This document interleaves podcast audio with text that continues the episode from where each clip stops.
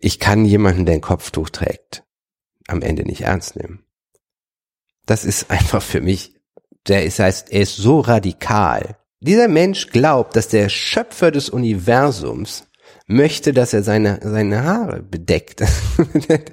Ich kann das, ich kann mit dem, ich bin denen auch nicht feindlich gegenüber. Ich kann aber entweder würde ich mit ihnen darüber diskutieren müssen oder halt wie mit meiner, mit meiner esoterischen Schwester einfach sagen, nee, ich kann nicht, ich kann, kann da nur darüber lachen. Wenn, wenn du in dieser Gesellschaft nicht gewinnst, ja, das heißt eine große Wohnung hast und dir alles leisten kannst, was du dir leisten können willst, dann hast du hier ja gar nichts. Verstehst du alles? was in Berlin oder in Berlin schön ist an Visionären und so, kommt aus den Leuten. Alles, was die Stadt macht, ist beschissen.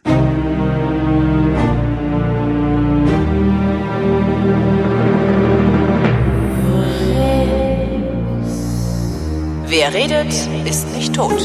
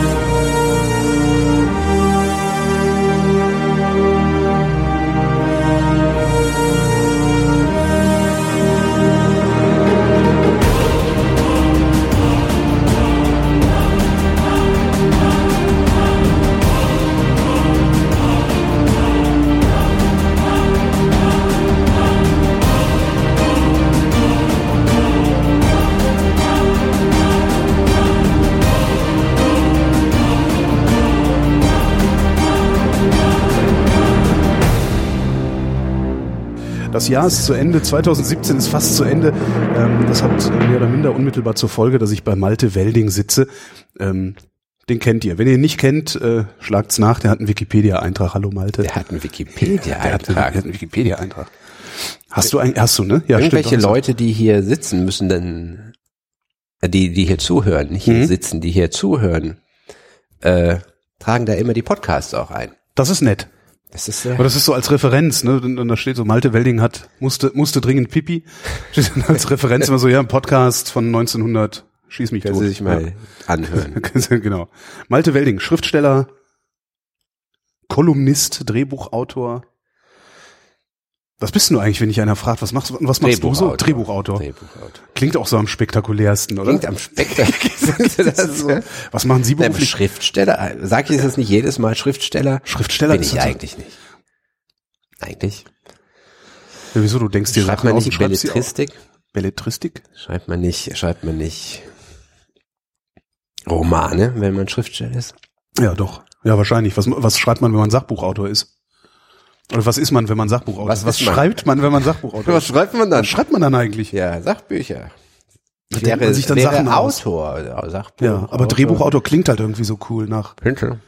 Klingt halt so nach äh, schillernder, schillernder Filmwelt. Ich bin dann immer, ich bin immer der Ärmste im Raum auf jeden Fall. Wenn ich mit Schauspielern, Produzenten und Regisseuren sitze, bin ich immer der, der, der die Rechnung bezahlt bekommt. Also ich werde immer eingeladen zum Essen. Das ist doch eigentlich ein Zeichen von Reichtum. Also je, je mehr du hast, desto weniger musst du doch für irgendwas bezahlen normalerweise. Ja, aber das Matthäus-Prinzip. Das Matthäus-Prinzip? Weißt du nicht, wer hat, dem wird gegeben? Ach so, nee, das war mir jetzt, nee. Hm. Ich habe äh, ähm, die Tage äh, gab es eine, eine, eine Studie, heißt es ja heute, immer wenn irgendwer gefragt wird, also immer wenn mehr, mehr als drei Leute nach irgendwas gefragt werden, ist es ja eine Studie, die ist von den R&V-Versicherungen, die machen das öfter. Okay. Die befragen die Deutschen nach ihren Ängsten. Okay. Ähm, die Ängste, also die größten, die drei größten Ängste der Deutschen 2017 sind äh, Terrorismus. Ach wirklich? Mhm politischer Extremismus und Spannungen durch den Zuzug von Ausländern. Spannungen? Durch den Zuzug von Ausländern. Vor zehn haben Jahren. Haben die Leute Angst davor, dass andere gespannt werden? Ich habe nicht oder den, genau, haben sie Angst Spanner, vor ne? Ausländer. Ausländerspanner. Ne? Vor zehn Jahren waren es noch die Lebenshaltungskosten, Naturkatastrophen und im Alter Pflegefall zu werden. ich habe Angst davor, alt zu werden. Ja. Wo hast denn du so Angst? Wovor ich Angst, Angst habe. Auch ich glaube, auch darüber haben wir schon mal gesprochen, aber ähm, ich habe äh, ach es gibt es gibt ja einfach Dinge, die nicht sehr wahrscheinlich sind, die aber sehr schlimm wären. Wahrscheinlich haben deswegen die Leute auch Angst vor Terror. Ne? Wenn es passieren würde, wäre es schlimm. Wenn jetzt meine Kinder Leukämie hätten, dann wäre das schlimm. Aber ich, das ist keine, keine Angst, die mich jetzt umtreibt tatsächlich. Also wenn man mich damit Ja. konfrontiert, ist es keine. Mein ältester Sohn sagt, er hat vor gar nichts Angst, was ich ihm versuche irgendwie auszutreiben. Versuche ihm zu erklären, dass Angst ja der durchaus ganzen, was wegen der ganzen Ausländer. was ne? Nützliches ist. Äh, durch äh, vor Spannung, durch Zuzug. Also vor die, diese drei Ängste teile ich zum Beispiel nicht. Ich auch nicht. Ich habe auch keine Angst vor zum Pflege. Also ich möchte nicht gern, also das muss man ja auseinanderhalten. Ich möchte nicht gern zum Ja, Pflegefall ja. werden. Aber sie jetzt Angst davor zu haben, wenn ich vielleicht übermorgen überfahren werde, äh, wäre ein bisschen witzlos. Ja, aber was, was ne? antwortet man, wenn man sowas gefragt wird? Was, was ist ihr, was sind denn, was ist denn so ihre größte Angst? Dann würde ich sagen, dass mein, meine Kinder krank werden. So. Oder dass meine, meine Frau oder meine Kinder krank werden. Das wäre wahrscheinlich das Schlimmste, was mir Mhm. passieren könnte. Aber das würde ja trotzdem nicht dir passieren. Ja, aber lieber mir als denen. Es gibt von Max Frisch diese Frage, weißt du, dieses wer, du lebst mit deiner Frau zusammen, wer soll zuerst sterben? Ja. Und dann wünscht man sich man selbst, ne, damit man nicht den Tod des anderen ertragen muss. Und dann ähm, ist die Nachfrage natürlich, warum, wenn du den anderen so liebst, willst du ihm zumuten, allein weiterzunehmen? Meine Frau allerdings würde viel besser allein zurechtkommen als ich. Meine Frau würde wahrscheinlich, ich würde sterben und Ja. dann wäre sie irgendwie traurig ein bisschen und dann wird's weitergehen. So, während ich, ich wahrscheinlich einfach Du bist doch nicht mehr in der Lage, dir selber Essen zu machen, oder? ich kann von, schon von für mich selber Essen machen, aber ich glaube, äh, so ein bisschen wie unsere Elterngeneration, wo, ne, da, es geht wenn, darum wenn, geht's nicht. wenn Ich Mutter mal glaube, 14 Tage im ich Krankenhaus glaube, ist, ich Vater immer nur schwerer Nudeln. an so seelischen Geschichten. Ich sehe das bei, bei dem ältesten, beim jüngsten sehe ich eigentlich noch gar nichts. bei dem ältesten sehe ich das. Wenn der Schmerzen hat, dann lässt er das volle Suppe raus Ja. und dann ist gut. Mhm. So, während ich eher so, okay, ich lasse es sacken und dann leide ich. Weil grübel ich darüber nach. Und Über was für Schmerzen redest du da gerade? Also, ich sehe eher, eher, also eher wenn er, wenn er körperlich, ne? Ja. also was soll ihm sonst passieren? Der fällt, der kürzlich ist er beim, beim sich die Hände abtrocknen hingefallen. Ja. So. Wo tatsächlich mein Mitleid sich ein bisschen in, in Grenzen. Das ist halt so was Slapstick-artiges, also ich hätte wahrscheinlich gelacht. Aber, ähm, Aber wenn du dir beim Händeabtrocknen, also wenn du beim Händeabtrocknen jetzt Körperliche Schmerzen werden ja mit dem Alter irgendwie nicht mehr so wild. Ne? Also es ist jetzt nicht so, dass man, dass man Das stimmt, weil Tränen- das so weil das so dass man weint, wenn man, wenn man äh, eine eine Spritze kriegt beim Ja, Arzt, ja. oder? Oder Blut abgenommen bekommt. Das ist wahrscheinlich auch, weil alleine die körperlichen Schmerzen, je älter man wird, desto ja, ubiquitärer werden. Also es das vergeht ist- ja kaum Zeit. bei mir noch nicht Hast du das Tag. noch nicht? Du, du hast noch nicht irgendwie dauernd Schmerzen irgendwo? Wo? Wo hast, ja, hast du mögliche. dauernd Schmerz? Ja, irgendwie, wenn du aufwachst, das, ich, nicht auf? Nein. echt nicht? Wenn ich aufwache, tut mir irgendwas weh. Nee. Wie alt bist du? 43. Meinst du, das kommt in den Also ich bin bist du? 48, das kann jetzt so, also die fünf Jahre können es auch nicht sein. Nee. Aber also wenn ich aufwache, ich habe mir immer irgendwas nachts- Meine Eltern waren, meine Eltern waren auch total gesund, bis sie krank wurden. Endgültig. Nein, also, aber, Ist, aber ist jetzt, jetzt nicht so, dass ich jetzt krank wäre. nein, aber die großartig. waren nie, Aber, also das, aber wenn ich so aufwache, dann habe ich mir wieder irgendwie die Schulter verrenkt nachts oder weißt du, also irgendwas, irgendwas ist immer. das tut mir leid. Es tut mir leid. Ich würde jetzt auch, ich würde jetzt gerne sagen, Ach so. ja, ich auch. Oh, Alleine deswegen sind so Schmerzen jetzt nicht. Nein, aber Also du, du hast ja eigentlich, einfach, eigentlich habe ich immer Schmerzen und der Grad des Schmerzes ist halt. was ich bei der Kindern eine ganze Weile nicht verstanden habe, ist diese absolute, dieses absolute Nicht-Verstehen von Zeit. Also das erste, was du irgendwann begreifst, ist, du kannst deinem anderthalbjährigen nicht sagen, gerade war doch noch schön. Mhm. Oder morgen haben wir das doch. Es ist immer nur Jetzt, und ausschließlich der Moment. Das heißt, wenn die Schmerzen haben, leben die in einer Welt von Schmerz. Ja. Dann gibt's kein, A World of Pain. ja, und danach ist nicht gleich gut oder sowas, sondern jetzt, jetzt, Jetzt, was alles ist, ist es Schmerz. Ja. Und wenn du eine Nadel in, wenn ich beim Zahnarzt sitze und der bohrt, dann ist das jetzt doof, aber gleich ist nicht mehr doof. So. Deswegen bin ich vielleicht nicht ganz so verzweifelt wie ein kleines Kind. Ne? Aber gut, ich habe jetzt offensichtlich das Glück, dass ich keine chronischen Schmerzen habe oder jeden Tag einen neuen Schmerz in meinem Leben. Ja. Verzweiflung war doch ein schönes Stichwort. Was hatte ich denn dies Jahr verzweifeln lassen? Verzweifeln. Das ist jetzt Das ist wieder mies, so ich groß. Nicht wieder Oh, sagen, nein, es hat, Verzweiflung. nichts hat mich verzweifeln lassen. Es hat mich nichts verzweifeln lassen. Ich habe, ähm, ja gut, wenn ich mich den großen politischen Themen widme, dann äh, bin ich schnell frustriert. ja, ein paar aber Sachen äh, aufgeschrieben, was dieses Jahr aber in so meinem, passiert ist. Aber, in meinem ja. Alltag. Ich bin ja noch immer relativ neu in diesem Job und ich lerne halt zu sehen, so okay, ich kann mir das ordnen. Also wenn, wenn manchmal bist du, bin ich überflutet von Arbeit und dann weiß ich aber, ich kann das abtragen. Ne? Mhm. Ich, ich muss einen Schritt nach dem anderen gehen und so. Ne? Also es hilft dir für all diese Zustände, ähm, älter zu werden. Also ich habe, äh, du kennst ja meine These, dass im normalen Erwachsenenleben drei beschissene und drei gute Sachen an einem Tag passieren, wenn es ein durchschnittlicher Tag ist. So, ne? Während Nee, halt, die kenne ich tatsächlich ne? noch nicht. Also, wenn, du, wenn du 15 bist und du hattest eine 5 in Mathe, ist das ein schlechter Tag. jo. Oder deine Freundin hat gerade mit dir Schluss gemacht, dann ist es eine beschissene Woche. Ja. So. Äh, als meine Frau den Herzschlag von unserem jetzt sich entwickelnden dritten Kind gesehen hat, hat sie mir eine SMS geschrieben mit dem Herzschlag und ich habe gestrahlt und ich war glücklich für vier Minuten, bis mir wieder eingefallen ist, was ich heute noch alles tun muss. Ja. So, das, die Amplituden in so einem Erwachsenenleben sind halt irgendwie ein bisschen, bisschen anders. Ja. Aber verzweifelt, nee. also dieses Jahr nicht. Ich sag nicht, dass ich noch nie in Also, meinem Leben ist, verzweifelt ne, war. um politischer Willen. Extremismus, 62 Prozent. Also, so. Die haben nicht, so, doch- nein, die AfD, der macht, der macht mir überhaupt keine Angst. Tatsächlich Äh, nicht. Nein. Auch noch nicht mal Sorgen. Nee. Aus folgendem Grund. Soll ich, darf ich ausführen, warum mir Ja, die f- AfD mach mal, ja, keine mach. Angst macht? Äh, ich bin also 74 geboren. In dem Jahr gab es, glaube ich, kein Regierungsmitglied, das nicht irgendwie in der NSDAP war. oder sogar in der SS. Ja. Ja. Ähm, das heißt, der politische Mainstream, ob die sich jetzt, wie sie auch immer die sich genannt haben, war in ganz vielen Sachen des, des äh, privaten Lebens un, also wirklich reaktionär. Ja. Wir reden von der Zeit, wo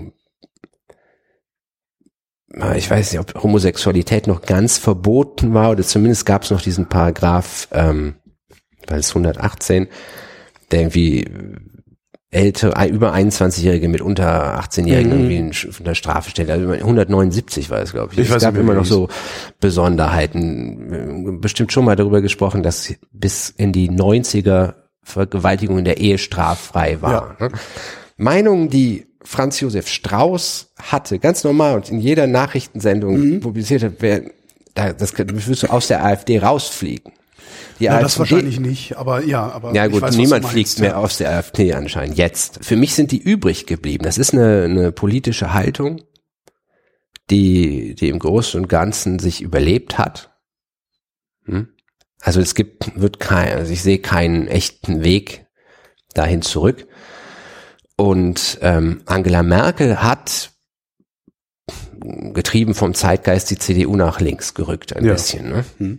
So SPD und CDU sind, sind schwer unterscheidbar. Es ist ja kein Wunder, nachdem sie jahrelang miteinander äh, Koalitionen gemacht haben. Ähm, und für jemanden, der, also das sind ja zum großen Teil wirklich alte Wirtschaftsprofessoren, irgendwelche alten Alte Männer. weiße Männer, ja. Das ist Es gibt aber auch diese die Metapher, adligen, die Metapher des Jahres, oder? Der alte weiße Mann.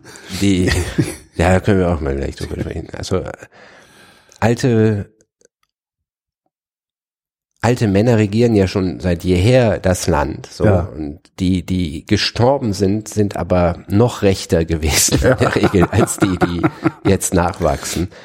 Und ähm, du musst dir vorstellen, dass die, die letzte Generation der äh, alten weißen Männer waren ja, war ja Hitlerjugend. Die davor, also mein, mein Vater war dieses Alter, was eigentlich in die Hitlerjugend gegangen wäre, ne? Mhm. ganz früh in den Krieg gegangen wären, die dann noch älter waren, die, die ich im Zivildienst im Altenheim betreut habe, die hatten schon was zu verlieren im Krieg, die waren meistens nicht so rechts. Die waren halt dieses klassische deutsche, konservative, schrecklich, Mitläufer, aber nicht Op Nazis. Opportunistentum, ja. Weil hm. die waren halt keine Nazis. Dann kamen die Nazis, die sterben jetzt langsam weg. Und jetzt bleiben halt so 68er Hasser oder so, so Diekmanns und Ja. wie, wie, wo kommt so jemand wie Reichelt her? Was, was Reichelt, Bildchef, Reichelt, Ja. ja. keine Ahnung, ich weiß es, ich verstehe es auch nicht. Ich, Ich verstehe nicht, wie man so, ich, es ist, ich verstehe, ich habe noch nie Reichelt ist mein neuer Jasper von Altem Bockum. Alten Bockum, das Alten war mein Bockum, Test. der war so bei der Alten, FAZ, ne? Ist, Ist ist, ist so- Kolumnist bei der, also nicht Kolumnist, der ist äh, Politikressort. Das ist so mein Testverfahren. Da, wo der steht, Mhm. stehe ich genau auf der gegenüberliegenden Seite. Egal, worüber der schreibt. Der könnte über den Mond und den Himmel schreiben und ich würde wahrscheinlich das Gegenteil davon glauben. Das ist eine gute Frage. Woher kommt so jemand wie Reichelt? Wobei ich auch da, ich, ich wittere da doch sehr viel Opportunismus. Die zahlen Gerade unglaubliches Schmerzensgeld. die zahlen unglaubliches. Schmerzensgeld. Du hast einen unglaublichen Hebel in der Hand. Das Ähm, insbesondere, wenn du- manche, manche sehr an. Ja, gerade dieses, wie nennt man das denn, dieses Neurechte, was da so unterwegs ist. Ähm, das ist halt auch so eine, so eine, Nee, Ja, so ein, Inst- ein, Inst- Instant-Gratifikation, AfD-Hasser, dieser Reiche. Ach, echt? Und ähm, hätte ich jetzt nicht gedacht. Ich lese aber Das auch die ist Bild nicht. Also das, äh, ich, ich, ich lese ich gezielt schaffe das nicht. Julian Reichelt, um, Echt? um nicht zu gut gelaunt zu werden. ja. Ich habe ähm, der US-Präsident Aber ist um- zum heutigen Zeitpunkt, ich weiß nicht, wann dieser Podcast erscheint, immer noch Donald Trump. Jahres Ist immer noch Donald Trump, ja. Habe ich, hab ich mich noch nicht dran gewöhnt. Irgendwie ist kaum mehr. Das, ja, fühlt sich immer noch irgendwie falsch an, aber es, der hat schon so viel Unsinn erzählt und gemacht und versucht, dass man das gleichzeitig aber auch das Gefühl hat, als wäre der schon seit zehn Jahren da. Ja, gut, Das er hat, so ein bisschen hat das mehr Skandale ja. als irgend, also, also Irrsinn, ist ja. es, es gilt halt nichts mehr, ne?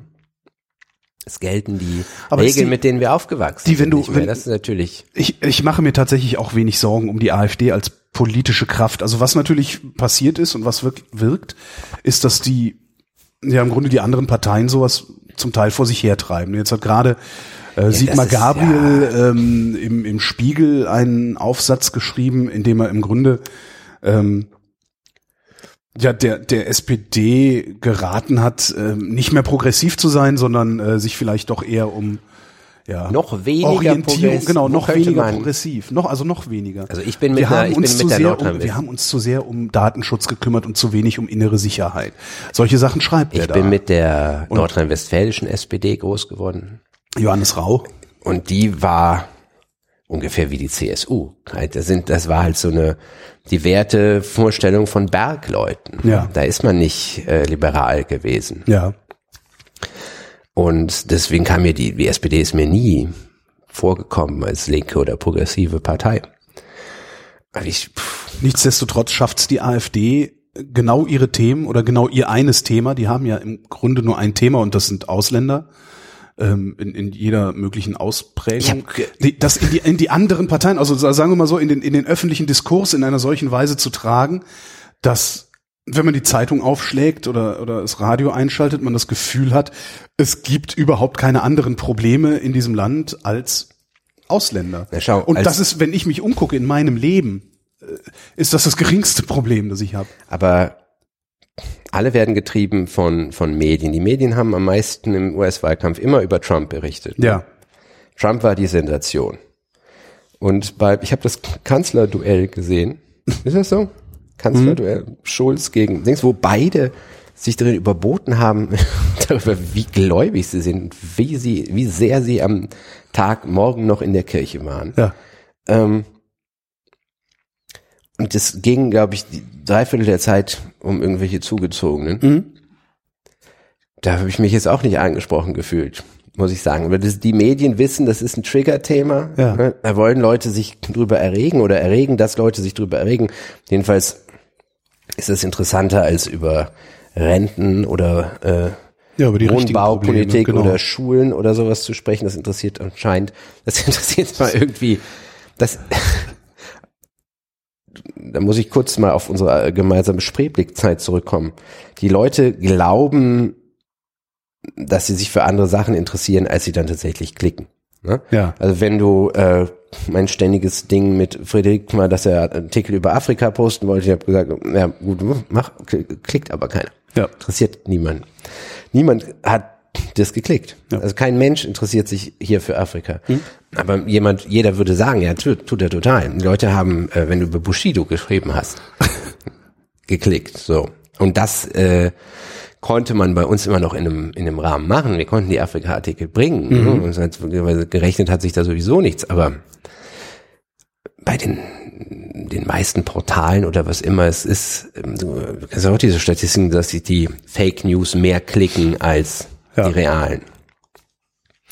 Und Aus, Ausländer, egal wie lange sie hier leben oder wo sie geboren sind, äh, sind halt ein Trigger-Thema. Oder wie mein Nachbar, der ist Türke oder zumindest türkischer Abstammung, Südländer, sagt er. Zu sich und seinesgleichen. Sagt die Polizei übrigens auch. Also die, ich, hatte letztens, ich hatte letztens, letztens hatte ich mit der Polizei zu tun und ähm, musste auch eine, eine Personenbeschreibung abgeben und sagte auch, äh, Türke, Araber, irgendwie, wie, wie nennt man das denn heutzutage? Sie sagten Südländer, Südländer ist völlig in Ordnung, sagte der arabische Polizist. Also der, Ja, Ja, nur was mir, was mir wirklich, mein- was mir wirklich da bei diesem ganzen Komplex, also dieses, ich sag mal, dieser erweiterte AfD-Komplex, dieser neurechte Komplex, den wir gerade sehen, der auch, äh, finde ich, dieses Jahr wie noch nie vorher eine neue publizistische Macht geworden ist. Ich habe wirklich das Gefühl, dass dass äh, insbesondere neurechte Publizistik äh, so so einen Aufwind hat, was was denn?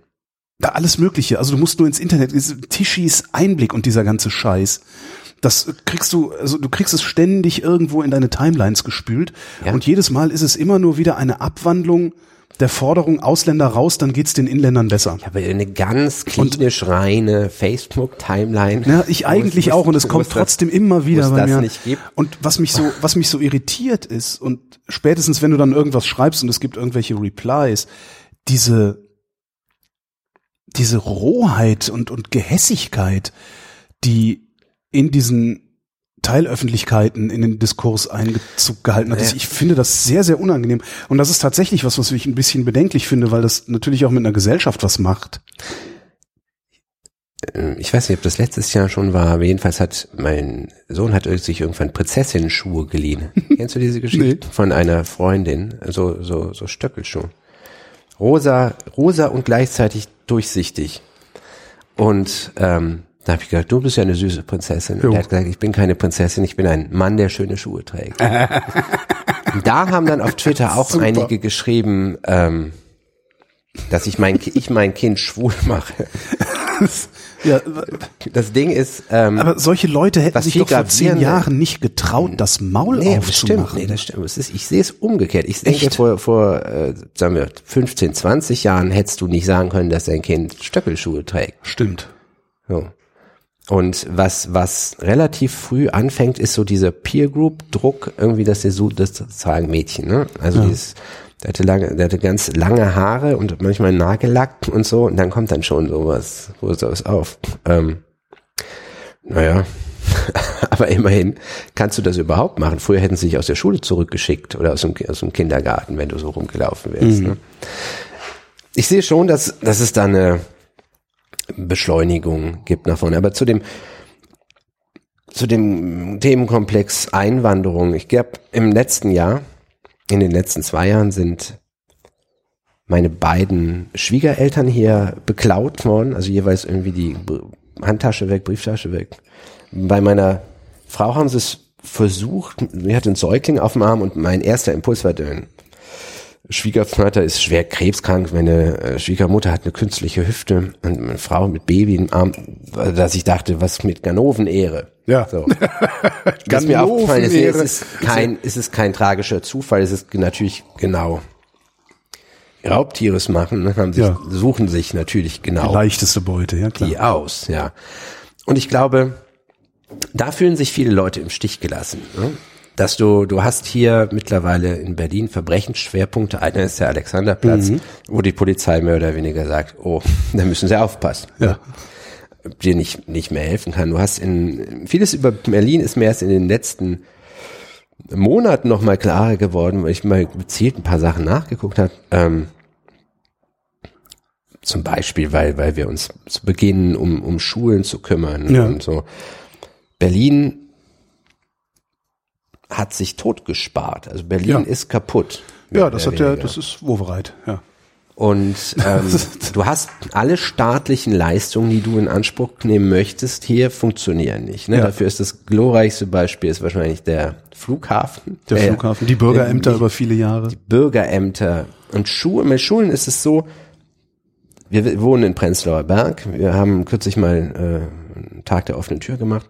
Und da sind, hast du nie äh, längere Fehlzeiten von den Lehrern. Das heißt, deine Kinder werden nie in andere Klassen gesetzt, was in anderen Standard ist. Mir hat ein Taxifahrer aus Spandau erzählt, dass seine Tochter über Monate hinweg nicht in ihrer Klasse war, sondern immer zusatz, also in andere zugesetzt wurde.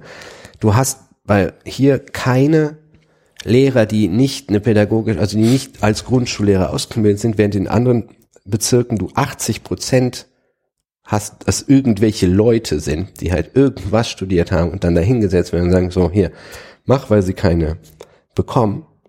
Also die, äh, ich kenne Geschichten hier von Schulen, es gibt eine an der, es gibt äh, hier das Brunnenstraße. Der eine Teil ist Mitte, der andere Ja. Teil ist Wedding. Da hängen Anwälte in die Kitas Werbung für sich, dass sie durchfechten, dass das Kind nicht, Nicht, im Wedding, nicht, aha. nicht im Wedding zur Schule kommt. So. Das heißt, es gibt viele Dinge hier, die sehen, wenn du oberflächlich drauf guckst, aus wie eine Ausländerproblematik ja. sind aber ein Staatsversagen. Ja. Und was ist natürlich auch ein Versagen linker Politik, das nicht sich selber auf die Fahnen zu schreiben, zu sagen, das ist ja eine Politik, die die Schwachen, also eine, eine, eine gesellschaftliche Lage, die die Schwachen am ehesten betrifft. Ja. Eine Freundin hier ist ihr Auto geklaut worden und Das passiert noch? in, in Prenzlauer Berg werden die meisten Autos geklaut. Ach. Ja, weil hier am meisten zu holen ist halt was. Mhm. Nur das Ding ist, die waren nicht Vollkasko versichert. ja. Es trifft halt Leute, die dann das Auto verlieren. So, was sie brauchen, um zur Arbeit zu fahren. So. Und ihr Kind vorher noch in der Kita abzusetzen und so. Das heißt, Verbrechensbekämpfung ist nicht ein rechtes Anliegen. ja. Zu sagen, da sind, ne, das sind, also wenn das im Alexanderplatz du beklaut wirst, oder auch was meine Frau, meine Schwiegereltern wussten nicht, von wem sie beklaut werden, meine Frau hat's ja gesehen, sind es meistens keine Norweger. Ja. Ist der nächste Schritt zu sagen, nicht alle Araber klauen, ist im Grunde logisch, ne? Aber, äh, Ja, das ist, das ist halt, also, aber zum sagen, also wenn, wenn du in der Lage bist, wo dir das passiert, wo die Polizei wirklich mit den Schultern zuckt, ne? also ein Handtaschendiebstahl wird aufgenommen. ja. So, ja, das- so wie mein Fahrrad. exakt. Meine beiden sind Fahrräder. uns hier aus ja. dem Hof drei Kinderfahrzeuge geklaut worden. Also drei R- Räder, Roll. Ja, ja, kriegst dann irgendwann Post, das eingestellt ist. Äh, sowas zeigen wir nicht an. Also das zeigt. Na, ich habe es angezeigt, damit die Versicherung dein, wenigstens ein bisschen ja, was aber bezahlt. Kinderfahrrad Also, kostet halt 20 Ja, okay, Euro. ja. Ne? Aber auch da denkst du, warum? Also uns ist vor auch vor der Ki- Kita schon äh, Roll, ja, ich jetzt nicht der Name entfallen. Diese- Tretroller? Tret, nicht Tretroller, diese Laufrad. Laufrad, Ah. Laufrad, Lau- ein Laufrad. geklaut worden. Natürlich hast du jedes Mal den Gedanken, wa, wer, wer klaut Wer macht sowas? ein Ja. Kind, Ja. ein Laufrad. So beknackt. Aber die Delikte, natürlich, also, wie, wie soll man das jetzt sagen? Das wird häufig gemacht von Nicht-Deutschen. Ja, das ist Ja, also, gibt meine also- These. Meine These ist ja, die ist, die ist auch alt und äh, habe ich auch schon oft gesagt. Ähm, wir haben halt kein Ausländerproblem, wir haben ein Assi-Problem. So und du hast halt nun mal, wenn du in die äh, in die Unterschicht guckst, hast du einfach mal einen stärkeren, einen viel größeren Migrantenanteil in der Unterschicht. Vor allen Dingen hier in der Gegend. Ich weiß nicht, wie es ist, wenn du jetzt nach äh, äh, Marzahn-Hellersdorf fährst oder so, wo im Wesentlichen Weiße rumrennen. Ähm, da werden mit Sicherheit auch die Kinderwellen Soziologisch- geklaut. Soziologisch ist das ganz ähnlich, diese ähm, abgehängten Materialisten, ne, diese diese Überbetonung von Macho-Kultur und so hast du auf dem Schützenfest genauso wie Ja. in einer Shisha-Kneipe. Ne? Ja. Oder Shisha-Bar. Kneipe ist eher so Bier. Ne? Ja, Kneipe ist auf der Ecke. Ähm, ja, also wir, wir werden ja uns nicht groß streiten können drüber. Die, es ist im Grunde ein gedanklicher Fehlschluss, der aber, der irgendwie, den man nachzeichnen kann. Im Na, der Grunde, ist ja auch, Wenn der, ist ja auch leichter. der Also, Staat lässt dich damit alleine. Ja. So, und jetzt wäre es für dich erstmal leichter zu sagen, ja, lassen wir die alle mal raus, dann ändert sich das. ja. So. Weißt, wahrscheinlich, keine Ahnung, so nicht diese, Mussolini hat äh, die Mafia als einziger im Griff gehabt, weil er einfach alle hat erschießen lassen. So, Ja. ne? ähm, natürlich kannst du mit einer äh, Hauruck-Politik immer irgendwie kurzfristig irgendwas äh, lösen, verabschiedest dich dann aber halt von allen rechtsstaatlichen Prinzipien. Und jetzt, wenn man jetzt die halt- SPD sagen halt auch wird, genau rechtsstaatliche Prinzipien wären in Wirklichkeit das Problem, dann wird es natürlich irgendwann äh, schwierig. Ja. Da würde es helfen, eine Art Haltung zu haben, die man jetzt beim SPD ehemaligen Vorsitzenden nicht unbedingt offensichtlich erwarten kann. Was soll ich sagen? Sollen wir endlich über Louis C.K. reden? Das ist Ach, das ist ja auch, ich habe ja hier so mein, meine mal Tag Cloud. Ich habe hier so ganz viele Sachen, Sachen ja. aufgeschrieben. Louis C.K. habe ich hier nicht explizit stehen, aber äh, in meiner Tag Cloud steht Me Too. Ja. Ist das, äh, äh, äh, ich, ich hab den ja sehr verehrt als Comedian und so. Mhm. Äh, wie er privat drauf ist, weiß ich nicht. Ist mir auch egal gewesen immer, weil war halt eine Bühnenfigur. Was ich so völlig absurd fand an diesem, an diesem ja, Outing oder wie auch immer man es nennt von Louis C.K. ist, was der gemacht hat. Also dass er, weißt Ich du, du gehst, du, Jahr- du nimmst, du nimmst halt Jahr- zwei, du nimmst, halt- das ist irgendwie so zwei Comedians, also zwei Frauen, äh, bist auf irgendeinem Festival, die Kneipen haben schon zu, sagst, ja komm, hier bei mir im Zimmer noch einen saufen. Völlig normal. Und dann gehen die mit dem aufs Zimmer, saufen da ein und er fragt irgendwann, ist das okay, wenn ich meinen Pimmel auspacke und mir einen runterhole? Und was, äh, das ist so unglaublich absurd. Das ist, ich, kann- das kann ich mir noch nicht mal ansatzweise Ja, vorstellen. aber es ist schwierig, mit den Perversionen eines anderen Mannes richtig warm zu werden. Nein, hat das, gibt so Freund jede Menge. Ich kann mir allen möglichen Scheiß vorstellen. Aber hey, ist das okay, wenn ich mir kurz einen runterhole, während ihr hier sitzt? Für mich wäre das eine Strafe. Das ist, mein Alb, das, ist, das ist was Stoff für meine Albträume. Los, Malte! Hol dir einen runter. Ah, ach, das Mutter. ist wirklich unglaublich. Ich kann das Ja also, gut, es ist eine sowas- Perversion. ja, Ach, aber nee, das, das nennt man das heute ist nicht mehr so. Es ist hm. so absurd. Und ich kann auch völlig nachvollziehen, dass die Frauen erstmal gesagt haben, ja klar, mach mal. Weil Louis C.K. hat einen Scherz gemacht, weißt du? ja. So ging es mir Wahnsinn. auch. Also ich habe, ähm, das ist irritierend. Ne? Also wenn du das sogar, also ich, ich habe so, so in diesem Jahr gelernt, dass ich viel normaler bin, als ich lange Zeit Ja. dachte, weil ich irgendwie, das, das kann ich mir nicht ganz anziehen, diesen Schuh. Also das, ich meine, diese spezielle Perversion, ja, ich habe auch das ähm, von der New Yorker Zeit äh, Polizei aufgenommene Tape gehört, wie Weinstein so eine 21-jährige Schönheitskönigin be belästigt. Und dieses, diese Mischung aus, aus Betteln und Drohen. Ich kannte das aus. Ich habe äh, vor einigen Jahren äh, darüber geschrieben, dass ein Freund von mir auf einen, eine Fake-Person reingefallen ist. Auf irgendwie, er hat sich in ein Model und äh, reiche Erbin verliebt, die sich als kleine, äh, als äh, kleine dicke äh, Sekretärin aus Hamburg rausstellte, Aha. die sich das erfunden hat. Und die hat in diesen Gesprächen auch immer so changiert. Die hat auf die leiseste, auf den leisesten Wunsch, können wir uns nicht doch früher sehen oder gibt es nicht irgendeine Möglichkeit, dass du mir, dass wir Videochat machen oder so, so aggressiv reagieren. Und das war dieses Hin und Her. Das ist eine total kaputte Person. Ne? Also du hast jemanden, du hast in beiden Fällen ja Leute, die gar nicht damit gerechnet haben, dass es zu einem Sex kommt. Der eine sagt, kannst du mich massieren oder möchtest du mir beim Duschen zugucken? Also, das, käme, das kommt dir ja eigentlich nicht in den Sinn. Nee. Du willst jemanden vögeln. Du möchtest nicht, dass er dir beim Duschen zuguckt oder dir beim Wichsen zuguckt. Ja. Der normale Wunsch ne, ist mit jemandem zu vögeln. So. Das ist So, dann äh, die Kommunikation dahin ist ja Gott sei Dank erleichtert durch, durch viele mehr oder weniger automatische Abläufe. So, also das, du guckst mich total verständnislos an. Nee, ich, ich frage mich gerade noch, wo, wo, du hin willst. Ich bin noch nicht. Ja. Zum Geschlechtsverkehr. Der Geschlechtsverkehr ja. Ist im Grunde, du, auch das habe ich bestimmt schon mal gesagt, der Geschlechtsverkehr ist insofern was sehr Interessantes, als dass du normalerweise, wenn du in der Bahn sitzt, jemandem nicht mehr in die Augen guckst. So. Menschen fahren eigentlich wirklich Bahn unter Vermeidung, anderen Menschen in die Augen zu gucken.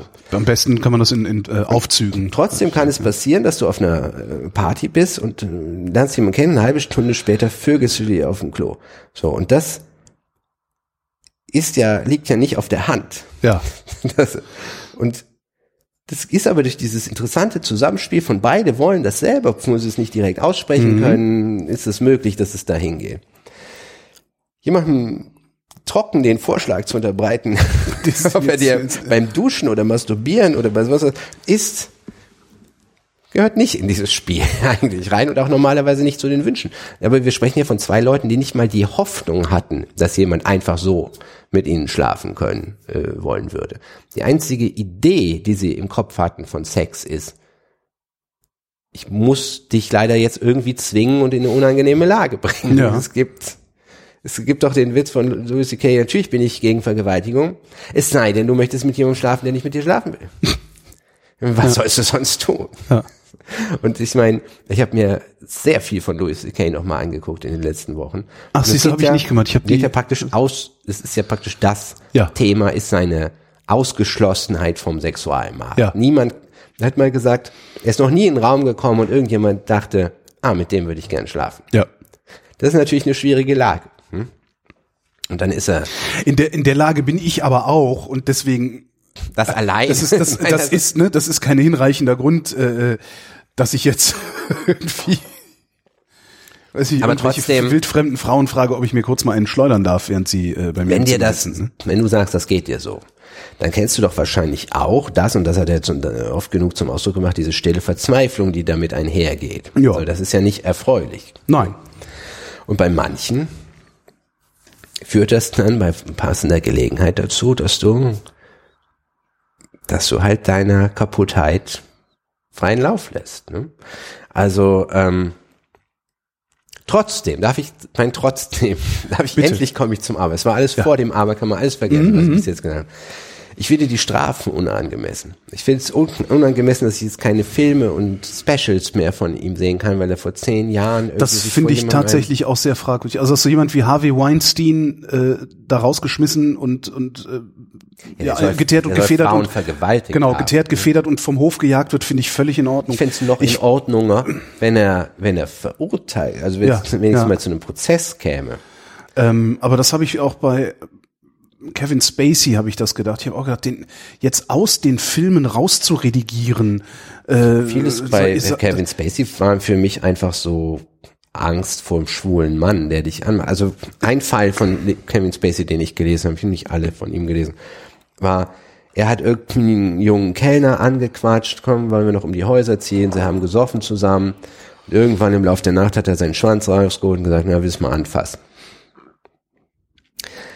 auch nicht ein Verhalten, was, was ich jetzt, aber ich finde es, ähm, ich finde es jetzt nicht schlimm, schlimm, schlimm. Also was hat? Mir also, ist es mir noch nie passiert. Also ist halt immer die Frage. Du ziehst mit einem also du, relativ bekannt schwulen Schauspieler durch die Häuser. Was was denkst du, warum der sich mit dir besäuft? So. Ja, ja gut. Und jetzt er, hat er nicht, ja. er hat ihm nicht den Schwanz in den Mund geschoben, sondern hat gesagt, ja, ja. das ist geschenkt, nicht elegant oder nett oder irgendwie charmant ist. Aber ist es wert, dass man aus dem Film Nein. nachträglich rausoperiert? Das finde ich, das finde ich auch irgendwie nicht. Also das, das ist was, was ich nicht verstehe. Also ich finde das prima, dass jetzt die ganzen, die ganzen Typen, die da ähm, auch über diesen Mechanismus versucht haben, Macht auszuüben, weil darum geht's ja am Ende auch dass die jetzt alle eins auf die Mütze kriegen. Das finde ich prima, dass das alles sichtbar wird. Aber die, wie du sagtest, die, die Konsequenzen, die das teilweise hat, finde ich Das ist halt dieses, Sehr dieses. Scherbengerichthafte. Weißt du, ich Das- bin dazu aufgerufen. Also Louis C.K. Grund ist schon, jetzt mit- die letzten beiden Jahre Louis C.K. waren nicht gut. Also das 2017er, das 2016er Programm von ihm fand ich Das alles andere als gut. Grund. Ja, ja, eben, also von daher finde ich es jetzt nicht so schade, dass es möglicherweise kein 2018er Programm gibt. Aber äh, Nein, Das- das, das- war also da- für das mich so war zu Louis begründen, finde jemand, ich das den ich nicht. auch abseits von dem sehr geschätzt habe. Und ich habe immer, ich lese die Geschichte ein bisschen anders. Ja. Ich lese die Geschichte als jemand. Ich habe mal, der war bei Howard Stern, da hat er erzählt, wie er mit irgendwelchen Crack-Huren Sex hatte, die und dann kam irgendwie deren Zuhälter, hätte ihn fast umgebracht. Also der, der war völlig klar, dass der eine nicht 100% erwachsene Sexualität hatte. Und ich habe das immer gelesen als, der ist da rausgewachsen ein bisschen irgendwann. Der hat tatsächlich, also weil der letzte Vorfall irgendwie zehn Jahre her ist, der Ja, beschrieben ist. ja. Und nicht wie bei Weinstein irgendwie über 40 Jahre geht. So. Ähm, habe ich gedacht, okay, das hat der mal gemacht. Ja. Und ist selber praktisch, ne, also das, was du dir von der Rehabilitation eigentlich wünscht, so hatte ich das eigentlich, so hatte ich das eigentlich auch verstanden. Bei, ja. gemacht. Insofern würde ich halt sagen, okay, das war, das war nicht gut, da sind wir uns einig. Ne? Es war wahrscheinlich nicht was, was die Frauen bis heute in ihre Albträume verfolgt. Kann ich nicht Kann beurteilen. Keine Ahnung. Ich, Also Howard Stern hatte diese Geschichte gehört als it was hilarious. Also Ja. er fand es irgendwie, alle fanden es super lustig. Das ist eben das Problem, was, was glaube ich die meisten Leute nicht verstehen, was in einem juristischen Prozess passiert, was von rechts immer angegriffen wird, ist dieses, ja, dann hatte der eine schwere Kindheit. Worum es geht, ist wirklich nach einem rituellen Verfahren möglichst alle Aspekte dieser Tat nach und nach ans Tageslicht zu nehmen, dass man sich ein wirklich mehrdimensionales Ja. Bild davon verschaffen kann. Niemand von uns beiden kann sich die Situation ernsthaft vorstellen, weil Ja. wir, das ist eine groteske Situation. Hat er dabei gelacht? Hat er das tot ernst gesagt? Hat er irgendwie gestottert? Hat er, niemand weiß davon irgendwas. Irgendwas, wir haben eine Spalte in der New York Times dazu Ja. gelesen. Von Frauen, die das nach zehn Jahren sagen, und er sagt, ja, das ist passiert. Um Ruhe zu haben. Aber es ist kein geregeltes Verfahren. Niemand hat eine Ahnung, was, was rundherum geschehen ist, wie betrunken die waren. Ich meine, es gibt Gerichtsgutachter, die nur damit beschäftigt sind, festzustellen, wie viel Promille Ja. der hatte. Niemand weiß irgendwas. Ne, du, du, du, wir können, wir sprechen hier ein- praktisch schon jetzt über eine, eine Art Legende. Ja. So. Natürlich ist das irgendwie im Groß, Groben so passiert. Aber wir wissen nichts von dem, was sie in dem Moment gedacht haben. Was er sich in dem Moment gedacht hat. Hat er gedacht, die finden das vielleicht ganz geil? hat er darauf spekuliert, dass sie es eklig finden und daraus hat er seinen Kick gefunden. Ne, Das wären aber alles Dinge, die du in einem Strafverfahren rausfinden. So weißt du nichts und kriegst einfach seinen Film, der fertig abgedreht ist, nicht zu sehen. Ja. Das finde ich eine seltsame Strafe. Wie, was ich mich die ganze Zeit frage, ist, also er hat dann ja irgendwie eine, eine, so, ein- so, so ein, einen Kotau-Brief geschrieben, den ich auch eigentlich ganz gut fand. Also wo ich dachte, ja, kann man so machen. Also ist, äh, kaufe ich dir auch ab. Ähm, wa- was hat er eigentlich falsch gemacht? Hätte er, hätte er früher damit rauskommen müssen? Also wie, wie, wie hätte er dieser, dieser Strafe entgehen können? Weil letztendlich hat er sich die ja sogar selber übergeholfen. Ne? Hat ja selber gesagt, ich werde jetzt zurücktreten und mal ein paar Jahres Maul halten. Also wie, wie ist der, wie ist der Umgang, wenn du, wenn du so jemand bist? Wie, wie, wie gehst du damit um? Jetzt hast du irgendwie ein Jahr lang, jetzt hast du irgendwie ein Jahr lang, jetzt hast du ein Jahr lang MeToo äh, gehabt. Ähm, und du weißt ganz genau, du bist so ein Typ, der auch gelegentlich mal den Schwanz auspackt, wenn er irgendwo mit Frauen alleine auf dem Hotelzimmer ist. Ähm, wie gehst du damit um? Sagst du, ich mache auch sowas? Tut mir leid, Mädels? Gehst du nicht an die Öffentlichkeit? Was ich zum Beispiel nicht akribisch meine verstehe. Sexualgeschichte hinterfragt. So. Das hat, glaube ich, jeder in diesem Und ich habe, ähm, kann mit Sicherheit nicht sagen, dass ich ein reines Gewissen hätte. Ich kann aber auch sagen, dass ich nicht in diese Bereiche irgendwie vorgestoßen bin. Ich habe vor Jahren schon mal darüber geschrieben, äh, was wir damals den Kampf um die Unterhose genannt haben. So mit 16, 17, wenn also das, worum es damals ging, war, Hast, hast du nur geknutscht oder hast du auch die Hand in ihrer Hose Nee, nee, gehabt? in, dem, in, dem, in dem Artikel ging es schon, warte, das war auch, es gab jetzt mehrere solche Wellen. Ich habe gerade den Bezug nicht ach, es ging es um Kachelmann, ich weiß es nicht. Und zwar war es bei, woran ich mich gut erinnere, ist so in diesem Alter zwischen 16 und 18 äh, häufiger die Situation, dass die, das Mädchen sagte, na, sie weiß nicht wegen ihrer Eltern und so. Und ich hatte ein so erfreuliches Bild von Sexualität. Meine erste Freundin war völlig haltlos pervers. Und das, das war so mein Einstieg. Und ich dachte, das ist doch super, wie die Bonobos halt. Und ich dachte immer, sie muss sich, sie will, sie will das körperlich, aber sie muss sich mal von ihrem Über-Ich äh, da ein bisschen lösen. Bis, das habe ich wirklich hundertprozentig erst verstanden, als meine jetzige Frau mir irgendwann sagte, vielleicht möchte man ja mit seinem Über-Ich in Einklang sein. Das hat nie, ähm, das war immer so ein, so ein, so ein Drängeln, so ein Hand aus der Hose ziehen, nochmal, nee, das, hat, das war, würde ich heute nicht machen. Ich kann es von damals verstehen. Ähm, da, was soll man dazu sagen? Ne? Das ist, ich, ich glaube, da muss ich jetzt ein bisschen ausholen. Ich glaube, dass die menschliche Sexualität, so wie sie gelebt wird hier und wahrscheinlich in den meisten Teilen der Welt, kaputt ist.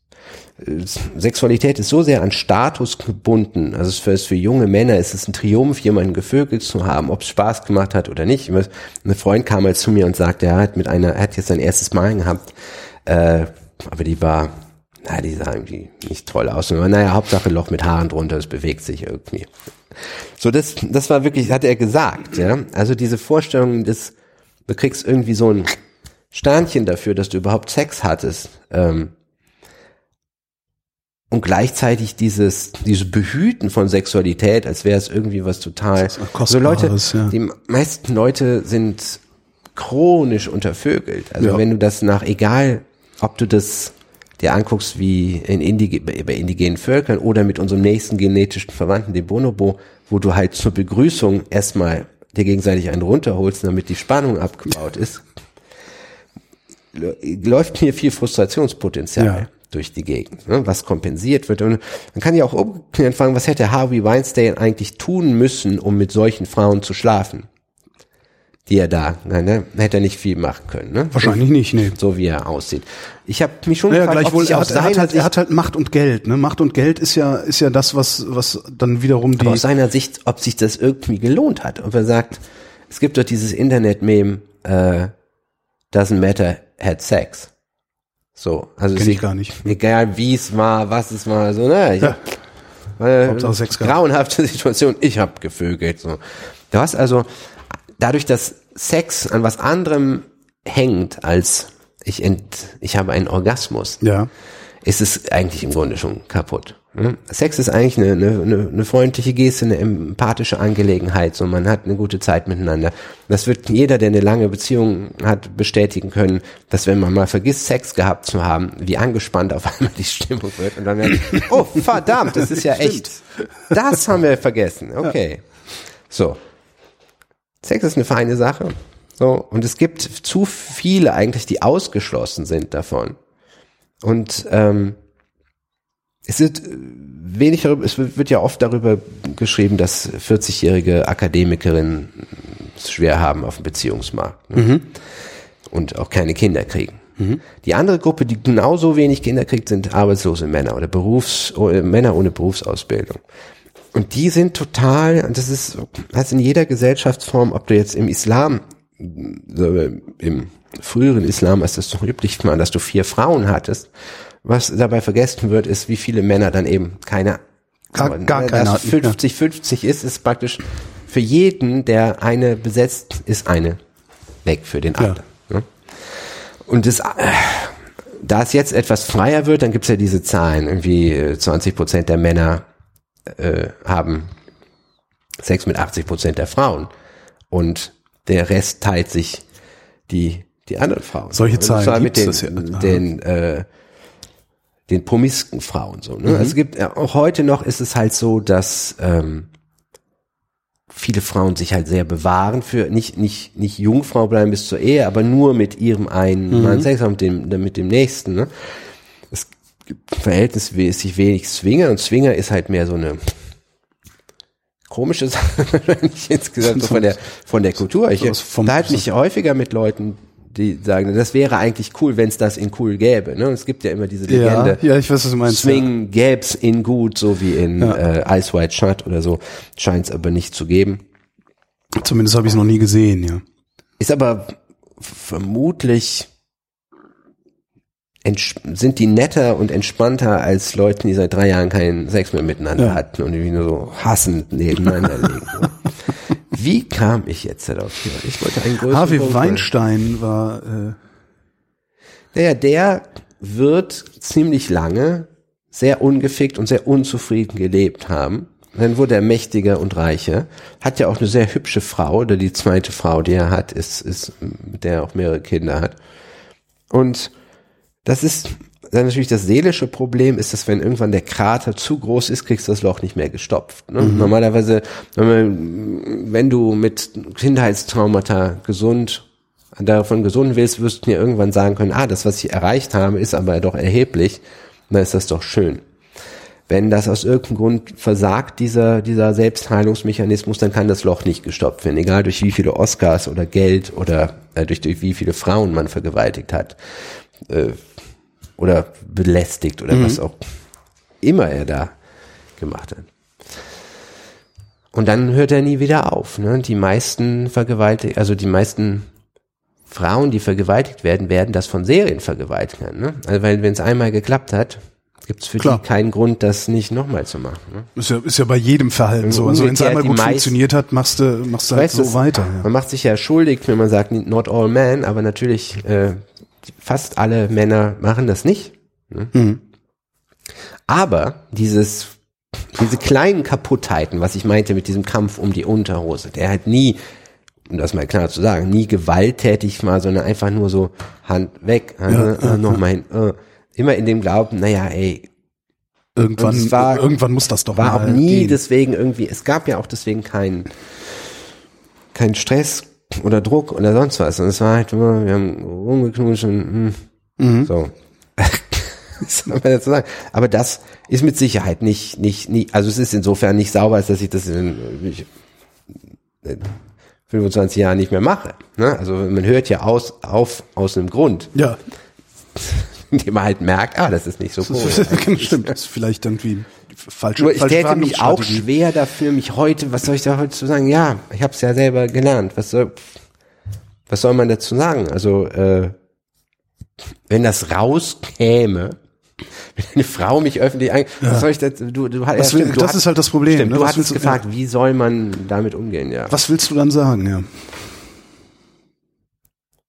Ich hatte ähm, kürzlich ein Revival äh, dieses, ich habe mal darüber geschrieben, äh, diese Frage, ob ich vergewaltigt worden wäre, weil ich, ich weiß nicht, ob diese Geschichte jetzt Lange her, ne? Zwei, weil da eine mich, ich. eine mich wütend eine, äl- eine angeschrieben ältere hat, dass Frau ich war so, das, ne? Oder? War die Geschichte? Die eine, ich war, bei der einen war ich 18 und sie 36, bei der anderen waren wir irgendwie gleich alt und hatten Speed gezogen. Mhm.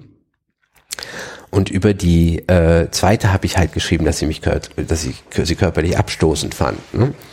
Ähm, das fand doch hat sich jetzt rausgestellt, dass ich, als ich diesen diesen diese Mail, die ich bekommen habe dazu, die mir das vorgeworfen hat, dass meine meine Generation Mann so total die Frau zum Objekt macht und lamoyant damit umgeht und weinerlich und so.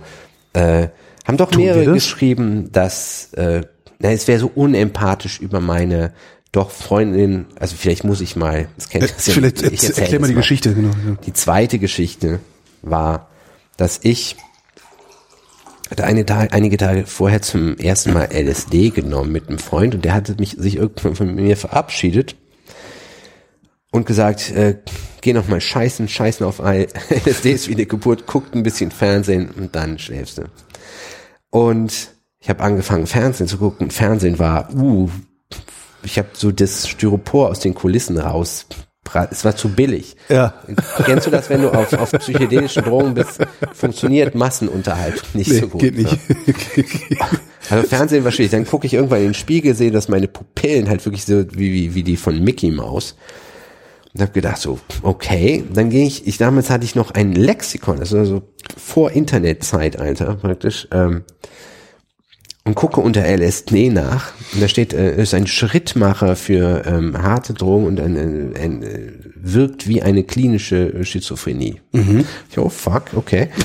ähm, Nochmal vor den Spiegel in meine Pupillen geguckt. Okay, ab, das Einzige, was ich von LSD vorher wusste, war, dass man hängen bleiben kann. Und Ja. dann denkte sich die Frage auf, ab wann ist man eigentlich hängen geblieben? So wenn es jetzt doch schon irgendwie mehrere Stunden dauert. Also, um es kurz zu machen, ich bin am ne- 24 Stunden später irgendwann konnte ich schlafen. Wir hatten eine Ja. bekannte Schlafknefung, aber bis dahin war es echt scheiße.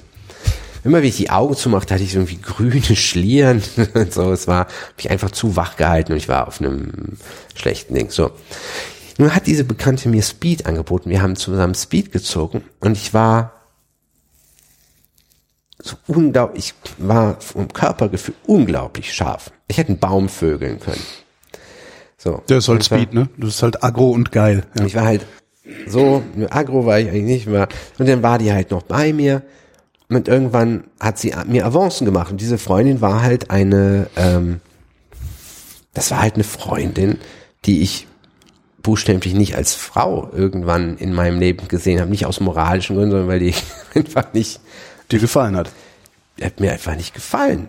So, was, ich weiß bis heute nicht, wie ich diese Geschichte sinnvoll erzählen kann, ohne diese Randbe Nebenbemerkung Ja, wieso? zu machen. Hat, hat doch jeder hat doch Freunde oder Freundinnen, die, Ja, die die er nicht halt attraktiv, einfach nicht also sexuell attraktiv gefallen. findet. Sie hat, hat es irgendwie äh, an mich herangetragen, den Wunsch nach einem Geschlechtsakt. Und ich habe den Fehler gemacht, mich darauf argumentativ zu antworten, indem ich gesagt ja, da wird unsere Freundschaft durch. Dann hat sie gesagt, na, ich mache das oft mit Freunden, das wird nie, geht nicht kaputt. Und dann habe ich noch irgendwo, und dann hat sie, war sie ganz beleidigt, und hat sie gesagt, dann geht sie jetzt. Und was Einzige, was ich in dem Moment dachte, oh Gott, ich bin wieder auf einer neuen Droge alleine. Oh Gott. So. Also habe ich gesagt, oh, oh. Ich habe das veröffentlicht im Rahmen dieser Nein heißt Nein Debatte eigentlich, Ja.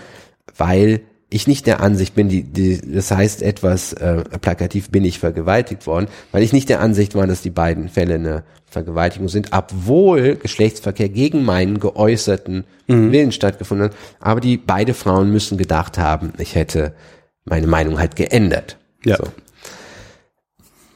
Naja, aber um diesen Aspekt, dass ich diese Frau nicht attraktiv fand, entspann sich kürzlich auch nochmal, entspann sich, entspann sich eine Debatte auf, auf Facebook, nachdem ich diese Mail gepostet habe, dass das viele irgendwie ganz schlimm fanden, dass ich eine Frau, mit der ich befreundet bin, so abfällig beurteile. Und irgendwie dieser Aspekt, dass sie mich zu einem Geschlechtsverkehr gedrängelt hat, irgendwie verloren gegangen ist, weil Das ist natürlich interessant, weil, weil man als Mann froh sein kann, wenn einem sowas passiert?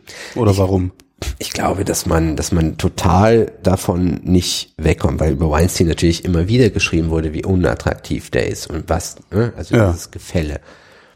Und ich auch bis heute finde, diese Geschichte wäre nicht sinnvoll gewesen, wenn ich geschrieben hätte, die sieht aus wie, wie ausgedacht so schön. Und ich wollte irgendwie pff, so nicht mit einer, die ich doch total gern mag und bildschönes Schlafen. Und es hatte schon so, und auch das Gewicht dieses, was dieser Sex für mich bedeutet hat, weil ich halt wirklich, das hat mich echt runtergezogen, weil das für mich einfach, mein Gedanke am nächsten Tag war nicht so sehr, ich bin vergewaltigt worden, sondern ich habe überhaupt keine Maßstäbe. Also das war so mein so, fuck, ich, wenn ich mit jemandem vögel, den ich ungefähr so attraktiv finde wie ein Schimpansen, was gibt's denn da noch für ein? Und da hat sich auch insgesamt viel geändert. Ich erinnere mich an eine damalige Ex-Freundin von mir, die mit der ich immer irgendwie noch was hatte und sie hatte Karneval was mit einem Typen. Und sie hat damals gesagt, ich war so besoffen, dass ich kaum, ich, ich konnte praktisch kaum noch denken oder irgendwie aufstehen. Also sie hat mir, glaube ich, auf dem Klo einen runtergeholt. Ich bin sehr froh, dass man heute sagt, ja, das, der Typ hat dich vergewaltigt. Ja. Aber damals war das gar nicht so, ich fand das nicht, ich habe ihr das nicht vorgeworfen, ich fand das nicht schlimm, aber es war nicht die Idee, der hat was falsch gemacht, weil wir alle so sehr unter diesem, du holst, du musst alles einsetzen, um Sex zu bekommen. Ja. Jenseits, also alles, alles unter, du haust der Frau eine, Ja. ziehst dir eine über und vögelst sie. Ich bin da sehr froh, dass sich das geändert hat. Aber äh, wenn man den, den anderen Anteil, was ich eben meinte, diese, diese sexuelle Frustration, wenn man da gar nicht mit umgeht, wird's nicht einfach besser. Es, wenn für, für, für Jungs, heute lernen die das schon in der Kita, mein Körper. Was dazu führt, dass mein Sohn so lange Haare hat, weil er das die Karte natürlich, wenn ich ihm die Haare schneiden wollte, gezogen hat. Das ist mein Körper. Körperverletzung. Das ist mein Körper. Ähm,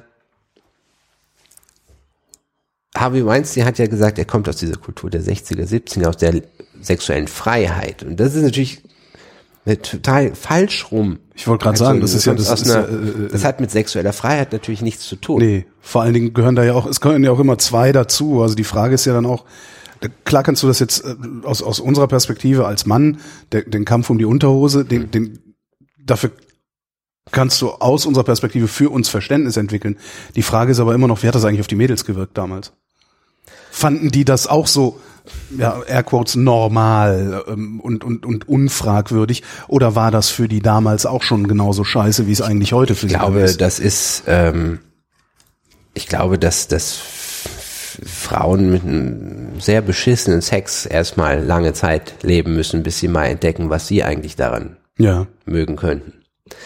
Ähm, ich habe, das hat überhaupt nicht mein Das Verhältnis ich auch schon öfter von Frauen gehört, ja. getrübt. So, aber ich war, äh, ich war damit, sagen wir mal, äh, beide Frauen, die das bei mir gemacht haben, kamen ja auch aus dieser Frustration. Ne? Die eine war verheiratet mit einem Architekten, hatte, glaube ich, irgendwie seit zwei Jahren damals keinen Sex und war halt irgendwie in, hat mich halt mit 18, äh, also als 18-Jährigen da irgendwie gesehen und, und sich in Fantasien gesteigert. Und als die Fantasie dann vor ihr lag, war, dass ich das nicht wollte, nicht so spannend für sie. Ja. Und bei der anderen war das halt auch so, die hat sich das wahrscheinlich schon länger gedacht. Dann hatte ich mit ihr Speed gesöhnt und jetzt kann ich mal den Move machen. So. Und dieses, das ist ja in erster Linie, was einem da fehlt, ist ja Selbstrespekt.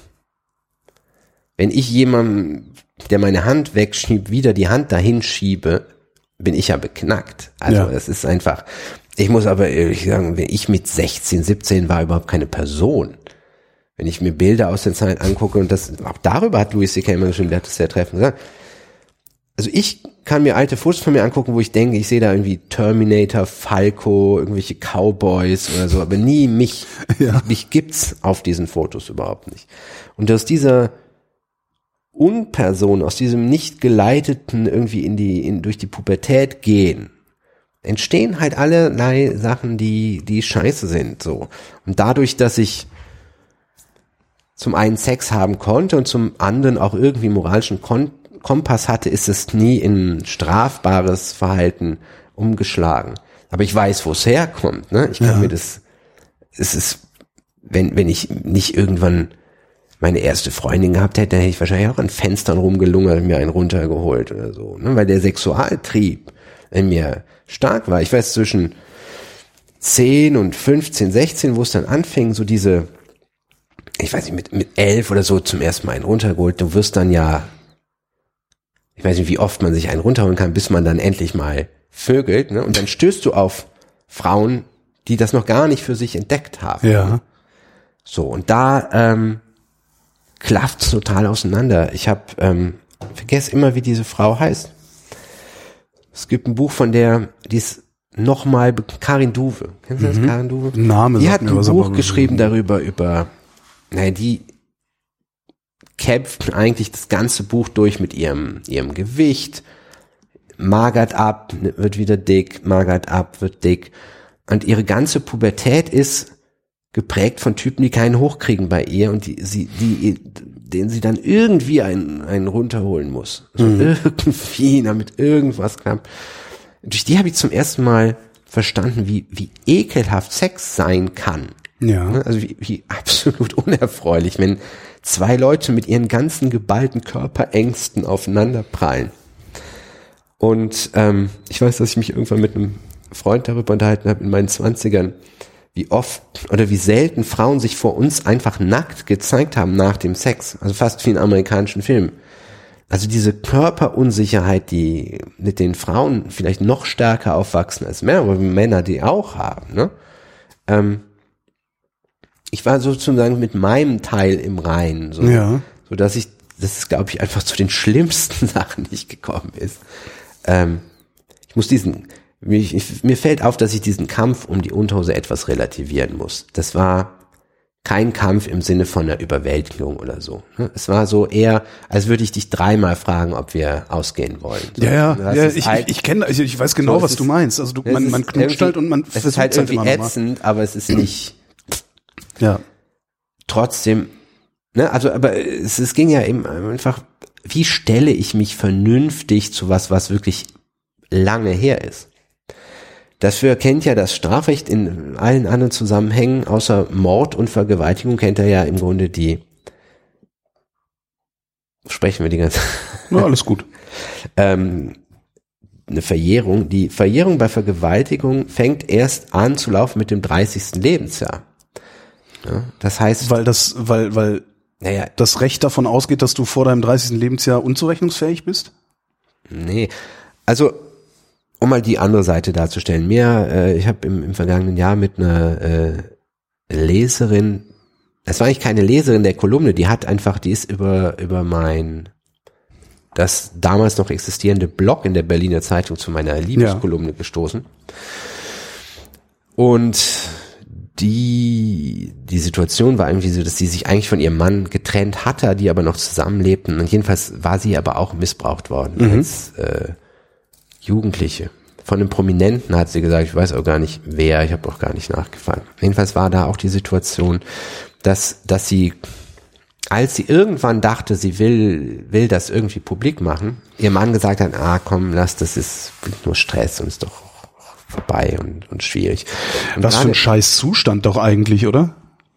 ja, also die Situation, als Jugendlicher oder als Kind missbraucht worden zu sein, da braucht man schon mal 30 Jahre, um überhaupt Worte Ja. dazu zu finden. So, das ist auch, also diese MeToo-Debatte, nur mal das, weil wir jetzt die ganze Zeit aus Männerperspektive darüber sprechen. Ich habe, wo ich dieser ganzen MeToo-Geschichte wirklich dankbar für bin, ist, dass man einfach manchmal Begriffe für sich klar kriegt. Ich war mit meiner Ex-Freundin beim Arzt, weil die was an der Galle hatte oder irgendwas. Und sie kommt später raus und sagt, "Na, der hat, hat mich an, an meine Brust angefasst, der hat meine Brust untersucht. Ich weiß gar nicht warum. Hm. Okay. Und das ist so eine Erfahrung, die ich, die ich, ich könnte es jetzt nicht alles erzählen, aber die in meinem Leben irgendwie mal vorgekommen ist, immer mal wieder, dass mir jemand was erzählt hat, wo du, was man so genommen hat als, ah, es klingt irgendwie nicht richtig, aber was soll man machen? Man hat vieles einfach hingenommen Aha. und keine Worte für gehabt. Und das ist auch Das, das, ist zum von- Beispiel was, was mir, was mir, was mir völlig, kenne. was mir völlig fehlt. Also so, so was du da beschreibst von wegen beim Arzt der hat meine Brüste angefasst. ja, aber die kommen Ich kann mich nicht dran erinnern, sowas aber es war jemals gar nicht erzählt gekriegt zu haben. in uns beiden irgendwie zu sagen, Alter, was zur Hölle, was? Ja. Ein riesen Aufstand, Ja, aber war auch halt wir waren halt Arzt. 20, 23, 22, irgendwas. Und ein Arzt in der großen Praxis, das es fehlte völlig das, der Ansatz da irgendwie Ja. drauf zu reagieren. Und ähm, ich weiß irgendwie, ne, die Freundin von meinem Freund hat, da hat ihr Ballettlehrer sie geknutscht, weiß ich, wir waren 16 und der Paar Das ist der, das ist der, der, der berühmte Tennislehrer, ne? In den 80er Jahren war es der Tennislehrer, der. ist der Tennislehrer nicht dieser, der die Affäre mit der Frau hat? Nee, da war es aber einfach so. Nee, bei uns war es der Tennislehrer, dem, dem nachgesagt wurde, dass er sich immer an die, an die Schülerinnen, also so. an die, an die, äh, also nicht in der Schule ein Tennislehrer, sondern tatsächlich so im Haben wir Tennisclub. dann darüber geredet? Was, was kann man machen? Bei wem beschwert man? Was sagt man? Das ist immer, das, man lief eigentlich immer, Das Problem ist äh, ja auch, also wenn ich mir jetzt, wenn ich an diesen Tennislehrer denke, ähm, von dem hieß es immer über Jahre, ja, ja, der Grabsch, der grabbelt dann immer so die Schülerinnen an und so, ne, und packt den an den Arsch, während er den, den Schläger führt und sowas alles. auch da, aber das, Das- ist doch auch eine, Wo würdest du, wo wärst du damals? Also heute, da sind wir, heute sind wir in der Lage zu sagen, hier, der Typ ist ein Arschloch. Aber w- wie du sagst, zu welcher Instanz wären wir damals eigentlich gegangen und hätten gesagt, hör mal hier, es gibt dieses Gerücht über den Tennislehrer das muss nicht stimmen, aber es wird so oft erzählt und aus so vielen verschiedenen Richtungen erzählt, dass man doch vielleicht mal drüber, mal, mal da hingucken müsste. Wobei diese Instanz heute auch noch fehlt. Wer würde denn da hingucken? Ich glaube, in den, in den 70ern war das einfach so ein, ah ja, der ist halt, der ist halt, äh, irgendwie unsittlich. Ja. Ne? Aber es ist nicht, man hat das nicht personalisiert, man hat das nicht und auch nicht in konkrete rechtliche Begriffe ge gefasst. Ich erinnere mich an Brigitte-Artikel, meine Mutter las Brigitte aus den 80ern, wo ein Typ hat jemand, einer auf der Straße auf die Brust gefasst und es war irgendwie keine Beleidigung, weil es keine Herabwürdigung aus irgendeinem Grund war oder nicht. Und sonst auch nichts, ne? Es war nicht strafbar. Ja. Du denkst? Muss doch strafbar sein. Das klingt nicht, Na, das denkst klingt du, nicht das, richtig. das ne? denkst du heute. Also damals hast du es halt auch nicht gedacht, ne? Aber damals, damals du sagtest ja selber, also damals war auch die Vergewaltigung in der Ehe nicht Die strafbar. Frauen waren da schon sich der Sache mehr bewusst. Ich habe irgendwann über den NSU geschrieben, dass es, es eine seltsame. Also- Art von Terror ist, der gar keinen Schrecken verursacht, weil er irgendwie so im Heimlichen passiert ist. In der türkischen Gemeinde war das sehr wohl ein Thema. Ja, ne? Und ja. bei Frauen war es natürlich auch. Auch ein Thema. Also, sagen wir mal so, der ganze Apparatus, sexuelle Belästigung, Vergewaltigung und sonst was, es ist gut, dass der ans Tageslicht kommt. Ich hab, sehe auch keinen Übergang zu führen. Das, das Einzige, was vielleicht ja etwas unklar ist, ist dieser, dieser ungewollte Kuss. Also ich weiß noch, dass als ich äh, meine sexuelle Karriere gestartet habe, dass mir immer wieder Frauen gesagt haben, so es ist ja auch nicht cool, vom ersten Küssen zu fragen, ob man jetzt küssen kann oder so. Also ich, Ja. so dass der erste Kuss sollte ja eigentlich in so einer Situation sein, wo Klarheit besteht, was für mich auf Jahre bedeutet, ich habe nur geküsst, wenn ich, wenn es peinlicher gewesen wäre, es nicht zu machen. Okay, ja. Weil ich so nicht wusste, so ist das jetzt okay. Manchmal ist das ja allein schon, wenn man irgendwie komisch sitzt, dass du müsstest aufstehen. Mir hat meine Schauspielerin erzählt, dass ihre Regisseurin, die saß so, wie wir uns jetzt Ja. gegenüber, stand auf, ist um den Tisch Tisch gegangen, hat ihr einen Zungenkuss gegeben und sie ist wieder zurückgegangen. Es- Ich denk so, das ist mal echt ein Move, ne? Ja. Also wer, also den, das konnte, habe ich Na, mich hat meine, Leben mich hat meine Frau kon- gefragt, da saßen wir so, wie jetzt, und die hat mich gefragt, wollen wir knutschen? Und ich habe gesagt, ja. Und dann ist sie aufgestanden. Und Ja. Das fand ich schon sehr, Gut, aber sehr wenn du nett. nicht, Also es aber- nimmt auch viel Druck Ich habe raus. auch mich aber Frauen zum ersten Mal äh, geküsst, aber nochmal, das klappt 99 Prozent der Zeit und dass man jemanden mal küsst, der nicht geküsst werden will, das passiert auch. Ich würde sagen, das kannst du nicht Ja. hundertprozentig ausschließen, wenn du komplett, das ist dann ja meistens auch noch besoffen, wenn du wirklich Genau. Zeichen falsch deutest und denkst, okay, wenn dir das zehnmal passiert, Dann hast du musst- sicherlich musst du sagen ja. dir, okay, aber dass das mal jemandem passiert, das ist bestimmt Bereich des Normalen, da wird ja aber normalerweise nicht der Kopf abgerissen. Jetzt im Lauf dieser, man muss natürlich das alles gesagt haben, dass es wirklich gut ist, diese MeToo. Natürlich muss man aufpassen, dass keine moralische Panik daraus Ja. entsteht, wo auf einmal diese Art von Verhaltensweisen, Dustin Hoffman hat einen Witz gemacht von einer 17-Jährigen. Jetzt auf einmal sind noch Ja. mehr Sachen über ihn rausgekommen, wo ich auch sage wieder, wow. Ja, aber diese Es ist aber auch zum Teil so weird, was du da, also wer, der Das lässt ist halt von das- der 16-Jährigen die Füße, also kommt nackt aus der Dusche, legt sich ins Bett, lässt Was- sich die Füße massieren von der, ruft eine, eine Freundin an, sagt mir, mir massiert hier gerade eine die Füße, alt bist du? Ah, die ist 16.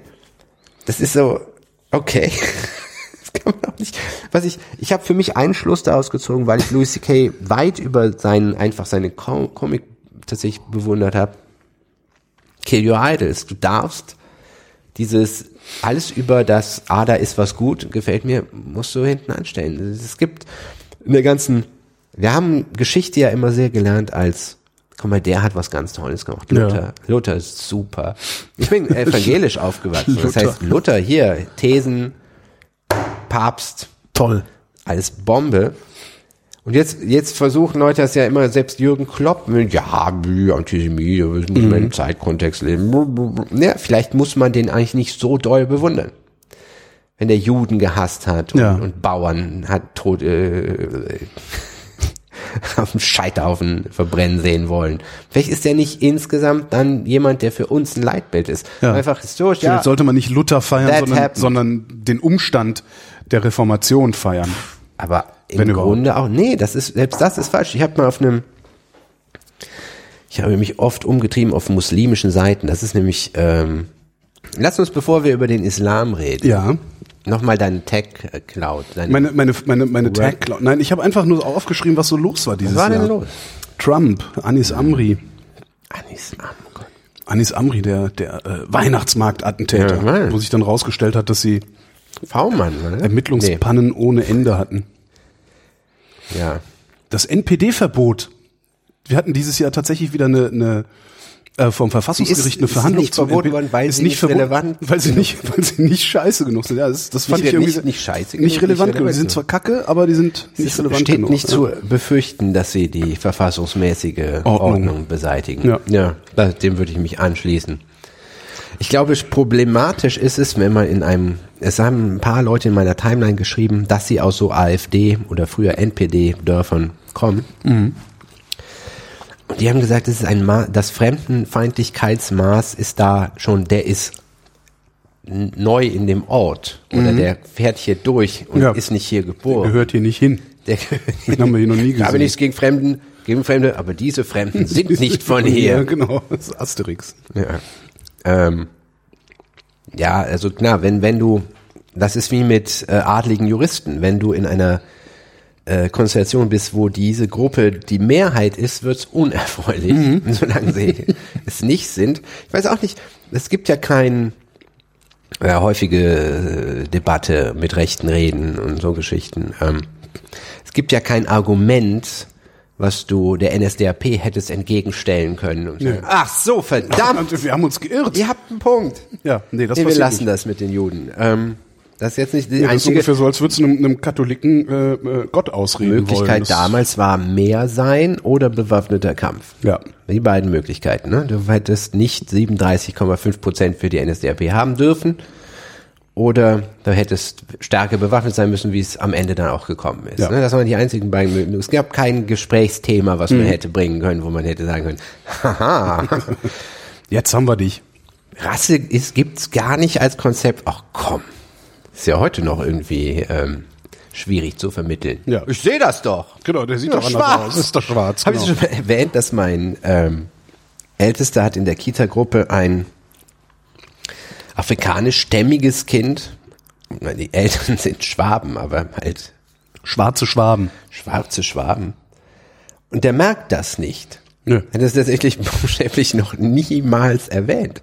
Und äh, da muss ich immer an diese Olympia-Geschichte denken, dass wenn man ist so eine Antirassismus-Parabel, wenn ein Außerirdischer die Olympischen Spiele sehen würde, würde er alles Mögliche sehen. Riesige Menschen, winzige Menschen, starke, schwere, aber die Hautfarben wären wahrscheinlich das vorletzte Kriterium, was ihnen einfallen würde. Aber okay, aber es ist trotzdem schwer vermittelt, weil offensichtlich, äh, dass es keine Rassen gibt, aber im, im Gespräch, wie gesagt, auf mein Facebook ist das sehr sauber. Wenn ich das aber mal Kommentare lese von AfD-Wählern, bei anderen kommt mir das nicht vor, als wäre wär da ein gesittetes, ein, eine, ein üblicher Meinungsaustausch. Nee, Zivi Zivilisation möglich. ist da nicht. Nee. Insofern sehe ich mich da auch gar nicht in der Bringschuld.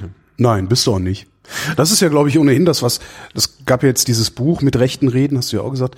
Ähm, Kenne auch das ist, nur das ist auch, das ist auch, das ist, äh, ich glaube, das ist auch schwer missverstanden worden, weil das ist halt nicht eine Streitschrift dafür, äh, aktiv auf die Rechten zuzugehen und mit ihnen zu reden, sie zu überzeugen, sich doch äh, äh, ja wieder in die Zivilisation zu begeben oder sowas, sondern das ist eher eine Anleitung, wie man denn mit denen reden kann, falls man in die Situation kommt, mit ihnen reden zu müssen, weil das passiert gelegentlich halt. Und wenn es zu Weihnachten auf der Familienfeier ist, ähm, das, ja, was habe ich noch auf dem Zettel stehen hier? Also Bundespräsident Steinmeier.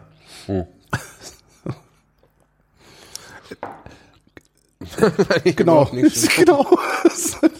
Der ist noch nicht mal vorhanden, oder? Also bei Gauck hatte ich ja wenigstens, da, da hatte ich wenigstens das Gefühl, dass da jemand ist, aber bei Steinmeier hm. Ist auch nicht so. Ich streiche das mal durch. André Holm. Was, was? André Holm ist dieser Stadtsoziologe, der dann ähm, vom rot-rot-grünen Senat zum Staatssekretär gemacht werden sollte. Ja, ja, und ich- ich der sich kenn mal bei der Stasi verpflichtet Frau. hatte als als genau als äh, Jugendlicher Mhm. oder junger Erwachsener, ähm, der dann hier mehr oder weniger durch die Stadt oder durch die Presse getrieben wurde, weil ja jemand, der mal bei der Stasi war, auf keinen Fall 30 Jahre später jemand anders sein könne. War so ein bisschen auch nicht deins. Ne? Na, reden wir über den Islam. weiß ja nichts. Nein, ich. ich habe oft, oft bei den alten Nazis gedacht. Ja, dass ich mit 18 kein Nazi war. Was soll ich sagen? Ne? Also du weißt nicht. Natürlich weiß man nicht, wie man sich in einem Unrechtsstaat verhält. Ja. Woher sollte man das so wissen? Ich habe kein. Ersatzleben Genau. gelebt. Äh, ob man deswegen überhaupt kein moralisches Urteil darüber fällen darf, ähm, natürlich müsste man raus, ich weiß nicht, was er gemacht hat. Ich, den Fall habe ich Der hat sich verpflichtet damals. Der hat sich damals Kam verpflichtet. der und nicht auch aus einer ziemlichen Bonzen? Kam der aus so einer Stasi-Familie, kam der sogar. Ja. was ich so tragisch finde an solchen Geschichten ist, dass äh, diese Gnadenlosigkeit, mit der zumindest Teile dieser Gesellschaft und Teile der Presse dann mit solchen Leuten umgehen, ähm, wo ja, wo du wirklich das Gefühl hast, als als also we- wenn jemand vor 30 Jahren irgendwie ein Nazi war und heute mir gegenübersteht und, und sein, im Grunde sein gesamtes Leben oder sein gesamtes Erwachsenenleben lang ja geredet und gehandelt hat, ent, entgegen der Ideologie, die, die, die, der er damals vielleicht anheimgefallen ist. Also sich wirklich nicht verhalten hat wie ein Nazi, so wie jemand wie André Holm, der, der, der hat halt nicht irgendwie die letzten 30 Jahre zur Bespitzelung von Andersdenkenden aufgerufen oder weiß der Geier was gemacht. selber Und ich bin, bespitzelt worden. Genau. Und ich, ich bin da aber grundsätzlich bin ich, muss ich doch bereit sein, auch mal zu verzeihen. Bei irgendwann. Ämtern sehe ich es ein bisschen anders, aber ich habe da keine abgeschlossene Meinung zu. Ich sehe es bei Ämtern generell ein bisschen anders als bei äh, Comedians. Es gibt nur ein Amt zu vergeben für den Bausenator und dann ist schon die Frage, muss man unbedingt jemanden, der äh, bei der Stasi war? Der Das vor drei- die Frage kann man Der vor stellen. 30 Jahren bei der Na, Stasi war. als, ich würde eher sagen, als, als na, sehr junger Mann und ich weiß nicht, was er gemacht hat. Ich habe da keinen. Hm. Reicht für mich nicht für Empörung, aber auch nicht für das ganz, ganz große Mitleid, weil die Stasi auch einfach fürchterliche Sachen gemacht hat. Ja. Also in einem Unrechtsstaat auf der Seite zu stehen von den Unterdrückern, macht, ist jetzt nicht so, dass ich da einfach, äh, dass mein Herz dann größer wird, wenn ich das höre. Das ist richtig. Das ist richtig. Aber ich finde da den Zeitfaktor. Ich Ja. finde das einfach sehr wichtig. Also, weil ich möchte heute nicht beurteilt werden nach Dingen, die ich mit 18 gesagt oder getan habe. Es kommt natürlich, es kommt auf das, das Gewicht dessen an. Ne? Natürlich erzählte jeder, der bei der Stasi war, dass er nichts über dich geschrieben hat, ne? Oder über irgendjemanden. So. Irgendwie wussten die aber ziemlich viel. Also irgendjemand muss das getan haben. Irgendwie, Es hat ja auch niemand Juden ermordet, offensichtlich. Ne? Ein äh, täterloses Verbrechen. Und äh, niemand war bei der Stasi richtig aktiv. Die haben alle nur irgendwie so getan. Weiß nicht. Ich habe überhaupt keinen. Ich hätte. Äh, es fehlt mir ein Ausschlag in jede Richtung, um da jetzt was Sinnvolles zu, zu sagen. Ja, ich habe es auch schon durchgestrichen. Okay. Lass mal über den Islam reden. Lassen wir uns auch nicht über den Islam reden. Ich bin Erdogan habe ich hier noch stehen. Haben wir so ein bisschen Islam. Vielleicht nicht? Ich- naja, also, durch. als ich, ich war ich 98 eine Weile in der Türkei, was ist eine Weile, ein paar Wochen, weil ich damals da eine Freundin hatte und ähm, damals äh, dachte man, ja, okay, die braucht noch ein paar Jahre. Die waren so, was für mich immer sehr auffällig war, was es äh, war eine recht wohlhabende Gegend, dass das so eine Gegend, dass man da den Reichtum zeigte. Aber Hier ist ja alles irgendwie Understatement. Und da war alles, wurde auf den Tisch gelegt, das Handy, das, die Marlboro-Packung. Es war alles irgendwie so zeigen, zeigen, zeigen. Ähm, dass da ein islamischer Staat draus geworden ist, war äh, jetzt für mich, äh, die, die, die waren so gerade so diese, diese Atatürk-Geschichte hatte ja schon irgendwie so ein faschistischen Einschlag, ne? Also diese Modernisierung, so eine Brachialmodernisierung, dann hättest du in jedem, in jedem Zeitungsladen hing Atatürk. Dieser Person, Ja. Poster dieses Personenkult, das war befremdlich, ne? Mhm. Ja, und jetzt sitzen sie richtig in der Scheiße. Ist auf einmal eigentlich eine islamische Diktatur daraus geworden. Hätte ich nicht gedacht. Nee. Und dass die in der in Deutschland lebenden Türken hier in der Mehrheit Erdogan gewählt haben. Ist auch faszinierend, ne? Fällt, fällt, fällt als erstes auf uns zurück natürlich, ne? Also auf die, auf die deutsche Mehrheitsgesellschaft. Du, damit Wir entmündigst du die aber auch. Also ja, äh, wenn du na ja, sagst, klar, das ist aber- nur meine Schuld, dass ihr Nein, es ist nicht nur meine Schuld, aber es ist äh, auch meine Schuld. Ne, wenn jemand, wenn ein Mensch handelt, zu sagen, ich habe das in Wirklichkeit verursacht, nimmst du ihm jegliches, äh, jegliche Handlungsverantwortung. Im, Im Grunde entmenschst du ihn. Wenn du sagst, du bist, jemand anderes ist dafür verantwortlich, dass jemand Erdogan wählt, als derjenige, der Erdogan gewählt hat, wenn du ihm nicht gerade eine Pistole an den Kopf hältst, machst du ihn damit zu jemandem, der nicht selbstverantwortlich handeln kann. Ne? Ähm, Naja, die Frage ist ja, was für ein Angebot mache ich eigentlich den hier in Deutschland lebenden Türken? Also wie viel Lust mache ich den hier in Deutschland lebenden Türken eigentlich auf einen liberalen Rechtsstaat? Und das ist uns als liberaler Rechtsstaat anscheinend nicht gut genug gelungen, so dass sie sich ganz gibt- offensichtlich auf irgendeine Weise danach sehnen, dass es äh, illiberal zugange geht. wenn, wenn du in dieser Gesellschaft nicht gewinnst, ja, das heißt Ja. eine große Wohnung hast und dir alles leisten kannst, was du dir leisten können willst, dann hast du hier ja gar nichts. Ja. So, das heißt, du hast eine, ähm, das Wertevakuum wird von irgendjemandem ausgefüllt. Ne? Wenn es der liberale Rechtsstaat nicht kann, weil er sich dazu nicht in der Lage sieht oder keine Werte entwickelt, dann sind es immer irgendwelche anderen. Ob es die AfD ist oder irgendwie ein, ein Prediger in der Moschee. Irgendwas, also es ist, ist ähm, die meisten Attentäter in den letzten Jahren waren ja Randständige. Ne? Also die 9-11-Leute waren ja, waren ja noch Leute, die irgendwie ein, ein alternatives Leben hätten haben können, aber Ja. hier, das waren ja meistens Kleinkriminelle oder so, aus deren Leben man dann irgendwann mit was anderem ausgefüllt hat, ne? nachdem sie in der Mehrheitsgesellschaft nichts werden konnten. Mhm. Ja, ich, mich, würde aber bedeuten, macht das, würde aber bedeuten, dass wir, dass wir auch äh, immer damit werden leben müssen, dass diese Randständigen sich dann gegen die Mehrheitsgesellschaft stellen, auf die eine oder andere Weise.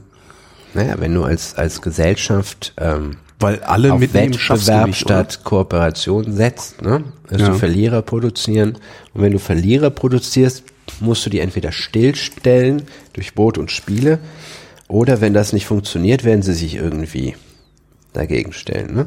Ob du das hast in, wie in Brasilien, dass du einen privaten Sicherheitsdienst brauchst, wenn du von A nach B willst und durch die weil du irgendwie sonst überfallen wirst, oder ob du hier die Weihnachtsmärkte mit äh, Pollern umstellen Schrammbord heißen die Dinger übrigens. Schrammbord. Habe ich kürzlich gelernt, ja.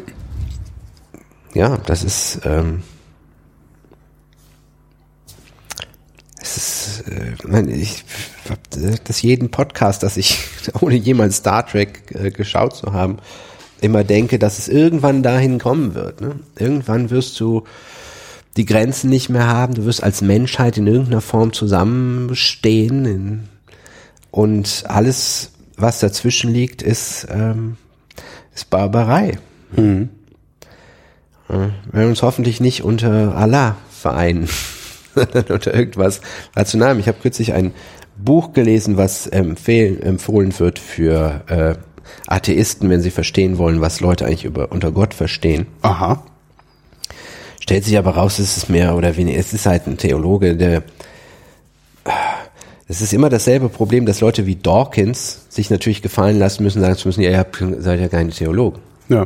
Ich habe vor Jahren mal einen Theologen äh, interviewt, der nicht mehr an Jesus Christus glaubte.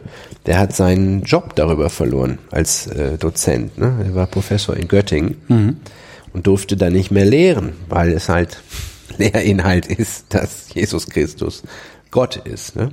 Sohn Gottes, dreifaltig. So kompliziert. Jedenfalls ähm, Kritik aus der Theologie. du kannst diese, du kannst die Sachen ja auch nicht verstehen, weil sie halt, naja. Es ist, es ist halt höherer Unsinn. Was, was soll ich so sagen? Er sagt jedenfalls, ja, mehr oder weniger, Gott ist der Urgrund allen Seins und nicht dieser Gott, den der Vorwurf an, sein, an die Atheisten ist, dass sie sich einen Gott aussuchen, den es ja, der ja auch Bullshit ist und in der christlichen Sophistik überhaupt nicht mehr äh, aufrechterhalten wird, dieser äh, Superheldengott, mhm. sondern er ist halt, Gott ist, ist, sein Gottesbild ist ein bisschen wie die Macht in Krieg der Sterne irgendwie. Ja. Und nun glauben aber die meisten Leute an genau das. Ne? Es geht ja einem Atheisten auch nicht darüber, über den Urgrund allen Seins zu diskutieren, sondern in der Regel darüber zu sagen, hm, ich finde, ähm, ich muss meine Vorhaut nicht abschneiden. Und insofern, ähm, es ist schwierig. Ich, mir fällt das wahnsinnig schwer zu verstehen, woran jemand, der an Gott glaubt, glaubt. Ich verstehe das. Also, ja, mir genauso. Also ich habe ich hab überhaupt kein Konzept davon.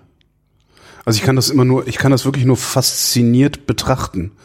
Also ich denke, okay, du, du glaubst da an irgendwas, an irgendeine wie auch immer geartete Schöpfer oder Schöpfungsinstanz, deren Wille geschieht. Oder die, deren, deren Wille zumindest der Antrieb für alles war, was jetzt geschieht. So im Sinne einer Kaskade von, von, von, von, ja, Ursache und Wirkung oder so. Und das ist mir. Stell dir vor, du könntest nur Christ sein, wenn du die Dreifaltigkeit erklären kannst. Ja. Wie viel? Ja, hättest du keine Christen mehr hier. Jetzt drei Kisten in ja. Deutschland. Mhm. Ja, den Vater, den Sohn, den Heiligen Geist, ja. Und den Papst. Ähm, den Ex. Der lebt. Ratzinger, der lebt noch. Der ja. Lebt. Ah. Moderne Zeiten, wir haben zwei Päpste, also ein ich Papst AD. Mich interessiert das zu sehr. Was denn, was ich hier noch hingeschrieben ja, habe? Okay, das habe ich hier noch. Warte mal, Trump so habe ich Jahre. durchgestrichen. Trump ist ja ne? Anis Amri hatten wir, das NPD haben wir. Martin Schulz. Fand ich ein ungeheures Phänomen Anfang des Jahres. Fandst du? Ja, dieses Schulz wird mit 100 Prozent Parteivorsitzender und Kanzlerkandidat. Die Presse flippt kollektiv aus. Also das war ja schon diese, der, der, der Schulz-Effekt damals, der ja praktisch aus dem Nichts kam. Also Schulz hatte ja nichts gemacht, der ist ja nur gewählt worden, hat gesagt, so, wir müssen jetzt mal gucken, hier ein bisschen mehr Gerechtigkeit. Mehr hatte der nicht gesagt. Und trotzdem hast du ein wochenlanges Pressefeuerwerk um Martin Schulz gehabt um, und hast da so eine, finde ich, so eine, so eine ja, journalistische Sehnsucht sehen können. Bis die Leute ihn dann kennengelernt die, genau, haben. Genau, genau. Dass sich jetzt, dass sich vielleicht jetzt doch was ändert, dass es vielleicht jetzt doch dieser, dieser, dieser Merkelsche Mehltau, also dieses Abwarten, äh, was ihr ja immer vorgeworfen wird, dieses Zögerliche, ähm, dass das jetzt vielleicht endlich mal vorbei ist und wir endlich wieder einen, einen Regierungschef bekommen, so wie Gerhard Schröder, der die Sachen anpackt und der macht und wo man, weißt du, wo du irgendwie so das Gefühl hast, da ist jemand, der tut endlich mal was. Ähm, Aber das, was, was muss eigentlich getan werden? Das ist eine gute Frage. Keine Ahnung. Also es hat, ja, es hat ja auch nicht lang genug vorgehalten. Ich also immer bizarr finde bei so Debatten wie Griechenland und Flüchtlingskrise. Ja. Der Begriff der Flüchtlingskrise ist ja insofern schon bizarr, als dass die größte Krise ja wahrscheinlich die Flüchtlinge haben. Ja. So ist, wenn du, wenn ein, ein Land, das, das relativ nah an Europa liegt, ne, wenn ein Bürgerkrieg herrscht, die Leute da weg müssen, du kannst ihnen vor Ort nicht helfen, weil mhm. da halt ein Bürgerkrieg ist. Wie handelt man denn da richtig? Angela Merkel hat gesagt, ja, wir lassen jetzt erstmal rein. Jo. Alternativwerk wisst, wir lassen jetzt erstmal nicht rein. Hm? Beides hat seine Vor- und Nachteile. Der Nachteil bei der zweiten Sache wäre gewesen, dass sie, was das wäre? Die ja, verhungert. Leichenberge an der Grenze. So. Ja. Was immer. Ne? Hm? Ich weiß nicht, was dann genau passiert wäre. Und dadurch, dass du, wenn du eine neue Situation hast, nur irgendwie handeln kannst, ne? Darüber Jahre später zu diskutieren, ob das richtig oder falsch war, ist so ein das bisschen. Das finde ich faszinierend. Bisschen müßig, ne? weil du halt. Ähm, ich wenn wenn du so Umfragen siehst Warum haben Sie AfD gewählt? Da wird halt oft geantwortet, weil ich mit der Flüchtlingspolitik der Kanzlerin nicht einverstanden bin. Und gemeint wird damit aber tatsächlich, weil ich nicht damit einverstanden war, was die Kanzlerin vor drei Jahren oder vor zwei Jahren, 2015 damals gemacht hat. Weil ich glaube, dass die Leute, die heute nicht mit der Flüchtlingspolitik der Kanzlerin äh, äh, einverstanden, die wissen, glaube ich, gar nicht, wie die Flüchtlingspolitik der Kanzlerin ist. Ähm, Malte isst, darum dauert das jetzt alles ein bisschen, esse ich jetzt auch. Angela Merkel kommt aus der DDR, aus dem Land, wo die Leute, wenn sie geflohen sind, Helden waren. Und irgendwas hat sich, vielleicht hat sich irgendwas davon bei ihr erhalten. Vielleicht hat sie nicht einfach das, Bild, die wollen uns was, sondern erstmal, die wollen da weg. Ja. Und wenn du, ähm,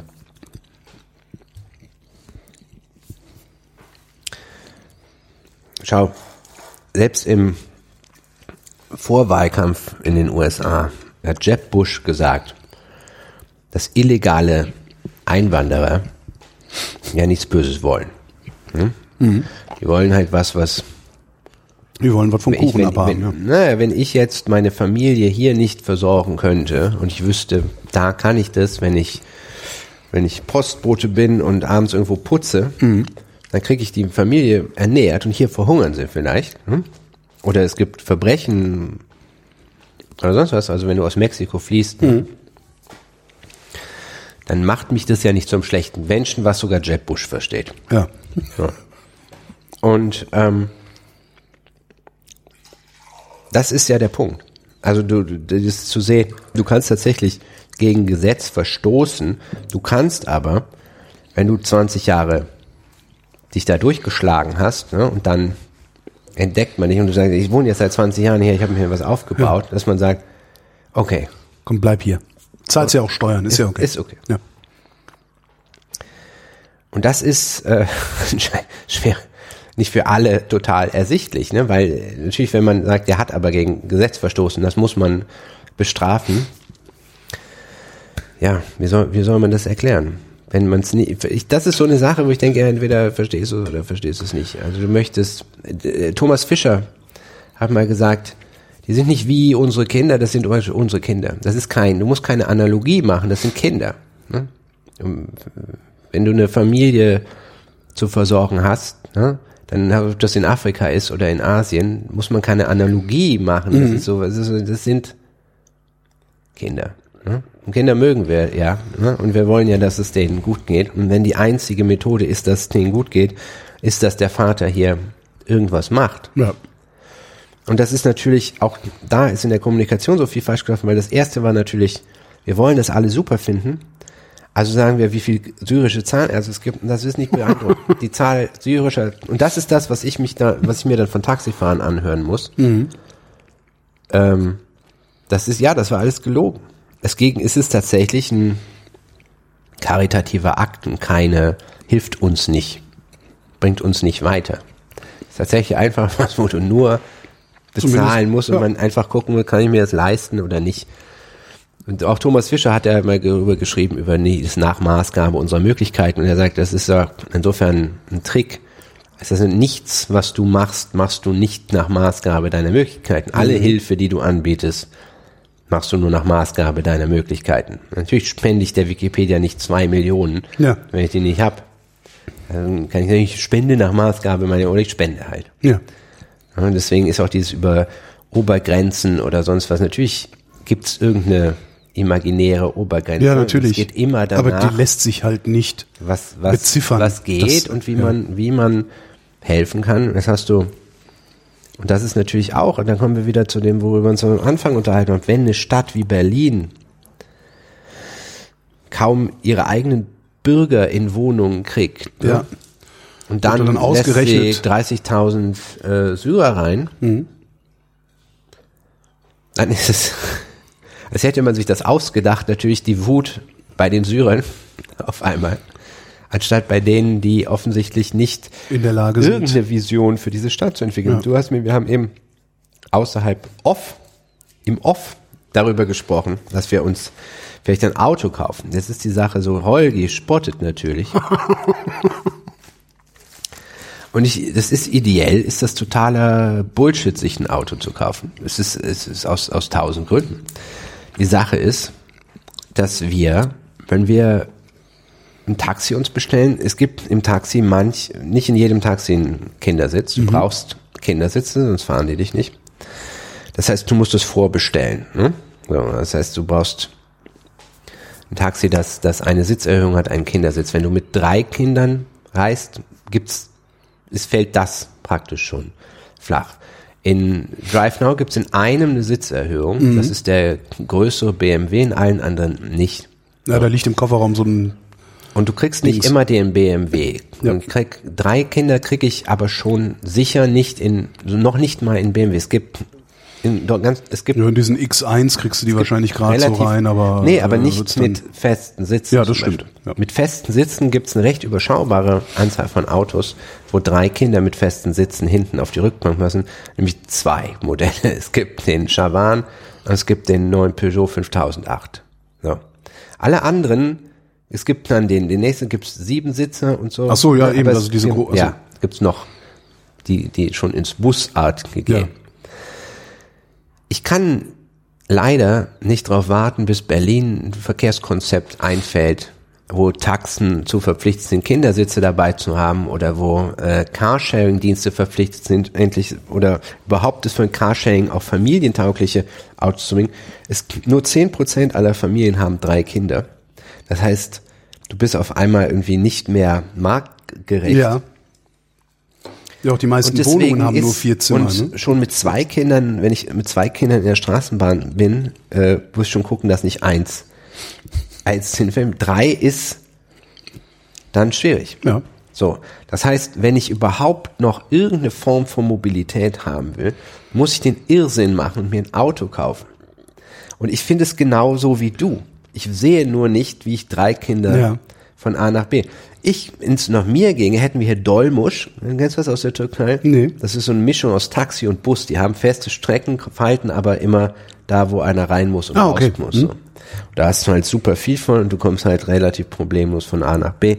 Du hast, ähm, ich, das meiste könnte man mit Auto, äh, mit, mit, mit Fahrradschnellstraßen hier machen.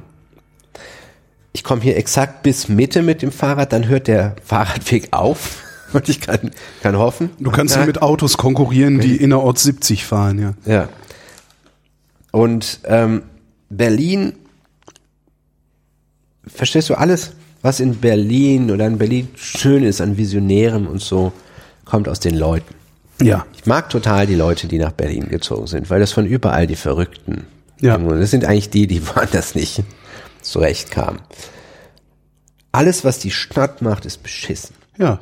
When you pay Halbtagsparlament, you get Halbtagsparlament. Wir haben halt ein Halbtagsparlament. Ja, aber die- Alleine das ist ja schon mal so ein Problem hier. Ja, Also das Abgeordnetenhaus von Berlin ist im Grunde handlungsunfähig. ja, aber das, das ist halt auch, was man merkt. Also Und das möchte es auch so sein, ist Die, ne? Also es gibt ja immer mal wieder so Initiativen. Vision für Berlin, für Verkehr, für Wohnen oder sonst was. Na, die, die, Für- die entsteht gerade äh, so zumindest in Ansätzen unter diesem rot-rot-grünen Senat. Ne? Also, dass da irgendwie der, der, der Verkehrssenat irgendwie versucht zu formulieren, was man, was man vielleicht in Zukunft machen könnte, wo man hin könnte. Und da hast du dann aber auch wieder die, den Protest der Besitzstandsfahrer natürlich. Ne? Also siehst ja gerade, wenn es darum geht, ein bisschen was für die Fahrradfahrer zu tun, heißt ja sofort, dass die Autofahrer hier enteignet werden. Das, äh, ja. Und wie, wie willst du, wie willst du da eine saubere Vision für so eine Stadt formulieren, wenn du noch nicht mal genügend Personal im Abgeordnetenhaus hast, um solche Visionen einfach auch mal zu rechnen, einfach zu sagen, was kostet das eigentlich? Mach doch mal sowas wie ne, den großen Wurf, den großen Gesetzesentwurf und so. Das funktioniert alles nicht. Und das wird, glaube ich, hier so lange nicht funktionieren, wie wir nicht ein anständiges Parlament kriegen. Es fehlen hier ganze Schulen. Ja. Jetzt müsste und die, man ja da denken, sind, sind schlimm. Jetzt müsste man ja meinen, Kinder werden ja irgendwo registriert. Es ist ja nicht so, dass ich meine Kinder heimlich habe. Ich kriege zum Beispiel von der Krankenkasse immer pünktlich einen Brief, der mich erinnert an die nächste Vorsorgeuntersuchung. Daraus ließe sich ableiten, wie viele Schulen man braucht. Ja. Könnte man theoretisch, wenn die nicht alle glücklich mit fünf sterben, Nee, die Könnte man eine ihr- vage, Ihr zieht ja alle weg. könnte man, könnte man eine vage Idee davon bekommen. Das Schulamt scheint, das hat mir mal eine Politikerin erzählt, Schulamt scheint ein Auffangbecken zu sein für Zwangsversetzte aus anderen Bereichen. Auch schön. Die haben irgendwie irrsinnige Fehlzeit. Ich glaube, da war die von 50 Prozent die Rede. Also die Leute sind halt immer krank geschrieben auf Monate wegen Depressionen und Rücken. Und so, das ist dann, verstehst du, das ist, wenn ich sage, Berlin ist kaputt. Es ist wirklich kaputt. Ja. Alles, was hier noch funktioniert, ist, Funktioniert ist trotzdem. Zufall. Hm? Ja. Und ähm, ich, mir ist gerade nicht sicher, ob wir uns im Podcast oder privat darüber unterhalten haben, über Das- mit den Schulen oder sonst irgendwas. Weiß ich nicht, aber ist ja auch Schnurz. Jetzt einfach nochmal dieselben. Ja, ja, Redundanz ist super. Nee. Jedes Jahr Weiter mal, mal durch deine, deine Tech-Note. Okay, was dann rede ich über den Islam. Okay. Die Bundestagswahl war dieses Jahr. Ist an mir vorbeigegangen. Echt? Auch dieser, Nein, dieser, auch dieser bizarre Wahlkampf? Ich wähle immer, wenn ich das eine Mal habe ich die Grünen gewählt, äh, die Piraten gewählt. Wer hat das nicht, ne? Und einmal die Piraten gewählt. Und das, das hat im Grunde nur dazu geführt, dass ich von Christopher Lauer auf Twitter blockiert war. Das ist das einzige Resultat. Und ähm, sonst immer die Grünen. Ich glaube immer tatsächlich die Grünen. Und ähm, auch ohne Grund mittlerweile. Es hat keinen Grund mehr. Es ist nur noch, weil ich ähm, die Grünen sind für, sagen wir mal so, es gibt, ich glaube, in 30 Jahren rückblickend gibt es zwei Themen, die wir heute haben. Das ist, äh, wie kaputt machen wir die Umwelt? Ja. Und das andere ist Überwachung. Ja. Das sind so zwei Themen, wo die Grünen bei mir, so, die das schon immer eher auf der richtigen Seite waren. So. Umwelt ist für mich kein, kein Nachgedanke oder sowas, was kommt, wenn alles andere stimmt. Sondern du hast, ähm, es ist ja nur die missbrauchteste Metapher, die man sich vorstellen kann, ist mit dem Frosch im heißen Wasser und bla. Nun ist es so, natürlich kann man sagen, ja, es gab keinen, der saure Regen war nicht so schlimm, das war nicht so schlimm. Und jetzt auf einmal sind 80 Prozent der Insekten tot. Irgendwo haben wir vielleicht doch nicht aufgepasst. keine Lebensräume mehr für fast alle großen wilden Tiere, die ich meinen, meinen Kindern zeige und sage, erklär mal einem Vierjährigen, warum es kaum noch Löwen gibt oder kaum noch, und so, so, ja, weil wir die alle, Ja, jetzt kommt alle Lebensgrundlage nehmen, weil wir alles vergiften. jetzt so. rennt eine Handvoll Wölfe in Brandenburg rum. Und da flippen sofort ist alle aus. Vicent sofort erschossen worden. Ja. Und ähm, das, das, ja, das ist letztlich der Grund. Die Gesellschaft, äh, sexistische Werbung oder sowas, das, das macht mich eher, da kriege ich eher Magenschmerzen, weil ich dieses, ein Komitee, was darüber bestimmen soll. Werbung ist grauenhaft. Per se schon. Ich kann ja. Werbung, kann, ich kann Werbung, also Leute, die, verstehst du, wenn Leute Werbung posten auf Facebook, das ist für mich so, als würde ich in meiner Kolo Liebeskolumne zu Heroin raten. Das ist so ein Gefühlsersatz, so eine Wärmesimulation, wenn du diese irgendwie der Typ mit Alzheimer oder der Opa, der irgendwie zu, so tut, als wäre er tot, um Weihnachten besucht zu werden. Dieses, ob du da gerade für Edeka oder für Saturn wirbst oder so. Die haben vorher für Geiz ist geil geworben und jetzt werben sie irgendwie mit, mit menschlicher Wärme. Werbung ist immer, ob die, im besten Falle gut gemacht ist sie, ist sie, Aber das ist nie gut gemeint. Ja. ja. ja. Da ist wirklich ein, äh, ich Freunde, die in der Werbung arbeiten. Ja, ich, ich lebe ja gelegentlich von Werbung. Also so ist das nicht. Ja. Aber äh, wie kam ich gerade auf Werbung? Äh, Nachhaltigkeit, äh, Umwelt, die Umwelt. Grünen wählen. Ja, deswegen die Grünen. Aber die sexistische Werbung, das ist so dieses, ich mag äh, das, was mich wahrscheinlich an, an, an der äh, progressiven Bewegung am meisten stört, ist dieses, ist äh, die Moral in die Kunst so sehr eintragen. Ich kenne viele, äh, viele äh, Frauen, Schauspielerinnen oder Leute, die in der Filmindustrie arbeiten, die, die sich femi als Feministinnen sehen, die, wenn ich denen erzähle, dass äh, Netzfeministinnen sagen, dass ähm, Transparent transphob ist, weil der Typ selber nicht, äh, nicht eine Transfrau ist. Wer? Was? Wer? Äh, Kennst du Transparent? nein. Das geht um einen Typen, der relativ spät als, als älterer Familienvater ähm, sagt, dass er eine, eine ähm, ne, Frau werden möchte. Also Frau ist, aber eine Frau auch in der äußerlichen Erscheinung werden möchte. Wird aber von einem Mann gespielt. Und die ganz äh, rein Krieger der Gerechtigkeit wollen äh, sagen, das ist eine transphobe Serie, weil es ein Mann spielt. So, und das, wenn du das, da sind wir doch schon wieder an dem Punkt, Wenn wo du wir das auch, jetzt auch Frauen in, jeder, in jedem erzählst- Podcast sind, wo ich sage, dass, ja, aber diese, diese Leute, also diese Kavallerie, die da im Netz Ja. unterwegs ist, die sind doch die nicht, treiben die sind aber auf doch eine Weise, guck mal, wenn du sagst, die AfD, obwohl letztlich ja, ich meine, selbst, das wird wahrscheinlich das beste Ergebnis, von denen bleiben 13 Prozent. Selbst mit diesen 13 Prozent treiben sie die Politik ein bisschen Ja. vor sich her, ne? weil die Leute halt scheiß Angst haben, weil sie, Na, sie verändern auch die Leute Stimmung, ja, sie verändern auch die Sprache. Passiert das da auch, also an amerikanischen Universitäten Stimmt. hat das Ja. einen massiven Einfluss. so, Ne? Und da kann, das ist halt einfach ein, das ist praktisch wie ein Denksport. Wo kannst du irgendeine Diskriminierung drin sehen? Wo kannst du irgendwie das noch fordern und das noch fordern? Und ähm, es, gibt- kennst du dieses ganze Pay Me, wo es darum geht, dieses, ich, ich Twitter hier bezahlt mich, zahlt mich auf Patreon oder auf äh, auf, was gibt's da noch? Es gibt doch diese ganzen Mikro-Payment. Du hast doch auch so. Ja, ne? ja. Ich twitter hier, dann be- bezahlt, bezahlt mich für mein, mein Ich-Sein, für meinen Aktivismus und für all das. Mhm. Ich vielleicht, Ich verstehe überhaupt nicht, wie, wo, wofür. Also ich, Das- das Ding also ist, mich, mich kann man dafür bezahlen, dass ich diese Podcasts mache. ja, Und wofür soll man dann? dass sie für diese gute Sache sich einsetzen. Mehr von dieser, diese Cloud ist riesig und Sie ist riesig. Ich habe hier noch die F FDP steht hier noch. Gott. Na gut. Fand ich nur bemerkenswert, weil dass sie, dass sie es geschafft haben, du hast ja wahrscheinlich auch diesen Clip gesehen, äh, er mit 18 irgendwie, der, Ja, ja, äh, äh, Lindner, ja. Das ist die FDP. Ja. Dieses Lindner mit 18. Das ist mehr. Das ist die, ja. Was ich so faszinierend finde, ist, dass der, also ich habe überhaupt kein Problem damit, dass der mit 18 irgendwie dumm Zeug geredet hat oder so, aber der redet heute noch genau das Gleiche. Das hat mich sehr fasziniert, dass der sich im Grunde überhaupt nicht verändert hat in der Zeit.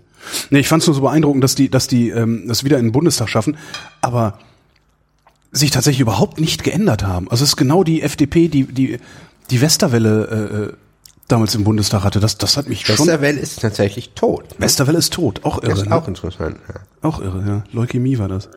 Was habe ich denn hier noch stehen? Brexit. Da haben wir letztes Jahr schon drüber gesprochen. Echt? Das hat mich geschockt. Ja, aber finde, ich, was ich ja noch schockierender finde, ist, wie wenig die das auf die Reihe kriegen. Also ich hätte ja gedacht, dass sie, Gibt weißt du, dass sie, Notfallplan für. dass, ne? ja, dass die sich Gedanken gemacht hätten. So, ja, und wenn wir dann, dann den Brexit haben, also wenn wir dann die Entscheidung haben, dann äh, werden wir folgende Schritte ein. Stattdessen passiert gar nichts. Na gut. Da passt, Eine katalanische ich wollte Freundin. gerade sagen, da passt sehr gut dazu, was als nächstes hier steht, nämlich Katalonien. Katalan, also Katalan, Katalanen in Katalonien, da hätten sie sich auch mal irgendwie einfallen lassen sollen. das ist kompliziert. Einheitliche Bildung. ähm, Der habe ich gesagt, du, ich kann dazu nichts sagen. Weil die immer da, die ist da sehr betroffen von. Ich muss ihr sagen, ich. Das ist wie mit dem Islam, weißt du? Da komme ich gleich zu. Super Kuchen, ne? Na, leider gleich alle. Und es ist meine Schuld. Hier 50-50. Nee, nimm das, nimm das alles, nimm das alles. Sehr gutes. Polen schafft den Rechtsstaat ab. Das ist an mir vorbeigegangen. Tatsächlich. Polen hat den komplett, was heißt das? Weil sie sind, sie sind auf dem besten Wege dazu. Also die haben ja so ein komisches Wahlsystem, das dazu führt, dass du diese Partei PiS heißt sie, Peace. PIS, PIS, Recht und Gerechtigkeit auf Deutsch, dass die zwar nur irgendwie äh, noch ein 30 Prozent der Stimmen hatten. Siehst du, jetzt habe ich was für dich. Darf ich reden? Das Merkmal der neuen Rechten ist, auf Rechtsstaatlichkeit zu pochen. Und das ist das Interessante, dass sie einen, dass dieser Formaljurismus, äh, ju- diese Formaljuristerei sich Bahn gebrochen hat. Man muss sich ja fragen, wenn alle es unfair finden, dass ein nepalesisches Mädchen, das hier aufgewachsen ist und Abitur gemacht hat, das Land verlässt, ne? Das in den Regeln aber so steht, müsste man eigentlich sagen, ah, wahrscheinlich sind die Regeln falsch. Ja, das ist mit, mit eine ne außer Kontrolle geratene G, G20-Demo oder sowas, ne? Dann postet, postet, titelt die Bildzeitung irgendwie tagelang, zeigt sie Bilder von Leuten mit Steinen in der Hand und sagt, ja, und ruft zum, zur Suche nach ihm auf. Also ich meine, das ist ein großartiger Fall für ein Gerichtsverfahren. Jemand hat einen Stein in der Hand. Ja. Das ist der Beweis. Das ist auch ein bisschen kontextlos, ne? Ähm, aber das ist, das ist eigentlich äh, interessanterweise das Erkennungsmerkmal von Rechten heute geworden, zu sagen, wir möchten, dass die Regeln eingehalten werden. Ja. Und ähm, Und zwar vergessen gnadenlos. dabei die Rechtsstaatlichkeit. Ne? Das ist also ein, das meine ich mit Formaljurismus, ist im Grunde, du hast irgendwo eine, eine Regel stehen, die von, vielleicht von der anderen aber aufgeweicht wird oder so. Es ist nicht verboten, Stein in der Hand zu halten. Ja. Ne? Es ist verboten, auf jemanden zu schmeißen. Das Foto beweist das aber nicht, dass er Ja. jemanden geschmissen hat. Ne? Insofern muss ich, kann ich den nicht jagen durch, durch die Stadt und mit Plakaten und, und, und Bildzeitungstitel suchen. Nur weil, hm, ich hab einfach, ich trage vielleicht auch manchmal Steine mit mir herum. Wenn ich meinen Kindern einen Stein zeige, ist, äh, beziehungsweise in Notwehr. Ne? Es gibt ja, ich kenne jetzt mehr Berichte von Leuten, die von Polizei zusammengeschlagen worden sind. Als andersrum. Als andersrum. Ja. Das muss man sich auch vorstellen, ne? dass Polizei Leute zusammentreibt und einkesselt und auf sie einschlägt. Ne? Also Leute, ich befürchte, unter der Pa- äh, Polizei gibt es einen ähm, überdurchschnittlich hohen AfD-Wähleranteil. Das würde mich nicht wundern, ja. Ich habe keine Studie dazu gelesen. Ja, Wahlen sind auch geheim. Also das heißt, äh, wahrscheinlich wirst du da auch keine wirklich sauberen Daten zu kriegen. ne? Entschuldigung, dass ich hier... Mach nix. Äh, Ich frage mich nur gerade, was, was heißt, sie pochen auf den Rechtsstaat? Also weil wenn sie auf den Rechtsstaat pochen würden, Nee, dann würden, würden auf Recht, also dieses Recht und Ordnung Ding, Ja. diese, ähm, Anwendung der Gesetze, also wenn du zum Beispiel sagst, das ist jetzt zum Beispiel die Polizei regt sich über Legalisierung von Cannabis und Legalisierung von Prostitution, die ja nun schon irgendwie 15, 20 Jahre her ist, immer noch auf, weil sie nicht genug Verbrecher da in diesen Bereichen ausheben können, deswegen, weil es ihnen das schwerer macht. Die sagen sich nicht, na, vielleicht ist das kein Verbrechen, was da Ja. hintersteckt, sondern die sollen, doch, doch, doch, da kann irgendwas nicht, nicht richtig sein. Und für manche Leute ist schon die Idee, Drogen zu legalisieren, ist, ist praktisch paradox. Ne? weil morgen nicht erlaubt Das heißt, sein. also die verfassungsrechtmäßige Ordnung gibt durchaus her, jemandem ein Recht auf einen Joint einzuräumen. Die, äh, das Pochen auf einzelnen Regeln ne, oder beziehungsweise einen, so müsste es eigentlich doch sein, also zum Beispiel dieses Schießen auf Flüchtlinge, das berühmte von, Ja. von Frauke Petri. Nee, äh, Beatrix von Storch war das, oder? Ich glaube, das Oder war Frauke, ja? Frauke Petri. Natürlich könnte man sagen, na, da ist die Grenze. Das ist die Regel, das ist das Gesetz. Und wenn jemand da rein müsste, musste man als Ultima Ratio auf die schießen. Ja. Man könnte aber auch sagen, ähm, naja, wir sind aber sind jetzt mal Leute. Es gibt zum Beispiel auch im Notwehrrecht, zum Beispiel, du darfst äh, deine Rechtsgüter schützen. Wenn Kinder auf deinem Kirschbaum Kirschen klauen, könnte man jetzt meinen, du kannst sie auch runterknallen, wenn du ein Schießgewehr hast. Und wenn du sagst, du sitzt da. Ja, aber das ist ja dann ist ja dann eher unverhältnismäßig, ne? Also weil Du musst, du hast bei der bei der Notwehr keine Verhältnismäßigkeit. Oh, Oder aber wenn, doch. wenn ich dich, wenn ich dich beraube um deine Brieftasche, kannst du mich erschießen. Ne? Aber du kannst, wirst du hinterher- muss aber gegenwärtig sein, der Angriff. Egal. genau. Das Trotzdem gibt Erschießen, es, das Erschießen muss die einzige Möglichkeit sein, mit der ich diesen gegenwärtigen Angriff abwehre. Wenn es eine andere gibt, dann war es unverhältnismäßig. ja, aber wenn ich, wenn mal, du hast den Fall, da sitzt ein Rentner auf so einer Veranda und der kann nicht laufen. Mhm. Und er ruft, Kinder, haut ab, lass meine Kirschen in Ruhe. Hm? Und dann nimmt er sein Gewehr und knallt die ab. Da würde ich als erstes vor allen Dingen erstmal seine waffenrechtliche Eignung in Frage stellen. Ja, Was dem Kind, du- was dann da vom Baum fällt, auch nichts hilft. ne? Dass es am Ende gibt's Natürlich wird das juristisch irgendwie be beantwortet. Ne? Ja. Trotzdem gibt es natürlich Menschen, die eher sagen, naja gut, ne, die müssen ja auch keine Kirschen klauen. Schießt die, schießt die Balken ab. You Wirst had it wird eh coming. nichts du, wusst, du wusstest doch, was passiert. Ja. Beliebtes Argument übrigens ähm, bei, äh, ich sag mal, DDR-Profiteuren, wenn man mit denen oder deren Kindern, das was ich so eine Diskussion hatte ich mal über äh, Mauerschützen, Hm. also die Mauertoten spricht, ähm, kommt gerne. Also das Beste, was ich mal gehört habe, das war von der Tochter eines äh, Stasi-Offiziers. Die sagt ja, wieso? Äh, es wusste doch jeder, was passiert. Mhm. Es wusste doch jeder, dass du nicht über die Mauer darfst, äh, weil du sonst äh, erschossen wirst. Wenn du also dahin Ja, gehst, ist selber siehst du, in schuld. der DDR wird es auch viele gegeben haben, die gesagt haben, das sind die Regeln, Genau. halte ich ran. Ja. Und man muss, glaube ich, schon manchmal etwas globaler denken und sagen, wie verhält sich das hier mit dem kategorischen Imperativ, mit der goldenen Regel, mit einfach mit Basisethik. Wenn jetzt du mit deinem Kind an dieser Grenze stehst Ja. und du weißt, dahinter ist der Balkan und dahinter ist das Land, aus dem ich geflohen bin, würdest du lieber rein oder nicht? Würdest du sagen, na gut, ich verstehe jetzt die Regel, ich verurteile jetzt meine, meine Kinder auch mit mir. Ne? Und das, das ist halt die Grenze. Das ist, da ist, manchmal muss man halt sagen, ah gut, die Regel ist falsch. Ne?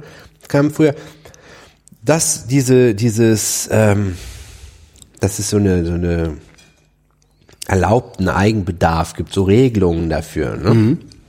Ist in, damals in Stand gesetzt worden von einem, von 1992 von einem Richter, der eine Frau, die in den Knast zu ihrem Typen 0,3 Gramm Haschisch geschmuggelt hat, er hätte sie zu einer Haftstrafe verurteilen müssen und hat dann gesagt, ich mache eine Normkontrollklage, ich lege die Norm dem BGH vor und frage bitte, ist das Ist das noch sinnvoll? ist das sinnvoll.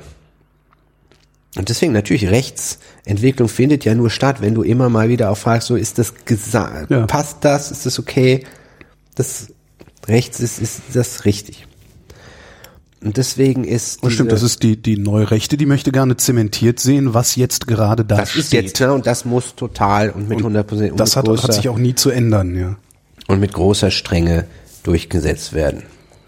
Ja, und wenn, wenn Gabriel, nicht Gunther Gabriel, der ist tot, ne? Der ist auch tot, ja. Gabriel Popp, wie heißt der? Sigmar. Sigmar Gabriel. Genau. Der hat's auch nie leicht gehabt, ne? Denk mal. Wenn Sigmar Gabriel dann sagt, mehr, weniger Datenschutz, mehr Sicherheit, ne? äh, trifft das in diesen, diesen Geist, ne?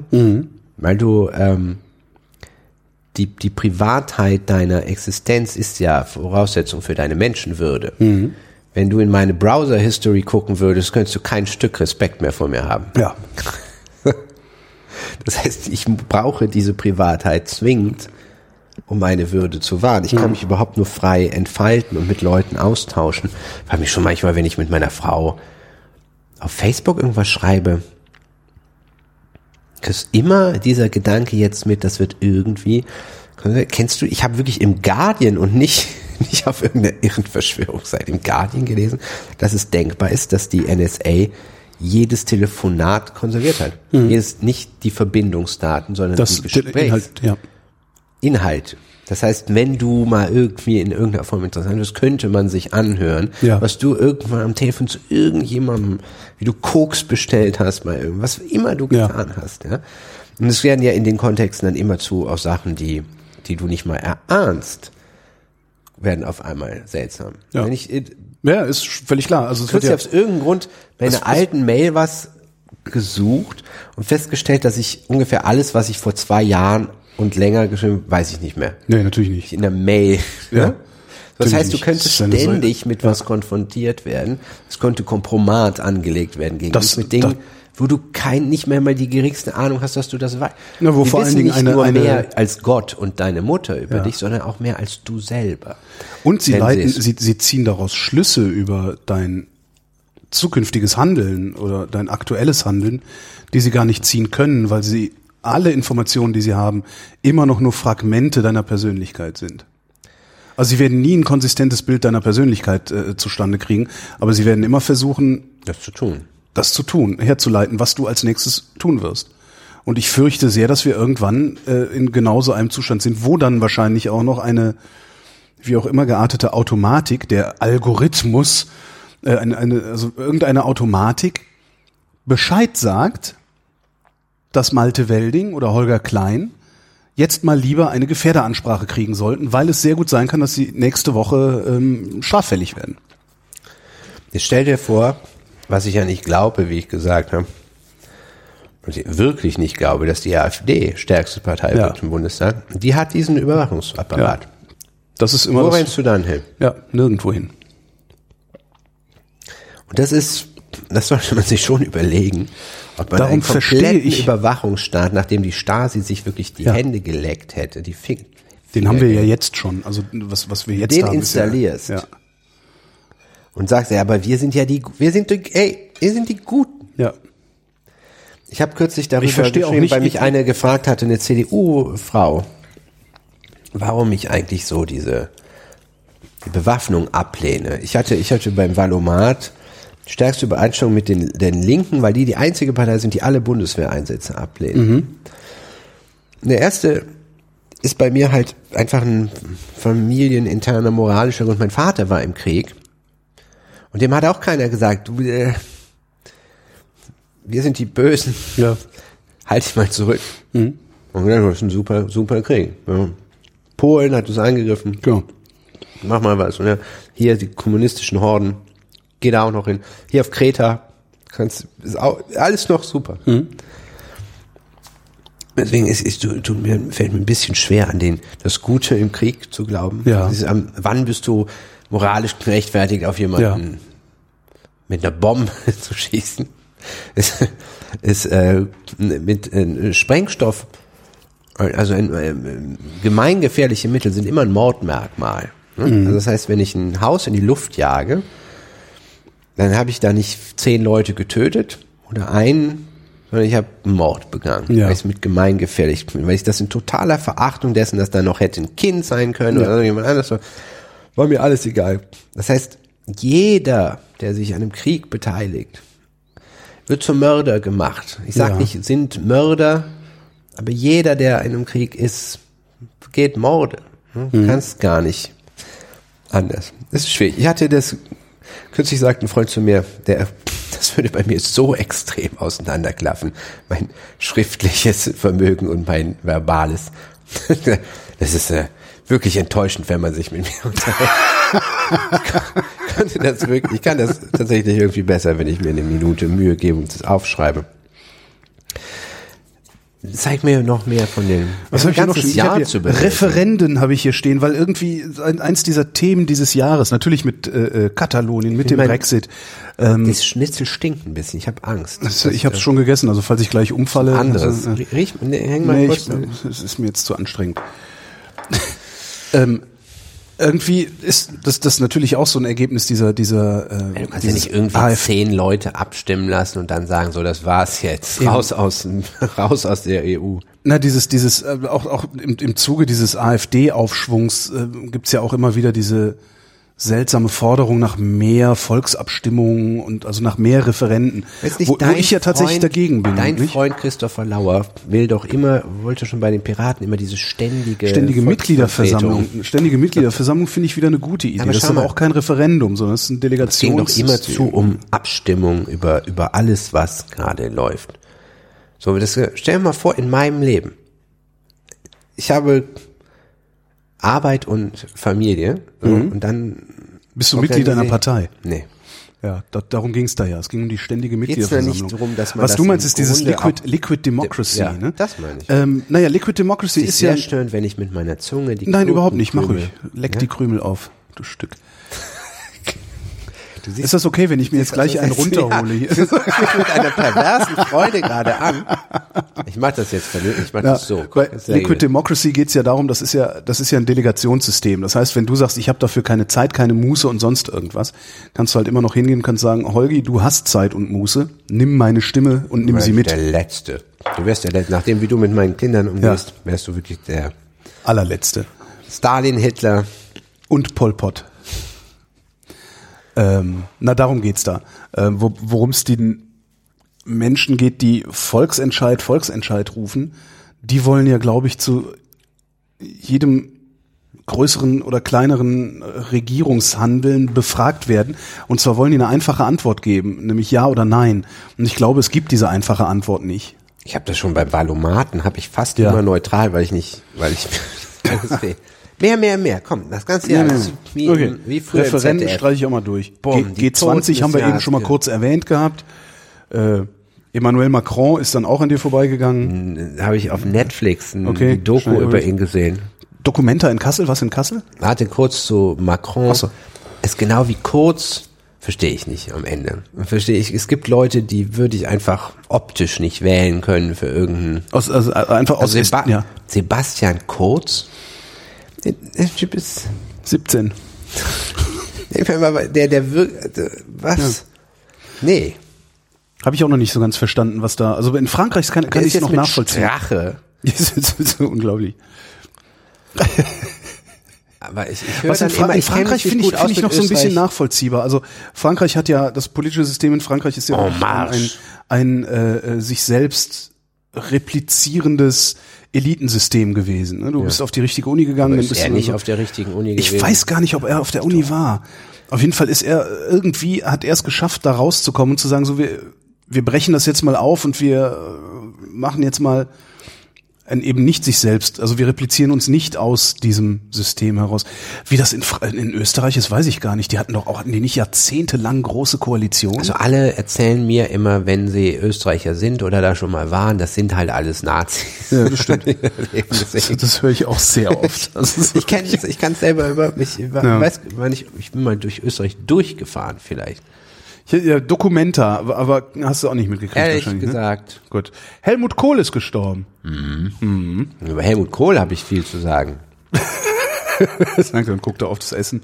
Hast du ähm, die Doku gesehen da mit seinen schwarzen Kassen, die er ich habe vor, Bestimmt, vor Jahren noch auf Spreeblick geschrieben über die Erfinder Helmut Kohls. Da ging es um einen ähm, Fabrikanten da aus der Gegend und Hans-Martin Schleier. Hans-Martin Schleier, das wird ja gern vergessen, dass, dass der auch ein äh, begeisterter Nazi war. Ja, das ist ja das, was ich, was ich der so. ist nicht einfach nur so erschossen worden. ja, sondern ja, die haben den gezielt ausgesucht. Also, He had it ja. coming, wie du sagen Ja, würdest. ja. Und ähm, Also der war nicht nur ein die haben- Ziel, weil er Arbeitgeberpräsident war, sondern weil er eben auch ein SS-Mann war, der keine Reue gezeigt Du hast- hat. du hast- hat hinterher also in einem Interview ich- ich gesagt, er hätte sich nichts vorzuwerfen. Ich mach's kurz. Du hast Linien von Auschwitz zu Helmut Kohl, ja, Ja. also über Ries, hat in hat äh, Zwangsarbeiter ausgebeutet. Flick hat Zwangsarbeiter ausgebeutet. Mhm. Flick, hat schon für von Papen gespendet. Wo es dir wirklich kalt den Rücken runterläuft. Mhm. Wo du denkst, du hast hier im Grunde so eine bürgerliche Fassade hingestellt gekriegt, dass dieselben Geld- und Machteliten sich andere Politiker halt gekauft haben, Mhm. ne, als in den 60 Jahren davor. Ähm, man wirklich davon ausgehen muss, dass, dass es eine Kaputtheit dahinter gibt, die, die man tatsächlich ich war politisch als Kind und Heranwachsender nicht auf Kohls Seite. Ich habe tatsächlich lange Zeit gedacht, ja, aber korrupt ist er nicht. Weil er das irgendwie nicht. Stimmt, Und wenn, dann ist er immer, dann nur für seine Partei, aber so seine- Parteisoldat. Das, das Image von Kohl war ja immer dieses, er macht das für die Geschichtsbücher. Ja. Er ist Historiker, er macht das alles für die Geschichtsbücher und du dachtest, ja, er steht da wahrscheinlich meistens oder oft auf der falschen Seite, aber wenigstens ein Straight Shooter. Mhm. Und das war er nie. In Wirklichkeit, in Wirklichkeit war er einfach nur komplett korrupt. Mhm. Ähm, ja, das ist so ein bisschen, äh, das war ja doch auch selbst, wenn man sich in seiner Jugend äh, links gesehen hat, ähm, dachte man doch, man lebt im besseren Deutschland. ja. Was, was heute, naja, also was man, also die, War es das nicht? naja, also wenn du das, für mich war komischerweise eine ganz, ein Grunde, im Großen und Ganzen harmlose Sache, war so der Tropf, wo ich dachte, oh Mann, es gab auch hier staatlich gefördertes Doping. Ja. Und es war ja immer schon, es war, wenn du als Kind ZDF Olympia gesehen hast, äh, na immer klar, die Tschechen, Die Tschechoslowakien sind Tscheche sind Kugelstoßerinnen, genau, sind eigentlich, eigentlich Männer, riesige- Testosteron ja, hm. gedopt und so. Hm. Ja, und in derselben Zeit sind, sind die hier staatlich. Das ist mal völlig das Sportministerium, Innenministerium. In Freiburg haben sie geforscht an irgendwelchen leistungssteigernden Mitteln. Aber macht es das zum schlechteren WM Deutschland? Nein, ich sage nur, du hattest äh, über, du hattest hier den den BND, der äh, Willy Brandt bespitzelt hat. Mhm. Du hattest ähm, den radikalen Erlass. Du hattest die die Bildzeitung, die noch wilder marodiert hat als äh, als sie es heute tut. Du hattest schon viele schlechte Sachen hier. Ja. Du hattest natürlich auch pff, rückhaltlose äh, Unterstützung von allen imperialistischen Umtrieben der Amerikaner. Hm? Ich sag, ich sag nicht, da habe ich gesagt, es ist nicht das Schlechte. Ich habe ist nicht schlechter als die DDR gewesen, aber es war So auch lange nicht so gut, wie wir, wie wir es uns eingebildet haben. nein, Also, nicht nicht so deutlich moralisch überlegen. Nein. Da- das ging es ja. Hm? Ehe für alle. Ja, was soll man sagen? Es ist ja.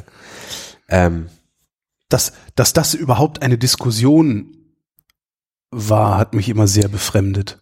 Weil, was, was mehr, glaube ich, noch eine Diskussion ist, ist diese Sexualkunde für Kinder und so. die Frühsexualisierung meinst du? Frühsexualisierung. Was ja auch nur heißt äh, Kinderverschwulung.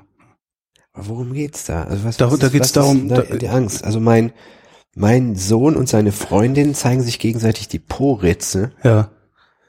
Irgendwann werden sie das sein lassen müssen. Wahrscheinlich. was du ihnen dazwischen erzählst. also, Das, ich weiß überhaupt nicht, was da die, ich vermute auch, dass das auch wieder nur so ein Stellvertreter, Also, ich sag Krieg meinem ist- Sohn, also, also bei, wenn ich den beibringe zu sprechen, rede ich von Mann und Frau. ja, Ah, das ist Holgi ist ein Mann. ja, Wenn Holgi sich entschließt, irgendwann seinen Penis umwandeln zu lassen in eine Vagina, werde ich das immer noch nicht mit zwei erklären, weil es nicht, um, damit sie das Konzept ungefähr verstehen. Und irgendwann werde ich sagen, jo, Holgi war mal eine sehr schöne Frau und jetzt ist sie, ist er diese Art Ja. von Mann.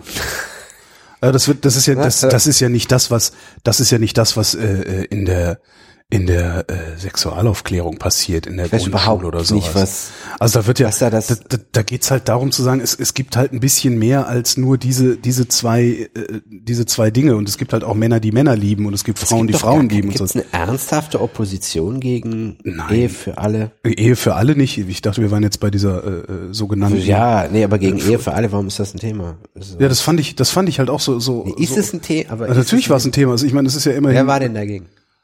Äh, Union. Zählt nicht. Ich hab Naja, ernsthaft na, nein. die, die ist doch ist doch kurz vor der Bundestagswahl äh, hat doch dann Angela Merkel ähm, Ja, sie hat auch, ja. kundgetan, dass, Gut, die Kanzlerin. Gewissensentscheid, der Gewissens, äh, ne, dass die, die Fraktionsdisziplin aufgehoben wäre und jeder so stimmen könne, wie er wolle. Ähm, woraufhin sie dann ja die Ehe für alle durchgesetzt haben im Bundestag. Aber vorher hat's halt zigfach nicht funktioniert. Irgendwo mal einen ganz interessanten Text gelesen zu, warum das juristisch schwierig ist, aus irgendwelchen Abgründen des BGB. Aber Hinterbliebenenversorgung ist sicherlich ein Problem. Du, ähm, die meisten Schwulen, die ich kenne, hatten kein großes Interesse daran, äh, zu heiraten oder zu adoptieren. Ja, adoptieren dürfen sie ja, glaube ich, immer noch nicht, ne? Oder? Hängt das nicht mit der Ehe? Geht doch dann auch gemeinsames Adoptionsrecht zusammen. Und auch wenn die meisten Schwulen, die du kennst und auch die meisten, die ich kenne, äh, da keinen gesteigerten Wert drauf legen, ist es halt trotzdem, finde ich, fällt- ne, ich, ich finde das so, so an, was ich, Ich daran so schön finde, ist, dass wir dieses, nicht, dieses, nicht verstanden. Also ich habe letztes Mal schon erzählt von dieser diesem Ethik, Moral, Philosophie. Ne?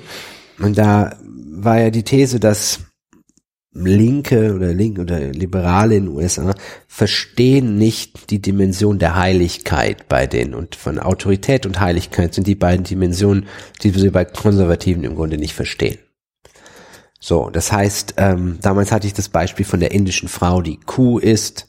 Ne? Das ist für Inder genauso schlimm wie Mord, weil sie, weil sie halt das, ähm, das Andenken, wenn der Mann gestorben ist, ne, also es ging um eine Witwe, die irgendwas. ein, ein Sakrileg begeht, dann wird praktisch der Mann bestraft durch das Karma sozusagen. Also das, wenn du das wirklich glaubst, machst du also mit dieser Heil, ne, dieser Schändung irgendwas ganz Schlimmes. Und für diese, wenn du jetzt sagen wir mal, du bist fundamentaler, fundamentalistischer Christ und glaubst, dass Sodom und Gomorra ein Tatsachenbericht ist, Ja. dann hast du da ja die Schilderung von dem, wie Gott darauf reagiert, wenn in deiner Gemeinde viele Schwule leben. So, ne? also das heißt aus aus Sicht von jemandem, der ähm, alttestamentarisch Denkt. gläubig ist, äh, wäre da wäre das also praktisch, ne? Also so ein ein ein äh, gegen die Gemeinschaft gerichtetes Handeln. Mhm. Dass man sagen, will, ah, so gut, du bist halt verrückt, deswegen glaubst du das. Ja. Das ist also am weitesten, was ich denen entgegenkriegen kann. Ja, ich verstehe, ihr habt halt, aber ich verstehe nicht, wie, wie, warum sonst? Das ist ja, glaube ich, auch schon mal erzählt, die, dass ich als, als ich diesen ähm, schwulen Freund hatte, so mit 18, wie ich dann angefeindet worden bin von meinen Freunden und die sich immer, das sind Leute, die sich immer noch mokieren darüber, als Hitzelsberger sein Out, Coming Out hatte, die was heterosexuelle Männer gegen schwule Männer haben, wird, sich mir nie erschließen. Verstehe ich auch nicht. Es, ich meine, was Besseres könnte dir passieren, als ein gut aussehender Typ, der, Der nicht keine deine Frau- Konkurrenz. keine Konkurrenz. Nein, im Ernst. Ich, Ja. Ich verstehe, ich verstehe es so sehr auch nicht, dass ich kann da Ich nicht verstehe es auch nicht. Möglicherweise geht's geht's auch tatsächlich nur darum, äh, ja, ein einfaches Opfer zu haben. Also einfach was zu haben, was ne, ist, ist eine Minderheit, ist nicht so lautstark, ähm, ja, ist halt eine Minderheit. Kannst du, kannst, du, kannst- kannst du unterdrücken. die Leute- wir treten halt so gut nach unten, wie wir können. Ja, und wenn einer schwul ist, dann ist halt super, weil wie viel Prozent sind das? Ne? Also in meiner in meiner Jahrgangsstufe von ich glaube 120 Schülern hatten wir zwei Schwule. Hm. Ja. So und die kannst du natürlich super, das sind die perfekten Opfer. Hatte ganz lange ging 10 Prozent rum, das hat sich herausgestellt als Quatsch und man redet mittlerweile von ein bis zwei Prozent. Das, das ist das perfekte Opfer, natürlich. Und das kannst du dann auch noch irgendwie so religionshistorisch begründen, ja, wie du sagtest, alttestamentarisch. Äh, das Bundesverfassungsgericht hat äh, Intersexualität, also hat ein drittes Geschlecht ähm, durchgesetzt. Ist- das ist auch halt- eine. Ich finde das, ich finde das ja einfach so, ein Tatsache, So, ja, eben. Aber ich finde das so irre, dass wir, dass wir in einer Gesellschaft leben, die, die tatsächlich auch die Kraft hat, das so anzuerkennen und sich nicht auf irgendwelche archaischen Prinzipien berufen muss, äh, dass, äh, weiß ich nicht, äh, ne, also es ist nur Mann und Frau geben kann, weil nur daraus kommen Kinder und alles andere, das ist ja nichts. Ich komme mir Das da immer vor wie Larry. David, weil ich immer, weil ich immer schon irgendwie mit so dem nächsten Schritt konfrontiert bin Ja, und dann sehe, wenn irgendwo eine schreibt, naja, das ist halt das Privileg von Frauen, schwanger werden zu können, dass dann eine schreibt, Transmänner können auch schwanger werden. Und ich immer denke, ah, ja. Ich kenne das nur so als dieses, ach, come on. Was ich eben meinte, wenn ich mit meinen, ich habe das schon mal verglichen damit, wenn ich auffordere, das Publikum in die Hände zu klatschen, sage ich ihnen auch nicht, na, aber die Einarmigen zwischen uns. Ja. Es gibt's, ist gut, dass das anerkannt ist, aber es ist nicht häufig genug, als dass ich das in meine alltägliche Sprache einbringen Ja. könnte. Also dass ich in meinem Alter, wenn ich da sind äh, alle, alle Ladies and Gentlemen, wenn ich dann anfüge and Intersexuals, fängt es an parodistisch zu werden. Ja. Natürlich wird in der Regel bei 150, also es mü- es müssten mehrere tausend da sitzen, um überhaupt jemanden zu haben, der eine ungeklärte geschlechtliche Identität hat. So, das heißt, normaler Klassenlehrer ja. Wird in fünf, wenn er 50 Mal Klassenlehrer war, vielleicht einmal auf jemanden, der nicht, der in dem Kampf ist und alles andere, jo, er wird alle fünf Klassen mal jemanden, einen schwulen Jungen haben, ein lesbisches Mädchen, so. Sollten wir es deshalb einfach ignorieren? Na, ich, Oder ich sage, nein, ich, ich sage, wenn sich das stellt, muss man damit natürlich offen und unterstützend umgehen. Ja. Aber trotzdem, wie gesagt, du wirst nicht immer jede jedes noch so seltene Vorkommen irgendwie in deiner alltäglichen Sprache natürlich nicht. nennen. Ne? Ich glaube aber auch nicht, dass das jemand will, außer wiederum ein paar Ich sage ja, aber ne? natürlich würde, es ist zum Beispiel, wenn ich im, im Geburtsvorbereitungskurs sitze, redet man da von Mamas und Papas, ne? Die Hebamme sagt, na, sind alle Mamas und Papas, Ja. und nicht Mamas und Mamas und Papas und Papas, ne? Oder sind hier äh, Transmänner, die, äh, das wird, das wird kein Vortrag aus der Ja. Begrüßung, sondern Männer und Frauen. Ist mir schon für meine Kolumne vorgeworfen, dass ich da nicht mit, äh, dass ich ich weiß auch einmal war die, die Frage, können Männer und Frauen befreundet sein? Ich habe das heterosexuell beantwortet, weil die Frage so gemeint war. Ja. Nicht für Ja. alle möglichen noch, also ich kann, muss in der Kolumne nämlich im Grunde entscheiden, darauf antworte ich jetzt und nicht auf alles andere noch. Ne? Nein, aber um das nicht misszuverstehen, natürlich, äh, das ist nur, weil ich mit dem nächsten Schritt schon konfrontiert bin, dass ich manchmal davon irgendwie genervt bin, wenn ich das sehe, weil es immer ähm, als mm, ich weiß, mein bester Freund in der Schulzeit und ich haben irgendwann verstanden, dass dasselbe und das gleiche unterschiedliche Sachen sind. Ja. Und da, da haben wir jedes Mal, wenn jemand dasselbe gesagt hat und das gleiche gemeint, haben wir so, oh, oh, oh. Uns darüber, so, Gott, der jetzt auch, Scheinbar- ja, scheinbar das ist, anscheinend. Das krass. Und 30-Jährige und 40-Jährige und 50-Jährige und Eltern, alle haben diese Fehler gemacht. So. Voll Idiot. So kommt, das ist das, was ich sehe, wenn jemand denkt, Transmänner können auch schon. Ja, ich käme selber nie, wenn ich ein Ei hätte, käme ich nie auf die Idee, dass alle jetzt irgendwie darüber auf Rücksicht nehmen müssen, dass, dass ich vielleicht äh, zeugungsschwach bin oder was. Ja, weil du nicht zeugungsschwach bist. Nee. Ich glaube nämlich nicht, ich weiß zum Beispiel, dass als mein Vater gestorben war und ich total in Trauer war, dass ich einfach nicht auf Partys gegangen bin, um die Leute nicht runterzunehmen. Ich habe nicht mein Leid, in, ich habe mich nicht auf die Party gestellt und gesagt, macht mal bitte die Musik aus, das stört. Ja gut, aber wir reden jetzt nicht über Veganismus, sondern Was? wir reden jetzt nicht über Veganismus. Also Ve- Ich kenne Veganer, wirklich nur einen Veganer Ne- nein, gut das- und der ist überhaupt nicht so. ne, bei Veganern hast du aber, du hast ja das Problem, dass wenn du mit einer Gruppe von Leuten unterwegs bist, ein Veganer dabei, kannst du nicht in jedes Restaurant gehen, sondern äh, alle nehmen dann Rücksicht auf den Veganer.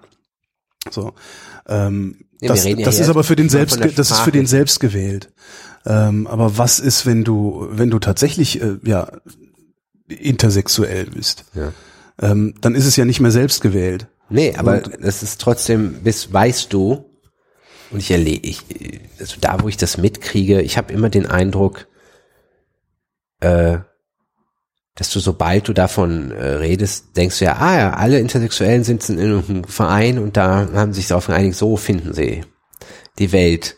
Dass du da, ich habe das auf Reddit häufiger, ähm, ist auch eine Debatte um Transsexualität ist, ähm, dieser, äh, die, darum geht das, wenn du weißt, sagen wir mal, ich wäre schwul, du hast aber keinen Penis, ja, weil du ein, eine, ein Transmann bist, du bist aber noch nicht äh, Post und B. Und ich mag aber so gern Schwänze, ja. Ob das transphob ist, wenn ich nicht mit dir schlafe, ob, weil du meine Frau bist, äh, Frau warst, beziehungsweise fürs Heterosexuelle umgedacht, äh, dass ich, dass du kein, nicht mit einer Frau schlafen würdest, die mal, Ein Mann war. ist das transphob oder nicht? Und die meisten Leute würden sagen, naja gut, ist es halt am Ende, ne? Ist es, also auch die meisten äh, Transgender-Leute, die so darüber schreiben, sagen, naja gut, ist es halt dir überlassen, ne? Und Ja. es gibt halt dann Leute, die auf diesen Konflikt aus sind und dann darauf bestehen wollen, dass es, dass es transphob ist. Natürlich, ja. Also auch meine Sexualität bezieht das klassische Geschlechtsorgan ein, was ich erwarten würde an Ja. der Person. Ne? Wenn du mir die, ich habe irgendwann eine Frage gelesen, würdest du eher mit einer Frau mit Schwanz oder mit einem Mann mit Vagina schlafen? Das ist für eine bescheuerte Frage. ne, so als, als, Bring mir die beiden Leute mal vorbei, dann kann ich das entscheiden.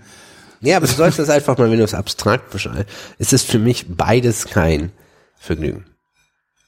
Ja. Und ich, der, kennst du diese Frage, würdest du eher mit deiner Frau im Körper deines, deiner kleinen Tochter schlafen oder eher, also wenn deine Frau, der Geist deiner Frau transportiert wäre, so Body Swap Geschichte, ja? Oder mit deiner kleinen Tochter im Körper deiner Frau. Was ist denn das? Das ist doch. Das sind einfach so, Wer stellt denn solche Fragen? Also da Ahnung, weigere ich mich doch drüber Internet- nachzudenken. Entschuldige, jetzt guckst du wie ein AfD-Wähler. Ja, nee, ernsthaft. Also das ist doch. äh, äh, Verstehe, Ja, es verstehe sind doch einfach nur, nur, nur Fragen, die man sich durch den Kopf gehen lassen kann. Ja, so oder bei, so bist du ein Bei beiden würde ich also- sagen, mm. Ja, aber stell dir vor, du hast die, die Liebe deines Lebens, die ist jetzt halt einfach zufällig, äh, durch diese eine Bodyswap-Geschichte ist ihr Geist gelandet. Ja, aber das Körper passiert eines- nicht. Das ist halt einfach. Ja, Entschuldigung, aber es passiert halt nicht. Die Liebe meines Lebens wird nicht zufälligerweise eine 35-Jährige im Körper einer 13-Jährigen sein. Das wird, das ist nicht so. So, Das ist doch nur einfach eine also das, das sind dann tatsächlich auch so Gedankenspiele. Verstehst du Ich, hypothetische Fragen? ich verstehe hypothetische Fragen, aber die, die Hypothese darf halt nicht komplett abwegig sein, sonst äh, weigere ich mich tatsächlich, solche Spiele zu Wahrscheinlich hat das spielen. irgendwie auf Reddit einfach geschrieben. Okay. Irgendein Geisteskranker. Air Berlin ist pleite gegangen. Es gibt keine Air Berlin mehr. Ja. Bei dir wahrscheinlich Schnurz, oder? Ja. Ähm, was haben wir noch? Die Volksbühne ist gestorben. Ja. Wie? Das ist äh, die die Volksbühne äh, war so ein Theater hier in der Stadt und ich bedauere jetzt nachträglich sehr, dass ich das nicht wirklich mitbekommen oder mitgenommen habe. Das war ein Theater, das Volksbühne gibt's doch noch. die Volksbühne am Rosa-Luxemburg-Platz, äh, die gibt's ja, die gibt's nicht mehr. Da gibt's ein Gebäude, das heißt Volksbühne. Und das hat aber mit dem, was die Volksbühne am Rosa-Luxemburg-Platz war, nichts zu tun mehr. Ähm, das war ein Theater, das einen absoluten künstlerischen Freiraum geboten hat Unter Castor. unter Kastorf. Die, die haben da ja im Grunde machen können, was sie wollen und haben wahnsinniges Zeug gemacht. Ob man das jetzt gut gefunden hat oder nicht, sei dahingestellt. Und dann hat äh, im letzten im letzten Abgeordnetenhaus saß äh, als Kulturstaatssekretär Tim Renner, der Typ, der früher bei Universal Music war und Ja. äh, da ja und der hat dafür gesorgt, dass Kastorf gefeuert wird und ersetzt wird durch ähm, Chris Derkon, den ehemaligen Chef der Tate Gallery. Äh, Irgendwie. Ähm, Der hat zwei Jahre Zeit und sehr viel Geld gehabt, um ein neues Konzept für die Volksbühne zu entwickeln, ist damit mehr oder minder gescheitert, also hat nicht wirklich irgendwie was, was Neues, was Tolles gemacht.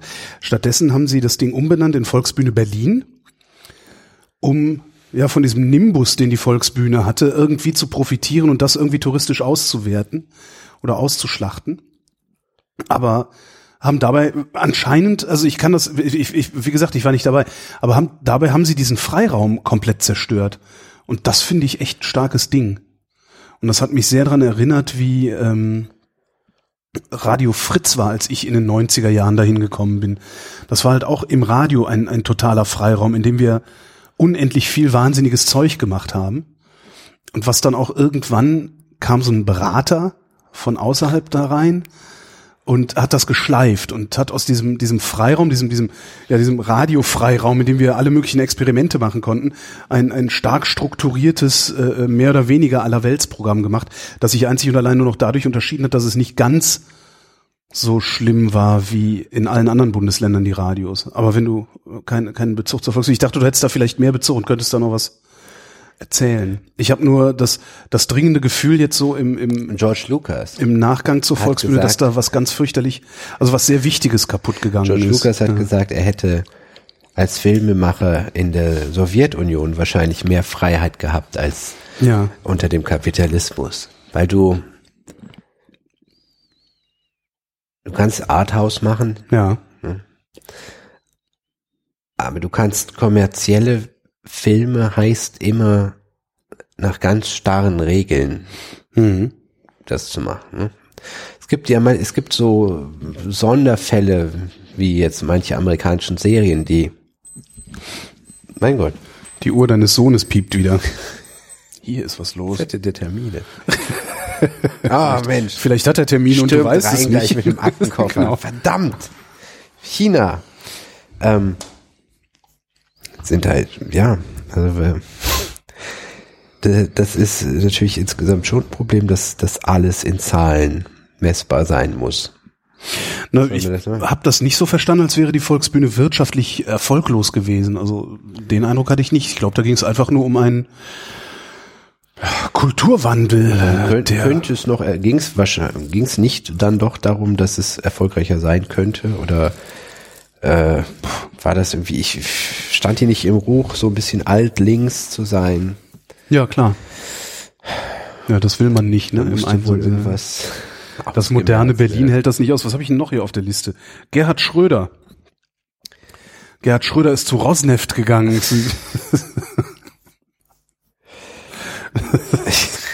War so ein Aufreger dieses Jahr.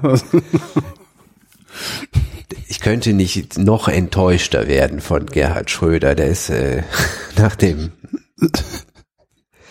nachdem er den Sozialstaat geschreddert hat Ja. äh, und sich und äh, Putin einen lupenreinen Demokraten genannt hat, äh, konnte nicht mehr viel geschehen. Ja.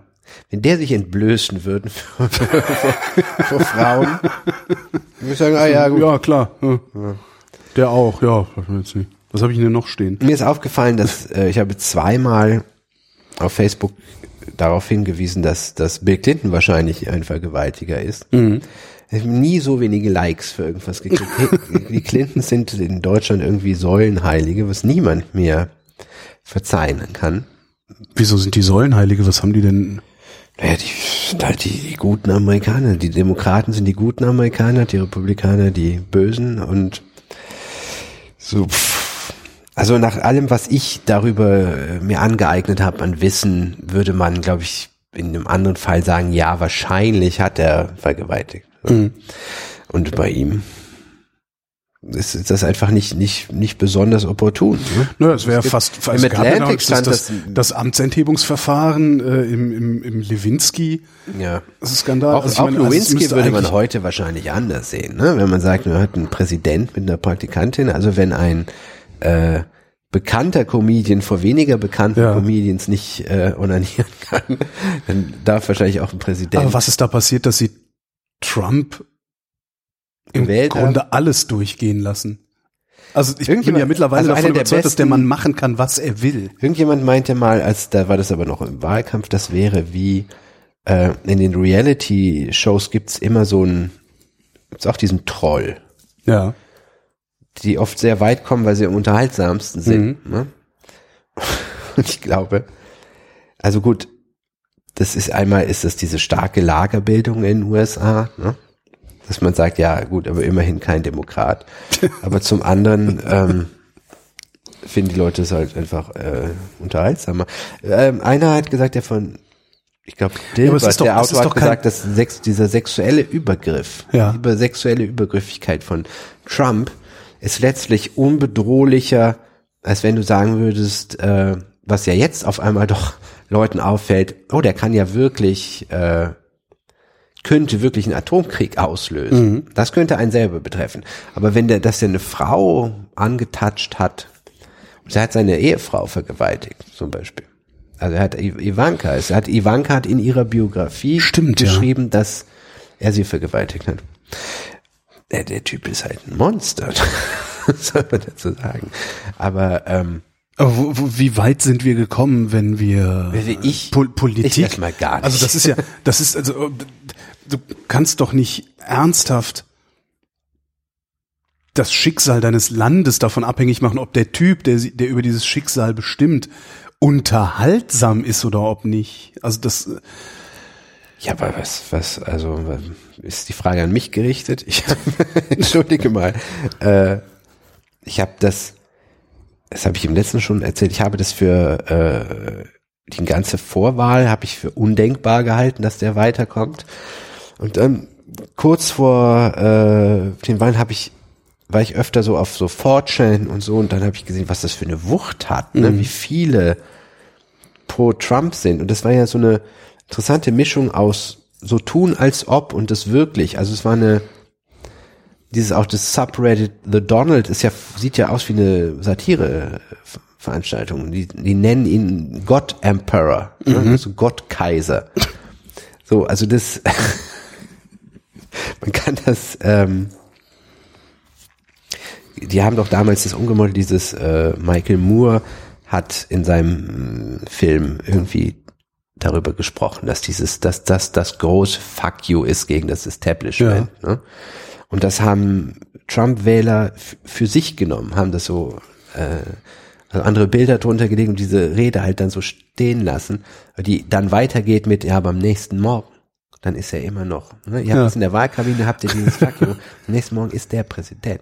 Und dann dann habt ihr den Salat. ja, aber da haben sie, hat stoppt das äh, Band praktisch, das Video, was dann viral gegangen ist sozusagen.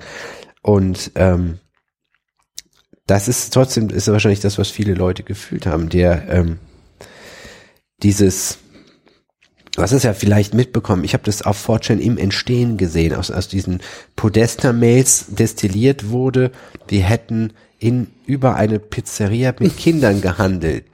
Ja? Unglaublich, oder? Cheese Pizza, Child Ja, genau. Pornography und äh, so. Das Ding ist, damals, es, es wurde zum Beispiel eine, es ging um eine Performance von, von dieser ganz berühmten, ah, ich hab den Namen gerade nicht parat, ganz berühmte, der Namen ich nicht kenne, Performance-Künstlerin, die äh, auch mit, mit Blut und anderen Körperflüssigkeiten irgendwie eine Performance gemacht hat. Und das war für ganz viele Amerikaner ganz schlimm, dass äh, Podesta und so bei sowas dabei waren. Und das Ding ist, ähm, das waren satanistische Rituale und so. Aber die, dieses tatsächlich abstrakte Kunst, Performance-Kunst und so ist so weit weg vom Amerikaner des Mittleren Westens, dass der Übertritt zu satanischen Ritualen, ich meine, du, du weißt ja noch, wie, wie die Nazis zu entarteter Kunst, also zu, Ja. zu abstrakter, moderner Kunst standen. Ne? Da hast du so ein Aufeinanderprallen von, von Werten, dass dann Podesta ein schwuler, liberaler Karrierist, Karrierepolitiker, Politberater, der sich Performancekunst anguckt, ne, ist so weit, weit denkbar wie möglich entfernt von jemandem, der irgendwie seine Kinder zum Soccer fährt und, und irgendwie äh, zwei SUVs abstottern muss und so. Und irgendwie dann amerikanische sauber gebiebte Abendunterhaltung sich guck, anguckt, wo in Mainstream-Hollywood-Filmen jedes Fuck durch ein anderes Wort ersetzt muss in der Nachsynchronisierung fürs Fernsehen, ja, ähm, dass da dann hast du Trump, der natürlich, der dann auf eine Weise noch, noch weiter ist, aber irgendwie verspricht, ein Volkstribun zu sein, dass die Leute gesagt haben, ja, ist okay. Ich habe kein, du, war, also fragst du mich, wie, warum jemand Trump wählt? Ich, äh, wenn Leute alles schon gewählt haben. Ja. Ich meine, Leute haben auch Ro- Ronald Reagan gewählt. Und damals, haben, damals haben wir noch gedacht, dass also bekloppter wird's nicht. ne? Ja, aber das, das war schon ordentlich bekloppt. Ich meine, der war wahrscheinlich die zweite Hälfte seiner Amtszeit schon äh, dement. Reagan. Ne? Also er hat ja relativ kurz darauf ist er äh, öffentlich gegangen mit seinem Alzheimer. Und ähm, irgendjemand mal darüber geschrieben, dass das Amt des US-Präsidenten entwickelt wurde für eine Bevölkerung von, weiß nicht, paar Millionen. Jetzt hast du da 320 Millionen Amerikaner. Du kannst das, das Amt, also ich würde denken, dass wenn Trump durchkommt durch diese vier Jahre und das Land ist nicht kaputt, kann man danach sagen, ah gut, wir können einen Schimpansen wählen, oder es Ja. ist egal. Das Amt, dem Amt würde ich sagen, ist seine Würde jetzt komplett genommen. Ja. Du kannst, es gibt keinen Prä Präsidenten nach Trump, der das in gut macht. Sozusagen, weil das Amt kaputt ist. Stimmt, du müsstest da irgend, irgend, irgendwas Neues müsstest das, machen. ja. Du musstest einen Rat von mindestens 40 Leuten wahrscheinlich, um da überhaupt, du kannst dieses Land ja nicht als Einzelner sinnvoll regieren. Du weißt ja über das meiste. Nichts allein schon, schon in jedem Bundesstaat gewesen zu sein, ist ja eine äh, unglaubliche Aufgabe. Ich verstehe sowieso nicht, wie ein 70-Jähriger diesen Wahlkampf hinkriegt. Was hat der für eine, Was hat der für Ärzte? du hast, du hast jeden Morgen Schmerzen. Was hat der Ja, jetzt mit also der erst, muss der erst mal haben, ja genau. Fast alles durchgestrichen. Martin Luther hatten wir eben auch schon ein bisschen. Ne? Ja. Martin Luther, 500 Jahre Luther. Es hat mich kaum so, kaum, kaum etwas hat mich mehr genervt in den Medien, zumindest in denen, die ich so konsumiere, als jeden Tag irgendwas über Martin Luther und die Reformation erzählt zu kriegen. Das ist mir so unfassbar auf den Geist gegangen. Ich habe, Ich, Ich habe was ganz Interessantes in einem islamischen Blog gelesen über Martin Luther, weil es darum ging, dass dem immer wieder gesagt wird, dem Islam fehlt ein Luther, fehlt eine Reformation. Ja. Ne? Und ähm, das ist insofern denkfalsch, weil Luther ein Fundamentalist war. Er hat halt dieses nur die Schrift ist Ja. ja, Definition von ja. Fundamentalismus. Du zählst nur noch die Schrift. Niemand zu der Zeit scheint so obsessiv sich mit der, äh, mit dieser ganzen, mit diesem Beicht Problem befasst zu haben wie er, weil der halt, ähm, der muss ständig mehrere, mehrstündige Beichten gemacht haben. Ne? Also der war besessen von der Angst, er hat irgendwas falsch gemacht und kommt jetzt in die Hölle. Deswegen hat er sich so obsessiv mit diesem Thema ähm, beschäftigt, aus, aus einer persönlichen Neurose heraus. Mhm. Ne? Und ähm, das Bizarre, ich glaube, warum diese Fehlwahrnehmung besteht, ist auch aus- in meiner Kindheit so, für mich persönlich so, dass man immer dachte, ah, die Evangelischen, die sind nicht ganz so schlimm. Wie Ja, weil die, weil die, äh, die haben Frauen und da können Frauen auch äh, Priester werden. Ja, und das der- war so in unserem deswegen. äh, Religionsunterricht haben wir über Abtreibung gesprochen Genau, und bei genau. den anderen wurde gebetet. Genau. Aber es ist lustigerweise eigentlich nur die Folge dessen war tatsächlich, dass durch die Spaltung der Religion die Religion geschwächt wurde. Ja. Ne? Und dadurch kam der Säkularismus, wurde möglich, letztlich aus dieser Schwächung. Ich glaube schon, dass es da eine, eine Kausalität plausibel, ja. gi- gibt. Und dadurch hat das Ganze dann zu was geführt, dass der eigentliche Luther, das siehst du heute noch in der evangelischen Kirche, war ein Bilderstürmer. Ne? In der Bibel steht, na gut, also in der Bibel steht, du sollst dir kein Bild Ja. von mir machen. Ne? In der Sixtinischen Kapelle, bumm, was ist da? Ein Bild von Gott. Gott, ja. So. Wenn du dir jetzt also sagst, äh, ey, hallo, was ist denn das? Hier steht doch. So. Ja. Deswegen gibt's in evangelischen Kirchen also keine, keine Bilder. Das ist wie im, wie im äh, Moscheen. Ne? Es gibt nur Muster. So. Hat er, hat er einerseits recht, andererseits, es macht natürlich keinen Spaß, mit dem Kaffee äh, trinken zu gehen. Ne? Also, äh, so was, was, ähm, die Katholiken, die Katholiken haben nie an irgendwas geglaubt, wahrscheinlich. Im, Im Grunde ist es so, ist es wie in Bayern oder bei der Mafia oder so. Ne? Man macht das, man stellt diese Monstranz hin und ansonsten macht man, Genau. macht man sein Ding. Ne? Ja.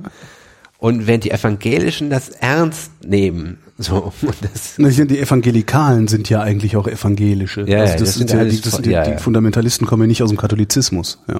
es gibt auch, ich habe ähm, ein Interview gelesen mit einem äh, altkatholischen Holocaust-Leugner auf, auf, auf YouTube. Das ist, äh, ich, Du hast so viel Zeit. Ich habe tatsächlich, ich habe im vergangenen Jahr musste ich einmal zwei Drehbücher auf einmal schreiben. ja. Und in der Zeit habe ich alle Folgen Dr. House gesehen. Weil ich das wirklich, ich schreibe, dann gucke ich eine Folge. Oder ich äh, Facebook, also auch je mehr ich Facebook nutze, das heißt, desto mehr Arbeit. Also ich, Ja. mein Workflow besteht daraus aus Ablenkung, Schreiben, Ablenkung, Schreiben. Wie lange schreibst du, bevor du wieder zur Ablenkung musst? Kommt drauf an. Kann ich nicht sagen. Ich, ich habe jetzt dieses nächstes, ja, jetzt im Frühjahr kommt ein äh, Film raus, an dem ich mitgeschrieben habe. Den, das mussten wir, da mussten wir die erste Fassung in zehn Tagen machen. Wir hatten irgendwie alle drei Tage irgendwie Schulterblick. Weil die schon, es stand schon alles fest. Also die Locations waren schon gescoutet, die, der Cast war schon da bis auf zwei Frauen. Wir mussten dringend zwei Frauen da reinschreiben, die mindestens irgendeinen Filmpreis gewonnen, also von, die von Schauspielern gespielt werden, die einen Filmpreis gewonnen haben. Wir haben, ähm, damit wir äh, noch mehr Geld bekamen. Und das sind halt dann so, so Amok-Phasen, wo du, wo du eigentlich immer zu daran arbeitest in irgendeiner Form. Da wenn ich mir das selber so ein bisschen einteilen kann, ich kann das nicht sagen. Ich kann, ich kann kein Maß an meine Arbeit irgendwie Mhm. nehmen. Im Grund, es fühlt sich immer, wenn ich das fertig habe, so an, als hätte ich das eigentlich nicht gemacht. Weil ich halt nie, weil ich nicht am, an einem Schreibtisch sitze oder an einen Ort gehe, sondern ich hänge in meinem Bett rum. Wenn mein, wenn die Kinder reinkommen, mache ich zu, egal, ob ich mitten im Satz höre ich auf und spiele mit denen und dann schreibe ich irgendwie weiter. Also ich habe weder einen Flow noch, ich weiß es nicht. Es entsteht nur. Ich denke nur halt viel darüber nach, so was ich schreibe. Jedenfalls ist es, ähm, ich fand es relativ chaotisch. Ne? Äh, es war über Weihnachten und so. Ich habe Silvester irgendwie zig Varianten geschrieben, weil eine Band drin einen Cameo-Auftrag äh, Dings haben musste. Es musste mindestens so bekannt sein wie die Toten Hosen. Ich habe für irgendwie Toten Hosen, Scorpions, äh, Fantastischen Vier immer irgendwelche ein Gag mit einem Liedtext Mhm. und so in Varianten geschrieben. Jetzt übrig geblieben ist Klaus Meine, gibt ihm seine Gitarre. und jedenfalls, äh, das ist schon spannend immer noch für mich, wenn ich dann sehe, dass, äh, keine Ahnung, Armin Rohde oder Jürgen Vogel, ja, Josef Liefers, das sind so die, die da mitspielen, so einen Satz von mir spricht, weil das natürlich anders ist, als ich mir vorgestellt Ja. habe, aber der dem eine eigene Note gibt. Ne? Das ist insofern ähm, dann schon irgendwie ganz cool. Aber auch da wieder bestätigt gesehen, so den Film macht halt der Regisseur. Ne? Ich, ich bin auch überrascht über das, was ich da sehe letztlich. Ne? Also weil du zwischen dem, was du geschrieben hast und dem, es ist, es ist, es ist halt die Verfilmung von was Geschriebenem. Und den Film gucken Leute nicht, Leute lesen das Buch. Ne? Und ähm, bis jetzt hatte ich beide Mal das Glück, dass eigentlich was, was Zusätzliches dadurch entstanden ist. Ne? Ich kenne auch, dass, äh, wenn gerade Fernsehautoren mir das erzählen, dass es auch richtig doll in die Hose kommt. Also wenn das, was du dir vorgestellt hast, natürlich ganz anders ist, als was du dann da so siehst. Ne? Aber ähm, kamen wir jetzt her? Auf wie, wie Von einem katholischen Holocaustleugner. Ah, okay. So viel Zeit. Nein, ich habe, ähm, ja, das, der Film heißt auch so viel Zeit. Wenn ich darf hier Werbung machen. so viel Zeit. Wenn jemand zuhört, der die Wikipedia beeinflussen kann, könnte mir, könnte das mal reinschreiben, dass ich so viel Zeit geschrieben habe zusammen. Ich glaube, das kannst du auch selber da reinschreiben. So ist das Ding gedacht. Ist das so? Ja, das ist so. Machst du, schreibst du deine Sachen Bearbeiten. selber?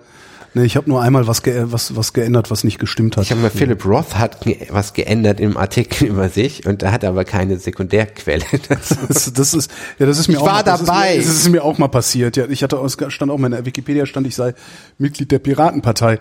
Und Oh. auch gesagt, ja, bin ich aber nicht, habe das gelöscht. Dann stand das da wieder, dann habe ich das wieder gelöscht. Und dann meinte irgendjemand, ich muss das, ich muss halt irgendwie eine, eine Quelle erzeugen. Und dann habe ich halt getwittert, ich bin nicht Mitglied der Piratenpartei. Und das hat dann für die Wikipedia als Quelle gereicht, äh, um diesen Eintrag daraus zu aber wo hätte nicht der andere auch die Quelle haben müssen? Na, ich war da ja mal Mitglied, aber Ach so, das, du äh, warst war, ja, eine Woche oder so. Ja. Also. Okay. ja.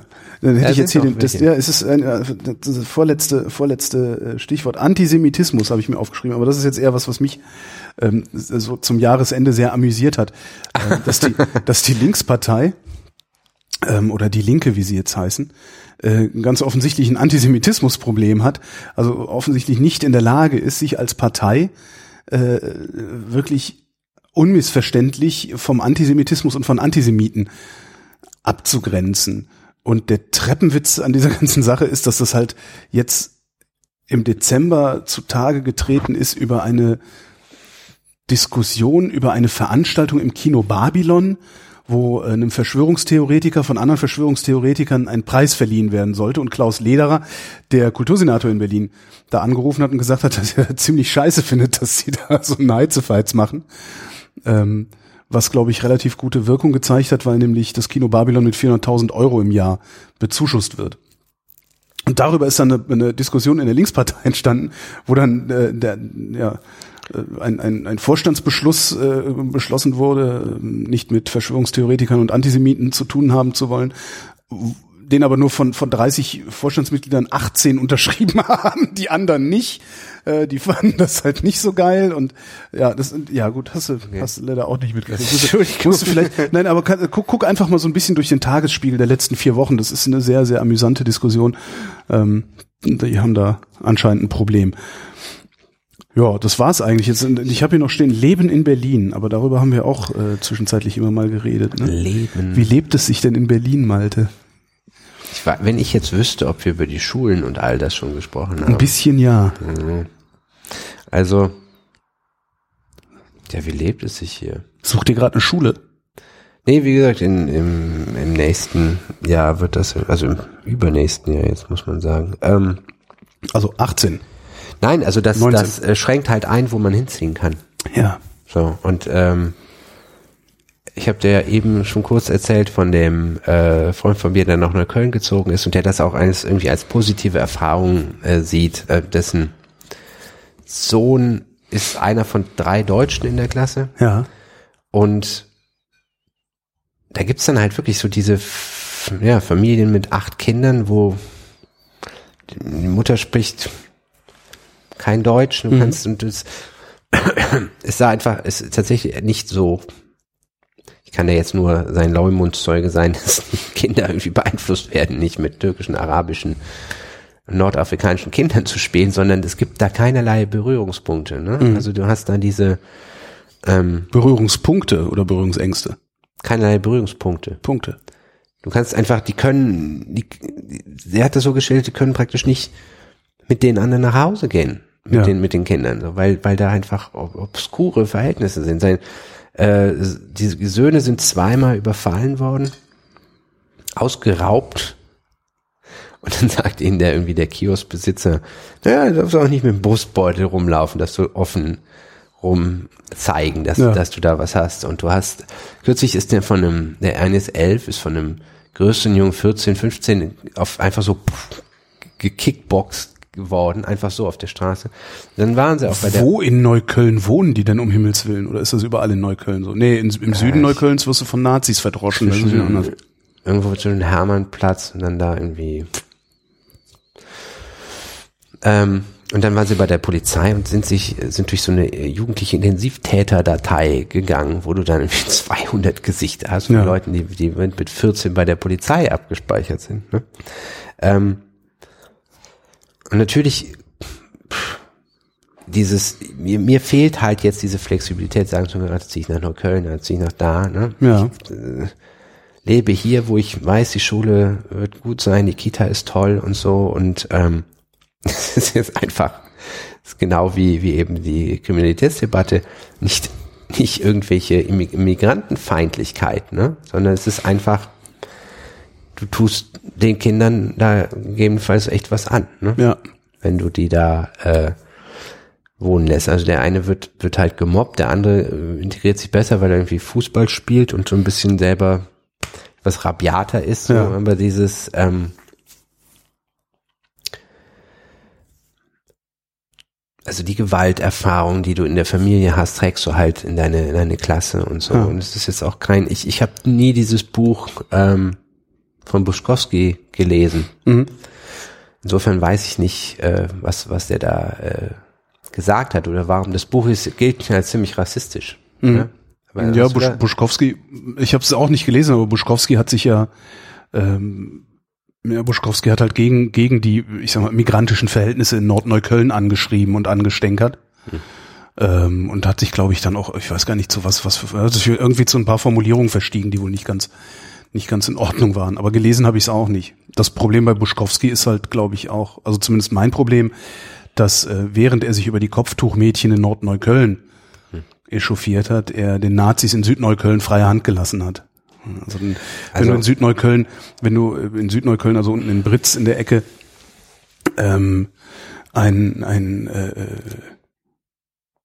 kein Sex für Nazis Aufkleber auf deinem Briefkasten hast, dann zünden sie dir das Haus an. Ja? Oder zumindest das Auto, was vor der Tür steht. Auch das ist halt Neukölln. Also mir erzählen die meisten Leute, dass die schlimmsten in Neukölln die Deutschen sind, die da wohnen. So. Und nicht die, die Hipster, sondern halt die. Also ich meine, das ist halt das Problem. Äh, Du sparst eben ähm, äh, nicht auf Sendung über von, von Berliner Mischung, Ja. die es hier nicht gibt. Ne? Also Die, die gab's mal, ne? Also, dass der, dass der Herr ist Professor und der, und der Herr äh, Professor und der Arbeitslose im selben Haus gewohnt Neukölln haben. ist nicht Das- gemischt und ich glaube, da ist- können natürlich von der Mischung können halt alle profitieren. Also Ja. wenn ich, guck mal, hier, wenn du hier gar keine Migrantenkinder hast, ne? Mhm. wenn du hier, Ja, wir Maxim Biller hat den Prenzlauer Berg, glaube ich, mal als national befreite Zone ja, ist, eine, bezeichnet. ist, ja. ist ja eine national befreite Zone. Wenn du da, wenn du auf, auf 20 Kinder, äh, vier, fünf Migrantenkinder hättest, ne? wenn die Deutsch sprechen, ja. Deutsch lernen mit der Zeit. Ne? Wenn du drei von 25 Kindern Deutsche hast und die anderen, die sich ja auch nicht alle gegenseitig verständigen können, lernt am Ende niemand Ja. wahrscheinlich Deutsch. Ne?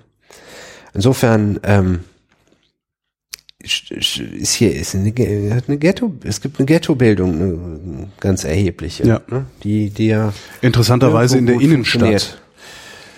Ähm, Berlin ist die einzige, ist die einzige europäische Großstadt, die diese sozialen Brennpunkte nennt man es ja in der Innenstadt hat. Alle anderen Städte haben das am Banlieue, Stadtrand. ne? Paris, Ja gut, das ist äh, jetzt das, das äh, komplette andere Extrem. Aber ja, keine deutsche Großstadt hat sonst äh, diese Verhältnisse in den Innenstädten. Das ist ganz interessant. Ja, aber es gibt halt diese, diese Verhältnisse und Ja. du hast ähm, hier, es gibt keinerlei Konzept, da irgendwie gegen vorzugehen. Also warum sind die, warum sind die Schulen in Neukölln so schlecht und nicht, nicht der Ausländeranteil, Ja, sondern die, die, die Schulen selber. die Schulen sind Ja. schlecht. Und Die Schulen sind in ganz Berlin schlecht. Also ich weiß nicht, ob es vielleicht ist es jetzt hier im, im Prenzlauer Berg, Prenzlauer Berg äh, besser. Aber wenn du nach Friedrichshain guckst, sieht's ja auch nicht besser aus. Nee, aber deswegen sind wir, also wenn man mal davon ausgehen kann, du hast, ähm, und auch das ist wieder, äh, wer, wenn du, wenn du nur noch private Schulen wie in den USA hast, die Ja. überhaupt funktionieren, wird das für Leute, die gut verdienen, kein Problem sein. Und für Leute, die, die aufstiegswillig sind, die werden sich das irgendwie absparen. Mhm. Aber alle anderen, öffentliche Schule heißt in den USA, du wirst, hast Waffenkontrollen am Ja. Eingang. Ich habe von öffentlichen Schulen in den USA gelesen, wo du alles, was wir hier irgendwie für ein Problem halten, da, da irgendwie als, als Luxus angesehen wird, weil du da wie Morde hast, die, die sind das Problem. Ne? Also du hast so, und dann heißt das, in den USA ist halt Bildung mehr oder weniger privatisiert. Du musst halt wahnsinnige Summen zahlen, um überhaupt durchzukommen. Dann hast du ein bisschen Sti- Stipendien für, für Leute, die irgendwie geistige Überfliege sind, obwohl sie all das hinter sich gelassen haben. So, und wenn man,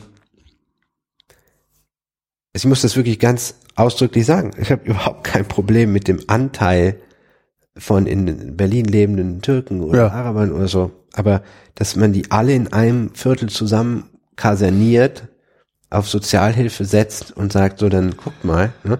und alle Türken, die ich in Kreuzberg kannte, die Cafés hatten oder studiert haben, also sind da weg, Ja. sobald sie äh, Mhm. grundschulpflichtige Kinder hatten. Hast du da Elendsbezirke halt. Ja. Ne? So. Und ähm, Aber was würdest du dem entgegensetzen? Also wie, wie würde man das in den Griff kriegen? Weil am, am Ende ist der Karren doch längst in den Dreck gefahren. Natürlich, du kannst ja jetzt einfach sagen, und die, die, die Stadt ist halt kaputt, ne? Das kann man jetzt irgendwie. Pff, was wären denn irgendwie das, das für mich umsetzbarste Konzept wäre Schulgleichheit. Es gibt ja, im Grundgesetz steht ja Angleichung der Lebensverhältnisse im ganzen Bundesgebiet, ne? Das ist, ist ein Artikel im Ja. Grundgesetz. Ne? Und Jetzt hast du innerhalb einer Stadt hier nochmal keine Ausfallzeiten, dauernd Ausfallzeiten. Keine Leute, die das nicht studiert haben, zwar nur 20 Prozent Leute, die das studiert haben. Ja? Das heißt, ich habe in Berlin nicht ansatzweise ähnliche Lebensbedingungen, wenn ich schulpflichtige Kinder habe. Ja.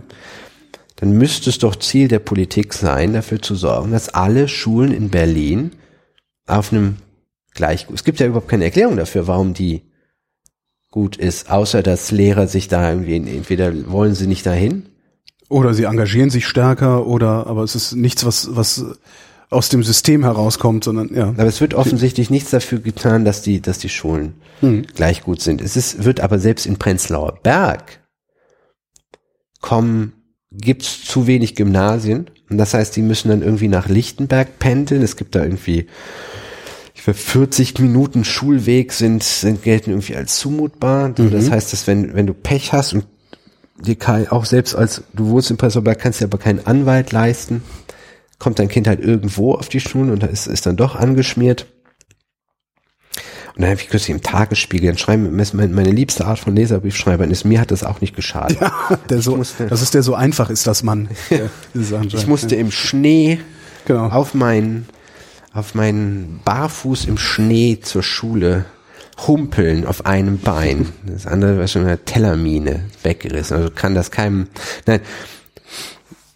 Die Debatte, wenn du, ich, du fragst mich jetzt, vielleicht, wenn du mich nach Utopien fragst, kann ich die Utopien bin. Ich habe keine, ah, könnte man morgen so machen. Da fehlt mir der realpolitische Zugang. Wenn die Stadt pleite ist und so, dann muss man halt sagen, okay, gut, geht das Viertel halt vor die Hunde. Dann gibt's ja immer Leute, die finden das irgendwie noch besonders Berlin-Flair-mäßig super. Ne? Eine Freundin von mir arbeitet äh, in Neukölln, die findet es schick, wenn da Drogentote im Haus irgendwo liegen. So, das die, die zählt sich zum Lokalkolorit. Ähm, nein, aber tatsächlich ist ja das Einzige, was du immer tun kannst, ist Bildungspolitik. Ja. Ne? Das wird aber nie passieren. Es passiert seit, seit 40, seitdem ich denken kann, ist klar, dass man mehr Geld für Schulen ausgeben. In Deutschland gibt von äh, allen OSCE-Staaten, glaube ich, am wenigsten anteilsmäßig für Bildung aus. Als Staat, was als einzige Ressource Bildung hat. Mhm. Ne? Und wenn du da, prof- da sind natürlich die, die sowieso schon arm sind, die jetzt auch nicht äh, dagegen groß protestieren, ne? die kriegen halt die beschissensten Lehrer hingesetzt so, und haben die kaputtsten Gebäude. Das war schon, als ich in den 90ern in Bonn studiert habe, hattest du da eine Waldorfschule, die sah aus wie aus Schlumpfhausen, Ja. poliert. Und dann die äh, Tannenbuscher Hauptschule, da waren Löcher in den Fenstern. Ne? Und Da hast du natürlich, natürlich fühlst du dich da nicht ernst genommen, hast nicht das Gefühl, eine Aufstiegschance zu, Ja. zu haben. Du hast halt, ne, du sagst eben, ich würde das nicht ganz so ausdrücken wie du, das ist die Mehrheitsgesellschaft schuld, aber die Mehrheitsgesellschaft gibt halt Migranten keine Aufstiegschancen. Ja. Ich habe das ja schon mal erzählt, das von meiner, Das meine ja, Ex-Freundin, die ja damit. später, die später äh, Politologie ihre Doktorarbeit geschrieben hat, keine Gymnasialempfehlung bekommen hat, einfach, einfach nur, weil sie, es gab keinen anderen Grund, also du bist Afghanin, du kommst jetzt, du kommst eigentlich auf, eine, auf Gymnasium, so, ne? Und da, die hatte halt das Glück, dass ihre Mutter, äh, die Zahnärztin war, da halt irgendwie Ärsche aufgerissen hat. Aber wenn du das nicht machst, weil du nicht die Sprache sprichst, das ist nicht mal erzählt im anderen Zusammenhang, es gibt mehr Totgeburten und Fehlgeburten von Migranten. Das ist, weil die in Krankenhäusern nicht aufgeklärt werden darüber, was man tun. Also es gibt zum Aha. Beispiel so ein paar Sachen, die, die man nicht unbedingt weiß, ob du jetzt Salami äh, sollst du nicht essen in der Schwangerschaft, Grobmilchkäse. Ne? Diese Aufklärung findet irgendwie statt, aber die verstehen die nicht. Ja. Ich hatte das auch im, im ich hatte mehrfach die Situation im Krankenhaus, dass alte Leute, dass Leute, dass die, die, die Schwestern nicht verstanden haben, dass jemand dement ist. Weil du, hast- du gehst rein, na, haben sie, ja. Wenn du nur Ja-Nein-Fragen stellst, Ja. werden Leute, die dement sind oder nicht die Sprache sprechen, immer irgendwie, mm, mm, ja, so dann, du musst mit jemandem ins Gespräch kommen. Ne? Ich hatte dasselbe im, dieses Praktikum im Sozialamt in Aachen gemacht habe. Es gibt diesen Irrglauben, dass du, wenn du Leute in ein Gespräch bringst, dass sie mehr dann wollen, das wird länger, ne, die Abläufe werden komplizierter. Ich glaube, du kannst durch Kommunikation immer am Ende irgendwas retten. Ne? Also die im Sozialamt sahen sich halt als äh, Leute, die möglichst wenig abgehen sollen, aber eigentlich müssten sie ja die Gesetze auch so umsetzen, dass es zugunsten der Hilfeempfänger Ja. mal sein könnte. Ne? Aber je strenger die Ansprache und je weniger kommunikativ, desto mehr war der Glaube, geht das halt schnell und geht an seinen geregelten Gang. Und so ist es halt auch. Ne? Also wenn du ja, und ja, dann muss man natürlich auch von der, von der Bringschuld an irgendeiner Stelle reden. Ne? Das ist ein, vielleicht muss man noch etwas einen Schritt zurückgehen. Deutschland sagt ja von sich, es ist kein Einwanderungsland, dann kann man sagen, es ist aber de facto ein Einwanderungsland. Die Frage ist, kann ein Sozialstaat mit Einwanderung, wie kann ein Sozialstaat mit Einwanderung umgehen? Weil in den USA alles natürlich so geregelt ist, dass du für dich kämpfst. Ja. Und das war's. Ja. Das heißt, du kannst da was schaffen, aber wenn nicht, dann verhungerst du auf der Straße. Ja. Und hier kannst du halt praktisch Nix schaffen, aber dafür verhungerst du nicht auf der Straße. Ja, also du kannst hier hin und dann, man hat hier viele Jobs gehabt für einfachste Hilfarbeiten, die man heute nicht mehr braucht. Ne? Das heißt, du bist in der zweiten, dritten Generation, bist du unter Umständen arbeitslos. Und dann braucht man dich nicht mehr. Du kostest aber irgendwie, ne? dadurch ist irgendwie so, einerseits ist deine Motivation vielleicht nicht ganz so hoch, andererseits hast du äh, sorgst du dafür, dass, dass Leute denken, ich bezahle für den. Ne? Also es ist insgesamt die Stimmung nicht gut. Was ich pff, immer schon drüber irritier, äh, irritiert bin, dass es keine, also die interkulturellen Ehen werden weniger. In der ersten Generation war es irgendwie lächerlich wenig Prozent, die sind noch weniger. Es gibt irgendwie ein Prozent aller Türken heiraten eine deutsche Frau oder einen deutschen Mhm. Mann. Na, das ist ja wahrscheinlich Ich auch eine Milieufrage, oder? Also es ist ja, du hast ja, also wenn ich mir so Berlin angucke, du hast doch den den großen Migrantenanteil hast du doch halt in den in den ja, niedrigen Schichten, also in, bei den gering gering so qualifizierten, bei den wie wie nennt man sie, also in den Unterschichten. Die Einwanderung findet halt in die Unterschichten statt. Und da heiratest du ja nicht raus. Also das ist ja auch rückläufig, also dass du dass verschiedene Schichten untereinander heiraten. So ist dieses berühmte Bild vom vom äh, Chefarzt, der früher dann die Krankenschwester geheiratet hat. Das passiert ja heute auch die nicht mehr. soziale Mobilität durch, durch Heirat ist, ist geringer geworden, Genau. das stimmt. Ja. Und wenn du das dann auch noch auf, auf Migration überträgst, wo du ohnehin schon äh, Ja, also äh, aber wie kommst du da raus? du hast, also erstmal ist das natürlich keine Sache, wo man sagen kann, ah, du hast morgen alle Probleme gelöst. ne? Ja, das ist eine Es gibt Generation. eine Studie, dass man sagt, in 300 Jahren werden es die äh, Afroamerikaner geschafft haben auf das Niveau. Ne? Also du hast ähm, sozialer Aufstieg Du meinst dauert die, die, die Afroamerikaner, nicht die Ja. Afrikaner. Afroamerikaner. Wow. Okay. Du hast, ähm, du kennst doch wahrscheinlich auch dieses so in Florenz hast, haben die reichsten Familien immer noch dieselben Jahr, äh, Namen wie vor 500 Jahren. Ne? Also die soziale Mobilität ist sowieso geringer, als sie gern so getan wird. Gerade in Deutschland ist das meiste Geld, was es gibt, ist alt ne? Ja. und, und geerbt und ähm, gleichzeitig kannst du auch in den USA nicht beliebig aufsteigen und diese, diese Sachen gehen halt über, wirklich über mehrere Generationen, dass du irgendwie einen Aufstieg hinkriegen kannst. Und wenn du, wenn du ganz unten anfängst, du kennst auch dieses Weirach-Buch ganz Ja. unten, wenn du ganz unten anfängst, wirst du halt ganz lange da bleiben, wenn es nicht irgendwelche Form von Hilfestellung gibt. Das kann ja anfangen mit, äh, es gibt von Malcolm Gladwell, habe ich mal gelesen, über einen Ansatz, den ich ganz vielversprechend fand. Die haben zum Beispiel, die haben festgestellt, dass äh, die afroamerikanische Kinder immer im Schuljahr sich angenähert haben von den Leistungen und nach den Sommerferien wie, hinter zurückgefallen sind. Das lag daran, haben sie festgestellt, dass die, die weißen Kinder dann oft irgendwie Nachhilfe hatten oder Projekte oder sonst was oder zu Hause, haben ihnen vorgelesen und so. Bei denen war das nicht. Also haben sie, und dann haben sie angefangen, den gesondert Unterricht zu geben in den sechs Wochen. Und dann hat man relativ festgestellt, schnell festgestellt, ah, damit kann man was ausgleichen. Ne? Also, das kannst du ja, das ist überhaupt keine Migranten. Sagen wir mal, du hast eine, um es jetzt mal nicht so aufzuladen, du hast eine deutsche Familie, er ist Alkoholiker, sie ist irgendwie, die Eltern sind geschieden, keine Ahnung was, irgendwelche sozialen Schwierigkeiten. Ähm, dann ist das so, dass du natürlich schon in der Kita das feststellst, ne? dass das Kind schwerer lernt, verhaltensauffällig ist. Ne? Es gibt ganz viele Formen von Verhaltensauffälligkeiten, die sind fast nur milieubedingt. Ne?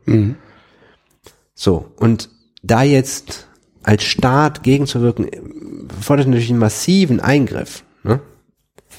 Also wie, also es, es gibt, wenn das Kind drei Jahre alt ist, ist es meistens schon, es ist schon ganz viel, viel passiert. Ja.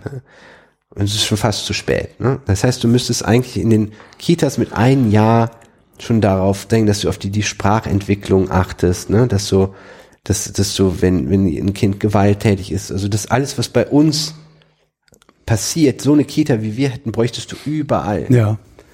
So. Ähm, aber dafür brauchst du für eine Kita, wie, wie unsere ist, brauchst du wiederum hoch engagierte Eltern, die, die alles, also das ist auch lustig. Ja, oder du brauchst Heli- sehr viel Geld. Dieses Helikoptern so Ja. verpönt ist, was aus meiner Beobachtung eigentlich nur heißt, du weißt im Grunde, was, wo deine Kinder sind und was die, was die machen. Dieses Meer, also all diese, diese Prenzlauer Berg-Klischees lebe ich, ne? Ich bin das Prenzlauer Berg-Klischee. Und deswegen kann ich das jetzt so schlimm nicht finden, ne? Ich nehme jetzt viel Zeit für meine Kinder. Ich lese mit denen, ich spreche mit denen, ich verbringe auch so einfach auch Quatschzeit mit denen. Und ähm, ich spreche viel mit den Erziehern über die Entwicklung, die die machen und was die machen da viel, viel Zeugs, machen kleine Theateraufführungen. Er macht, der Große ist in so einer Theatergruppe und macht Schwimmen und all, all diese Sachen. Ja. Finde ich jetzt nicht so schlimm. Ehrlich gesagt. Das ist, ist halt, wenn, wenn, in Solange du Kindheit- nicht ausrastet, wenn, solange du nicht ausrastest, wenn auf dem Spielplatz irgendein Kind mit der Schaufel deines Sohnes spielt, ist das ja auch in ja, aber Ordnung. das, das habe ich noch nie erlebt.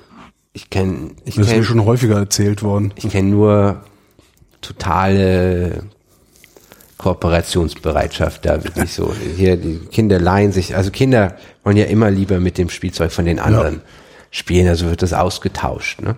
Das ist wie im Swingerclub. Das wird, also die, ich, ich sehe das hier, es gibt keine Chinesisch-Kurse für Vorschulkinder. Das ist einfach nur, also die schlimmsten Ängste kann ich den Leuten nehmen. Das ist eine Legende. Es geht im Großen und Ganzen darum, dass du, naja, zum Beispiel, ich glaube, ein großes Thema ist wirklich das, was ich eben meinte mit dieser körperlichen Integrität und so, ne? Dass Kinder Konflikte nicht mit Gewalt lösen, ne? Dass du aber gleichzeitig Grenzen setzt und so, dass du ähm,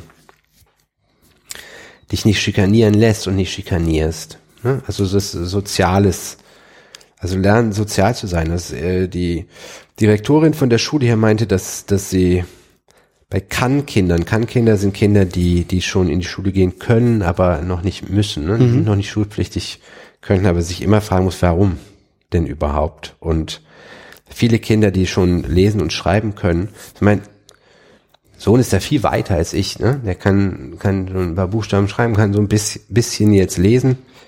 Ich konnte gar nichts in der Hinsicht, ne? Aber das, der ist trotzdem klein, ein kleines Kind, ne? Also als wir da in der Schule rumgelaufen sind, am, am Tag der offenen Tür ist der auf, auf allen Vieren gelaufen, weil der das nicht, nicht schnallt, wie man Ja. sich, den kannst du nicht in eine Klasse setzen. Ähm, das heißt, so dieses, es ist weder eine Karrieregetriebenheit, sondern du willst eigentlich, ist hier so der übergeordnete Geist, du willst eigentlich ein gutes Verhältnis zu deinen Kindern haben und, und Zeit für die haben. So. Viel stärker ist aber auch hier, wo im, also im Epizentrum des schrecklichen Helikopterns ist, die Leute holen, bringen ihre Kinder um acht in die Kita, holen sie um 17 Uhr ab. Das heißt, die Kleinen sind neun Stunden in der Kita. Ja. Und das, was immer die, die Kinder dürfen alles, heißt ja, die Kinder dürfen irgendwie einen Scheiß. Die dürfen ja nicht mal sagen, wo sie, wo sie gerne wären. Die werden einfach in die Kita gebracht. Ne? Dieses, ich habe das Glück, dass ich manchmal sagen kann, wenn, wenn der Große gar nicht will, dass ich ihn hier halte, ne? Dass er, dass er dann hier irgendwie, dass er muss ich morgen mehr arbeiten. Ähm, das ist aber was, was mein Vater für mich schon gemacht hat. Mein Vater hat auch irgendwie, wenn er mehr Zeit mit mir verbracht hat, das nachts nachgearbeitet. Das ist halt bei Freiberuflern geht das. Aber für die meisten muss man doch sagen, ist äh, Kinder haben Kinder wegorganisieren. Und deswegen, und da kommt man wieder zum Großthema, alles wird der Verwertungslogik unterworfen, eben auch Kinderkrieg. Ne? Und wenn du, wenn du das hast, ne, also das heißt, wenn die, die gut verdienenden Kitas nutzen, um ihre Kinder wirklich so weg, damit sie mehr Geld verdienen können. Natürlich ist dann auch noch weniger Ressource für die, die vielleicht das wirklich Ja. brauchen können. Und gleichzeitig brauchst du von den Eltern aber ein hohes Engagement, um auch in Kontakt zu bleiben. Also die, du musst mit den Erziehern auf Augenhöhe darüber reden, was mit diesen Kindern passiert. Ne?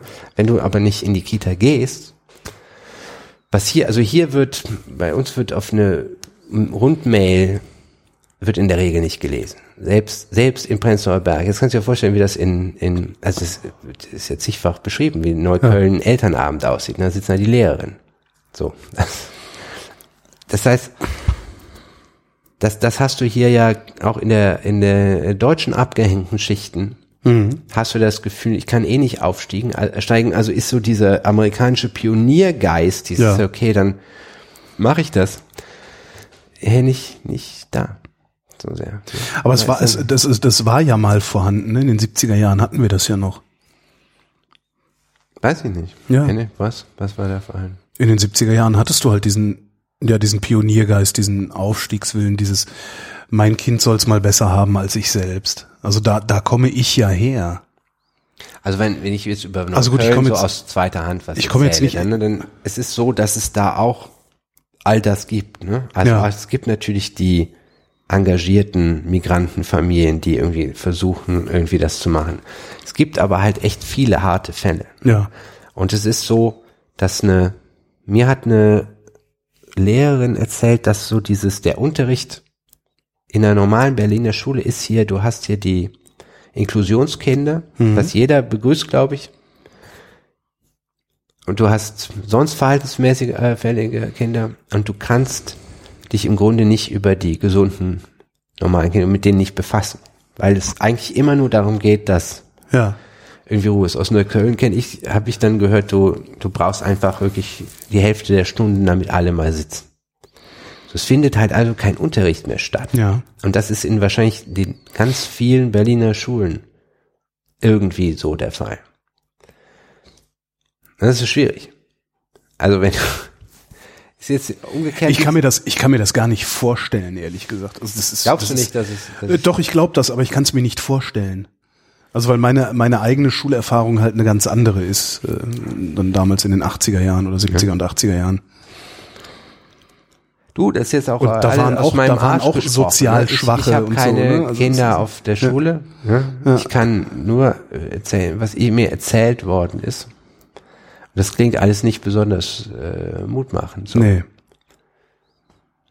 Also ich kann sagen aus den äh, Erziehern, dass Aber für den Pädagogik, Flughafen haben wir Geld. Ne? Pädagogik ist kein, Pädagogik ist nicht Bauchgefühl.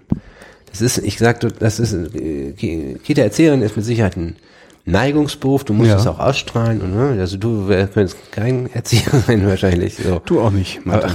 Du auch nicht. Warum sagst du Weil du ständig masturbierst. das vor den Kindern, meinst du? Oder? Ja, man weiß ja nie bei so Typen wie dir. Ja, jetzt mag ich nicht mehr. ähm, wo war ich stehen? Nein, aber du, du merkst schon, wenn du dich mit denen unterhältst, ne, dass das, dass das einfach Hand und Fuß hat. Und du kannst Ja. nicht irgendjemanden hinstellen wie die Schleckerfrauen. Das könnte, Äh, Nee, ich ja. weiß nicht, wer auf so, außer der für die zuständige Ministerin äh, kommt sonst so wahrscheinlich keiner Ja. auf die Idee. Naja, jedenfalls ist es dasselbe natürlich für Grundschullehrer auch. Du kannst ja nicht einfach irgendjemanden hinstellen. Also allein schon, dass das nicht Leute sind, die den Umgang mit Kindern auf einer theoretischen Ebene schon mal gelernt haben, plus eine Neigung dazu haben. Ja. Das ist die Minimalvoraussetzung dafür, um, um so eine Klasse. Ich meine, Gott, in Klassengrößen oder so, da braucht man gar nicht mehr zu reden. Wie groß der- sind Klassen mittlerweile? groß? Die sind deutlich über Also ich weiß, 20, wir, wir ist, hatten, glaube ich, normal. wir hatten, glaube ich, 24 und das war schon recht viel in meiner damals. Also wir hatten auch 24 und das ist so in, in so diesen mündlichen Fächern, ne, wie viel, da kommt, kommst du immer einmal Ja. irgendwie dran. So, das Ja. ist schon irgendwie wenig. Aber wir waren auch auf dem Aachener Gymnasium, da gab es wirklich keine Problemfälle in Ja. irgendeiner Form. Also bei uns, da habe ich glaube ich schon mal erzählt, weil in dem in der Grundschule war das Problemkind, weil das das war ein Scheidungskind. Das war der Problemfall. So, das war unsere, das ist krass, das war einer von 20 Kindern. Ob, ob das irgendwo noch so ist, irgendwo in Bayern oder Baden-Württemberg, in diesen reichen Regionen, ob es also da in immer Berlin so gibt es ist? 50 Prozent Alleinerziehende mittlerweile. Nee, ich meine also, gibt- Schulen, es ist 50-50. Schulen oder Klassen, in denen das tatsächlich das Schlimmste ist, was da äh, Glaub von außen schon. Einzug Kann ich mir vorstellen. Ja. Warum nicht? Weiß ich nicht, vielleicht hat sich ja die Welt insgesamt geändert. Kann ja sein. Was denn da? Ja, wie, wie, ich frage mich das oft. Aber es ist wahrscheinlich wirklich, wie du, wie du sagtest, eine, Scheidung ist nicht mehr stigmatisiert, ne? Geht's den Kindern jetzt besser damit? Weiß ich nicht. Ich kann es nicht, woher soll ich es wissen? Tja. Ja. Ja, wahrscheinlich muss man einfach nur auf Schulen gucken, wo nicht so große Milieuunterschiede sind wie in Berlin-Neukölln beispielsweise. Ähm, da wird's dann wahrscheinlich immer noch das Scheidungskind, Also, das, das, das Ich Ärmste habe sein. ja. gehört, dass es so in Nicht-Berlin immer noch, also bei uns gab es nicht vorher einen Tag der offenen Tür. Ich habe nicht eine Schule gesehen, bevor ich in die Schule kam. Meine Eltern Bei mir auch- gab's halt auch nur eine. Genau, das ist halt das Normale auch heute noch so. Du gehst auf die Schule, Ja, genau. die es da halt gibt. Ne? So, und dann ist die, wie sie ist. Da gibt es auch keinen Vergleich oder sonst was. Und die ist Ja, also in der dann, Nachbarstadt gab's auch ein Gymnasium. Mit denen hat man sich dann gelegentlich mal verglichen und sich toller gefunden. ja, aber du und die nicht- auch. Es gab keine ernsthafte Erwägung, wo du jetzt, Nee. Oder? Wenig. Also und, und die Erwägungen, die waren dann auch eher so, dass äh, äh, also es, es gab zwei Möglichkeiten, wo ich hätte zur Schule gehen können. Und ich weiß gar nicht, warum meine Eltern sich dann, also wir haben uns dann halt für, für die eine entschieden, für die in Erftstadt und nicht für die in Euskirchen. Ich glaube hauptsächlich, weil der Weg nach Euskirchen länger war oder so Aber ähnlich. ich muss da noch ein bisschen mehr zu erzählen. Das Ding ist ja, dass ich Schule einfach fürchterlich beschissen und falsch finde, dass ich überhaupt, also ich meine, dass ich überhaupt mich darum kümmern muss, ob mein Kind da irgendwie verprügelt wird oder so, das, das will ich überhaupt nicht. Es geht eigentlich darum, Unfassbar ist das, ja. mir geht's eher darum, dass, dass ich die Art, wie man lernt und was man lernt, alles, alles völlig falsch finde. Ich meine, mein Kind, äh, mein, ey, das, ich rede immer nur von dem, mit dem man überhaupt vernünftig sprechen kann, mit dem, ja, das ist ja noch ein, das ist jetzt gestern zwei geworden, das ist halt noch, ne? kein sinnvolles Gespräch Ja. möglich. Deswegen, also, der hat alles gelernt, was er gelernt hat, ist noch nie bestraft worden für irgendwas, noch nie irgendwie, komm, jetzt mach, jetzt kann, das kannst du, also, nicht abgefragt worden oder sonst was, sondern alles ist aus ihm und seinem, seiner Freude neue Dinge. Klar, Kinder wollen lernen. Also, Ja, ja. und das wird dir dann, bumm, ausgetrieben.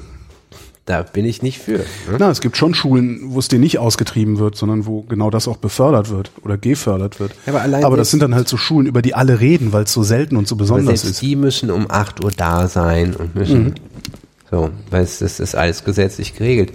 Kein Mensch kann dir das erklären, niemand ist dafür. Aber als sie in Berlin irgendwo mal abstimmen lassen, haben sie alle dafür gestimmt, weil sie die im Nachmittag hätten nachholen müssen, die Stunde. Die, die, die Idee, du musst ein Kind von zwischen 6 und 19 überhaupt oder 18 umfassend bilden in all diesen bestimmten, nach einem Lehrplan, ist doch schon absurd. Ja, Das muss halt, das ist dazu, das ist dazu, da Untertanen herzustellen. also dass du nichts von dem, also was, worauf hätte ich denn nicht verzichten können? Ah. Ich finde, jeder Schultag müsste mit zwei Stunden Sport anfangen, die nicht benotet werden. Und Sport zu benoten, Ist schon bekloppt. Ja. Stimmt. Aber überhaupt irgendwann, stell dir mal vor, mein Kind zeigt mir, er hat kürzlich ein Buch gebastelt. Ja? Und eine Geschichte reingemalt von einem Alien, der auf die Erde kommt, um einen Freund zu suchen. Einen Freund findet. Und dann kommt er, kommt eine Hexe, die ihn verzaubert, äh, verzaubert wird ihn zum Wildschwein, aber es passiert nichts. So. so. Dann kriegt er jetzt eine 3 für. Oder eine 2. Also stell dir vor, ich würde ihm eine Note dafür geben. Wie ab. So völlig hirnrissig. Ne, du, es, du musst ihn ja irgendwie mit den anderen Kindern vergleichen können. Ja, für was? Ja, weiß ich auch nicht. Ich habe noch nie. Guck mal, in meinem Beruf.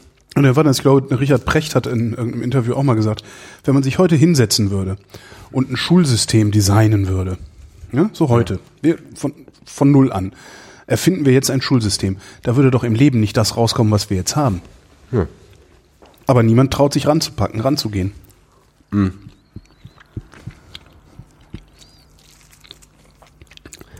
Aus total natürlichem intrinsischen Lernen wird extrinsisches. So.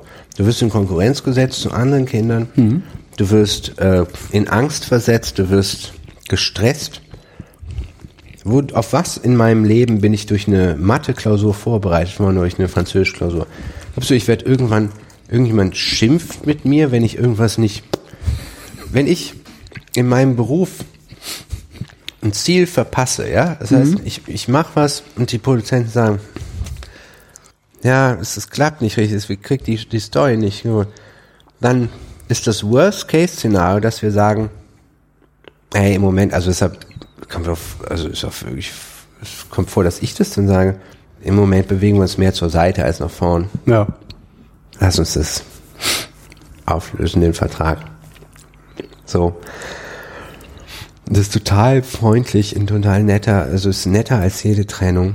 Dass mich jemand anbrüllt, also wie mein, wie mein Ja, du musst dann, nee, du musst dann nachsitzen. Du musst dann nochmal auf die Schreibschule. Du musst dann samstags sechs Stunden in die nee, Schreibschule. Ich verstehe, also wenn, wenn man sechsstündig, wir hatten, was hatten wir, vier, fünf, sechsstündige Klausuren. Äh, vier, ne? Ich glaube, die Leistungskursklausur, nee. Oder? Ich weiß gar nicht mehr. Also ich weiß, doch, wir hatten, glaube nee, also die, Nee. Zwei Stunden, ne? LK-Klausuren waren auch nur zwei nee, nee, Stunden. aber die Abi-Klausuren sind schon länger. das war irgendwie länger, ja. Aber alles, alles, es ist wirklich buchstäblich alles daran falsch. Wenn du, wenn ich ein Meeting hab, um 9 Uhr morgens, holen sich alle erstmal irgendwie einen Kaffee, man unterhält sich irgendwie eine Dreiviertelstunde einfach nur über irgendeinen Scheiß. Und dann wird irgendwie ein bisschen darüber geredet, was wir hier eigentlich machen. Ich verweise für alles, was um Geld geht, auf meine Agentin so und dann fahre ich wieder nach Hause und entblöß mich auf dem Weg dahin vor irgendwelchen Frauen.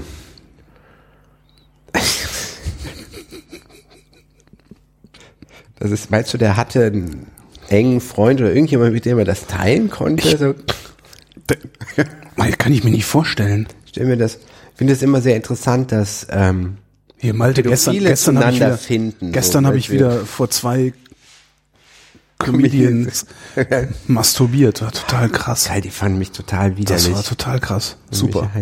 Schreien sind die weggelaufen. Ich habe also Jedenfalls, ähm, nichts davon ist vergleichbar mit, ich bin um 8 Uhr irgendwas. Also ich mir kürzlich erzählt, ich hatte, wenn ich um 8 Uhr morgen, montags Latein hatte, ja. Ich glaube, wir haben eine 6 bekommen, wenn wir von, sagen wir mal, 20 Vokabeln ein, einmal das Geschlecht falsch hatten. Also, ne, Femininum, Maskulinum. Das war schon ein Versagen. Das wurde aufgeschrieben. Du kommst um 8 Uhr morgens, der kommt raus, ne, so, hier, Herr Welding, ich glaube, ab 16 sind wir von dem gesiezt worden. Ma oder Malte Sie, das war genau Malte sie. Hm? Friseur Friseur siezen. Ja.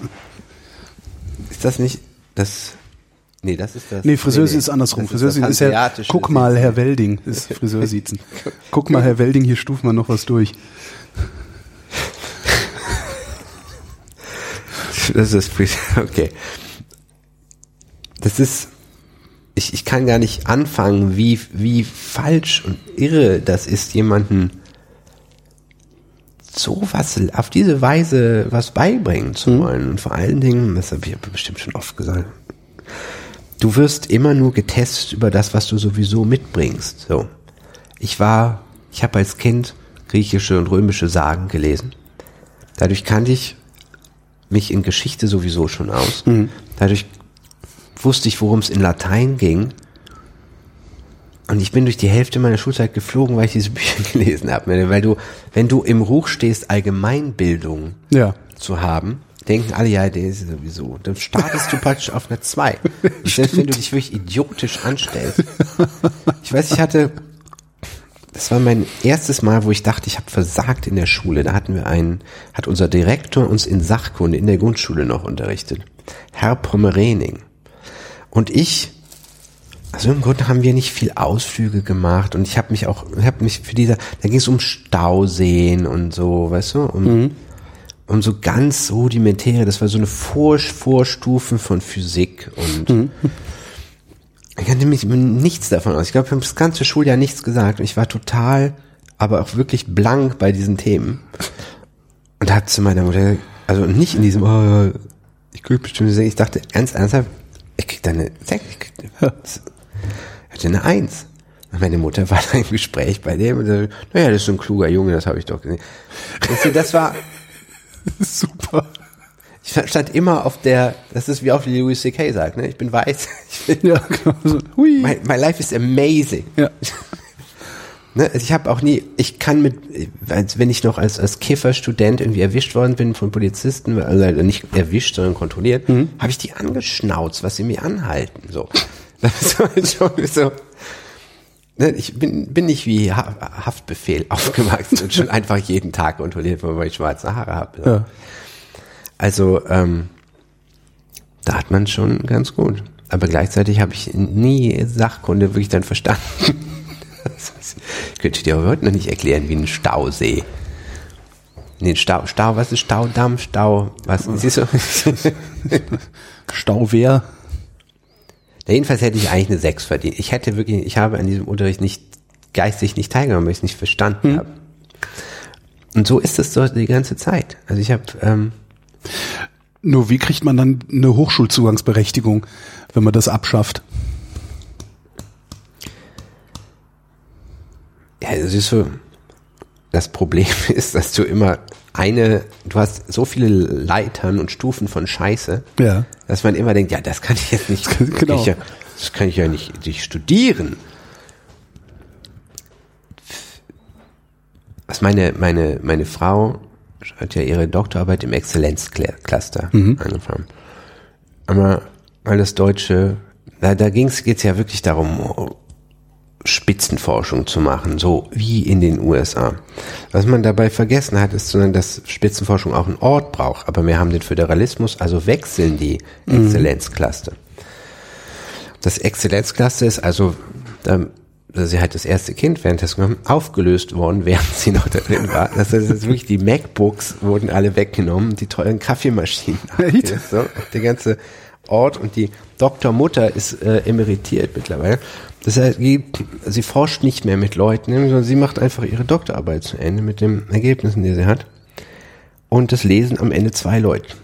Also ihre die zwei Prüfer, und ja, kann, muss sie das eigentlich veröffentlichen, aber es ist jetzt nicht so, dass viele die äh, Sprachmelodie von gefühlsblinden Menschen so sehr interessiert, wie die, die produzieren und rezipieren.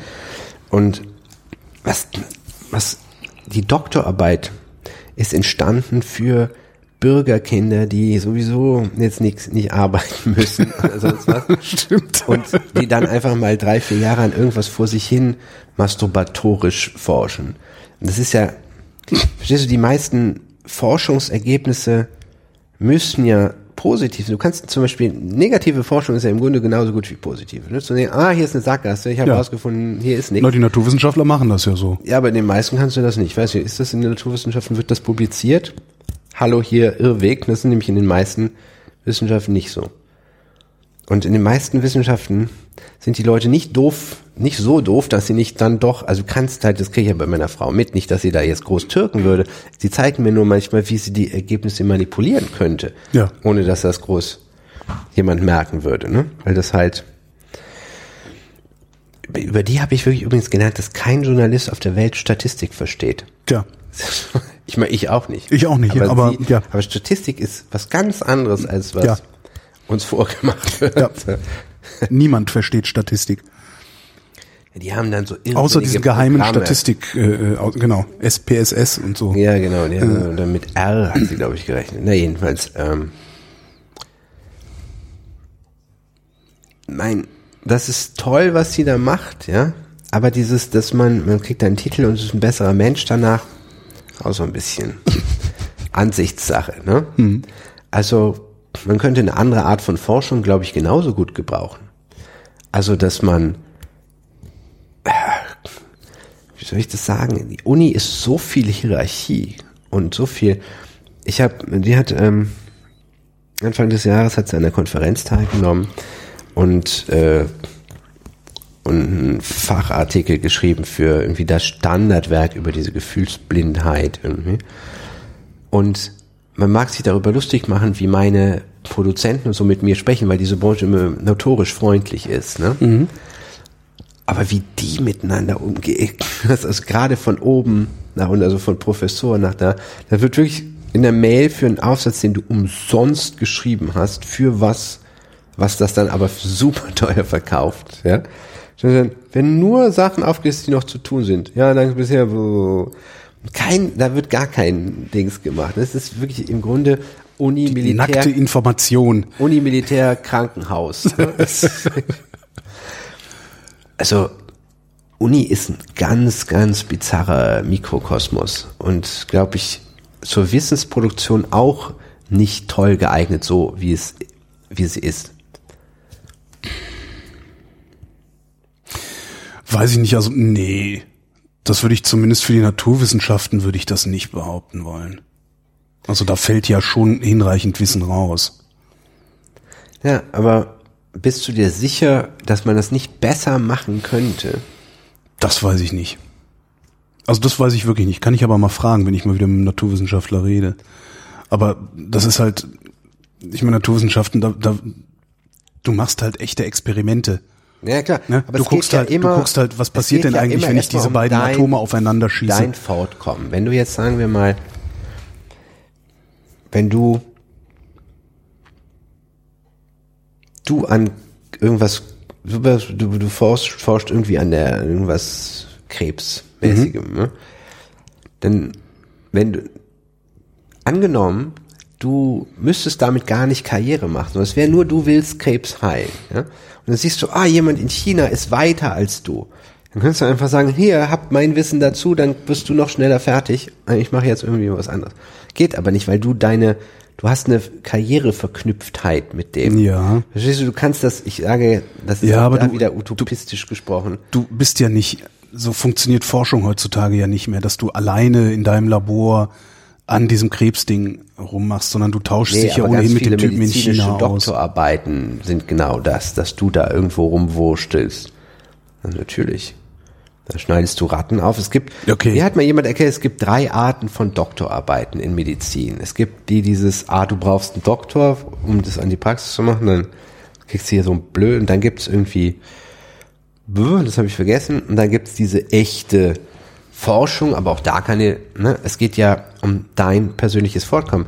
Ich finde schon sowas wie die Wikipedia sehr faszinierend, wo Leute das einfach machen, um dieses Weltwissen zu sammeln und wachsen zu lassen. Ne? Und so ist jetzt universitäre Forschung nicht einfach. Ich habe gehört, das wäre in so Bereichen wie Mathematik so, weil das eine ganz, weil die da alle sitzen und verzweifeln und und relativ freigebig da miteinander. Also ich krieg's halt nur mit, helfen. ich krieg's halt mit über die über die Sendung, die ich für die Helmholtz-Gemeinschaft mache und äh, da sitzt kein Forscher irgendwo in seinem Kämmerlein und forscht vor sich hin, sondern das ist äh, ein, Ja, ein, ein permanenter Austausch. Klar gibt es gibt eine Hierarchie, es gibt so eine Hierarchie Akademia-Hierarchie. und Ne? Eine, eine Konkurrenz doch auch. Also Ja. Äh, ja. Ja, aber die wirst du wahrscheinlich auch irgendwie brauchen, die Konkurrenz, oder?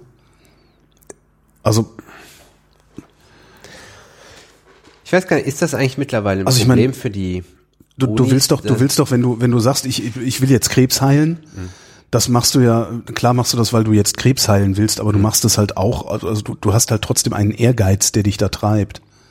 Das heißt, in so einer Konkurrenzsituation wirst du dich wahrscheinlich immer wiederfinden. Naja, Und Forschung ist auch, glaube ich, heutzutage nicht mehr wirklich möglich, ohne dass du kooperierst, auch international kooperierst.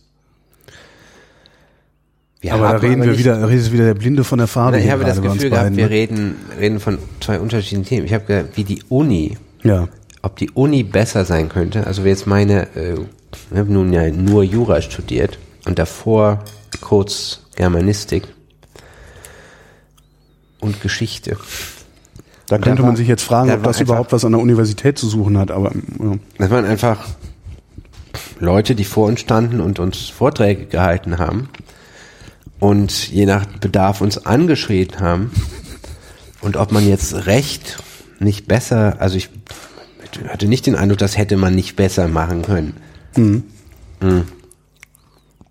Mir geht es sowieso so, vielleicht bin ich auch einfach sehr langsam. Ich, ich bin jetzt halt so über die Jahre ist man ja manchmal mit rechtlichen Problemen konfrontiert und dann verstehst du auch so, ah, das, das war damals gemeint, so, ne? Du lernst es halt in, also ich, ich war mit 19 auch total unreif, so, ne? Dann kommst Ach du- was. Nein, eben, aber du kommst da, ich habe das bis heute nicht verstanden, warum Unis heute so schnell gehen, weil niemand jemals meinen 23-jährigen Anwalt war, oder? Stimmt. Ich, Ja, stimmt. Hast du Geht da das überhaupt- geht das überhaupt ein kein- 23-jähriger Anwalt? Ist dieses Jahr noch was passiert? Ja, ich habe da noch was stehen. Eins habe ich da noch stehen. Was hast du noch stehen? Islamische Webseiten. das hast du dir gerade aufgeschrieben. Ja, das ist der Teaser, den du vor anderthalb oder zwei Stunden gebracht hast. Ich habe mich irgendwann mal äh, gefragt, ab wann muss ein ähm, muslimisches Mädchen eigentlich ein Kopftuch tragen? Muss, glaube ich, gar nicht, ne? Eben, das war die auf einer staatlichen Website gefördert vom bla, Kultus, nee, Bildungsministerium stand, ja, das muss gar nicht sonst irgendwie mit Von wel- welch, welches Land? Deutschland? Apo Deutschland, ja. Pubertät, so, das ist so das, was man. Dann war ich auf einer islamischen Website. Da haben die sich so gesagt, man, man, man sollte meine Tochter. Und dann war das schon ganz interessant zu sehen, was für, also da ging das von Zwang bis hinführen, war das so, aber es war ganz klar. Und dann, man sollte, ähm, man sollte einem Jungen zwei Mädchen zeigen und wenn, er sagen kann, welche hübscher ist, dann ist das Alter erreicht, wo man auch das Mädchen Scha- ne, ein Kopftuch tragen. Aber sollte man da nicht lieber dem Jungen die Augen verbinden? Ja, aber das, das ist ja nicht die Logik. Ne? Also die, die, die dahinter steckt, ist ja natürlich hat schon damit zu tun, der Mann ist unkontrolliert und Ja. ein wildes Tier. Deswegen musst du die Frau bedenken. Wir reden hier von sechs, siebenjährigen Mädchen, ne? denen langsam das Kopftuch eingeredet werden muss. Und ähm, eine der beeindruckendsten Serien, die ich dieses Jahr gesehen habe, war äh, Handmaid's Tale. Hast du das gesehen? Nee. Das spielt in, es ist eine Dystopie, die in den in USA in der nahen Zukunft spielt, die von christlichen Gruppen über, überrannt worden sind. Ja? Also es gab Terroranschläge und dann haben eine radikale christliche Minderheit die Macht an sich gerissen und diese Handmaids sind halt ähm, Frauen, die noch gebärfähig sind, die müssen dann für die Führungselite irgendwie ähm, sich von denen schwängern lässt, lassen und deren Kinder austragen, so. Weil durch Umweltkatastrophen und so alles. Das klingt jetzt irgendwie ziemlich. Das Ding ist, die Geschichte war inspiriert, das ist aus den 80ern von der Islamischen Revolution. Ja. Weil, guck dir einfach Bilder an, Teheran 1974 und 1980. Ja. Was 79 passiert ist, ne, ist ein Kulturrevolution, ja. Ja, also ein fürchterliches Ereignis für, für die Frauen da. Und jetzt dieses, da wurden Frauen also gezwungen unter den Chador. Ne? Hier werden kleine Mädchen zum Kopftuch gezwungen, die haben nicht die Wahl. Natürlich nicht. Und wenn jetzt ein kleines Mädchen, wenn du eine Nike-Werbung mit, mit Hijab hast oder ein kleines Mädchen mit Kopftuch mit der Nationalmannschaft einläuft, dann finde ich, ist das die billigste Form von Toleranz. Das ist einfach, und das ist, ich erzähle das mit Handmaid's Tale, weil der nicht da die ganze Welt fundamentalistisch ist, sondern die USA. Und es kommt, ähm, der Typ ist halt Führungselite, der, die heißen dann, die kriegen den, die heißen dann, sie heißt Off Fred. Das ja, weil sie die Frau, von die Fred. Handmaid von Fred ist. Ja? Und dann kommt die mexikanische Delegation, ist zu Besuch bei denen und die mexikanische Botschafterin fragt sie nachher, wie, wie es ihr denn geht und so. Und sie sagt, ja, toll, super, ist gut, alles gut, ist gut. Was soll sie sagen? Ne? Also die Freiwilligkeit von jemandem, der offensichtlich unterdrückt ist. Ne? Ja. Und dann, okay, dann nehme ich jemanden, der, so, wo ich sage, ja, die trägt freiwillig ein Kopftuch. Warum eigentlich? Wenn das in der ganzen islamischen Welt das Unterdrückungssymbol der Frau ist, ist es für mich nicht wesentlich anders. Nicht dasselbe, aber nicht vom, von der Essenz anders, als würde ich ein Hakenkreuz tragen, sondern es ist doch nur ein Sonnensymbol. Weil es, es steht fast überall für eine wirklich im Haus Versklavung von Frauen, für Frauen, die sich vergewaltigen lassen müssen von ihren Männern, von Frauen, die ohne ihre Männer keine wirtschaftliche Entscheidung treffen können. Und dann muss ich jetzt freiwillig, ja, trage ich freiwillig ein Kopftuch. Gleichwohl, gleichwohl findest du aber auch genug äh, reflektierte Muslime, die äh, auf die auf die diese Unterdrückungsidee nicht anzuwenden ist, die trotzdem sagen, ich trage einen Kopftuch. Ich sage ja, warum, okay, machst du, aber warum eigentlich, wenn dieses genau das für so viele Frauen ein Unterdrückungsinstrument ist? Ist das, musst du, warum, warum muss genau das das sein? Und du trägst es auch nicht manchmal. Das, das Ding ist, du sagst reflektierte Muslime. Also wem Ich mein- nicht, mein wem nicht abkaufe, wem ich nicht abkaufe, das sind das sind äh, muslimische Mädchen oder oder muslimische Frauen, die ähm, im Grunde in die die in einem in einer Umgebung aufgewachsen sind, die in einem Milieu aufgewachsen sind, in dem das in dem das Kopftuch normal ist. Das ist so wie wenn du in einer christlichen Familie aufgewachsen bist, dann ist für dich auch überhaupt nicht stellst du nicht in Frage, ob es einen Gott gibt oder nicht, denn den gibt es. Ja, aber jetzt- Und, also das, das- das, da, das meine ich nicht. Ne? Also diese diese Art von Nee, nee, das habe ich, das habe ich schon verstanden. Die Sache ist ja nicht, um das jetzt mal, ich sag nicht, eine 25-Jährige darf kein Kopftuch tragen. Ja? Nur wenn sie es macht, soll sie es vernünftig begründen können. Nein, ich sage, ich sage eigentlich noch weniger. Wenn ich mit Christen zu tun habe, was, was, was immer schon meine Schwierigkeit war mit, mit dem Islam, ist, dass ich natürlich irgendwie sage, okay, ich bin pro Einwanderung, ich will niemanden diskriminieren, ich bin aber totaler Atheist. Ja. Und zwar hundertprozentiger. So, nicht, ich habe keine, nicht mal mehr Restzweifel, Ja. die angeblich jeder gute Gläubige hat. So. Und zwar nicht auf dieses, die Essenz allen Lebens, sondern wirklich konkret um Gott. Auf keinen Fall interessiert sich Gott darüber, ob ich meine Haare bedecke oder eine Vorhaut habe. Ja. Es ist au, aus, absolut ausgeschlossen. Ja.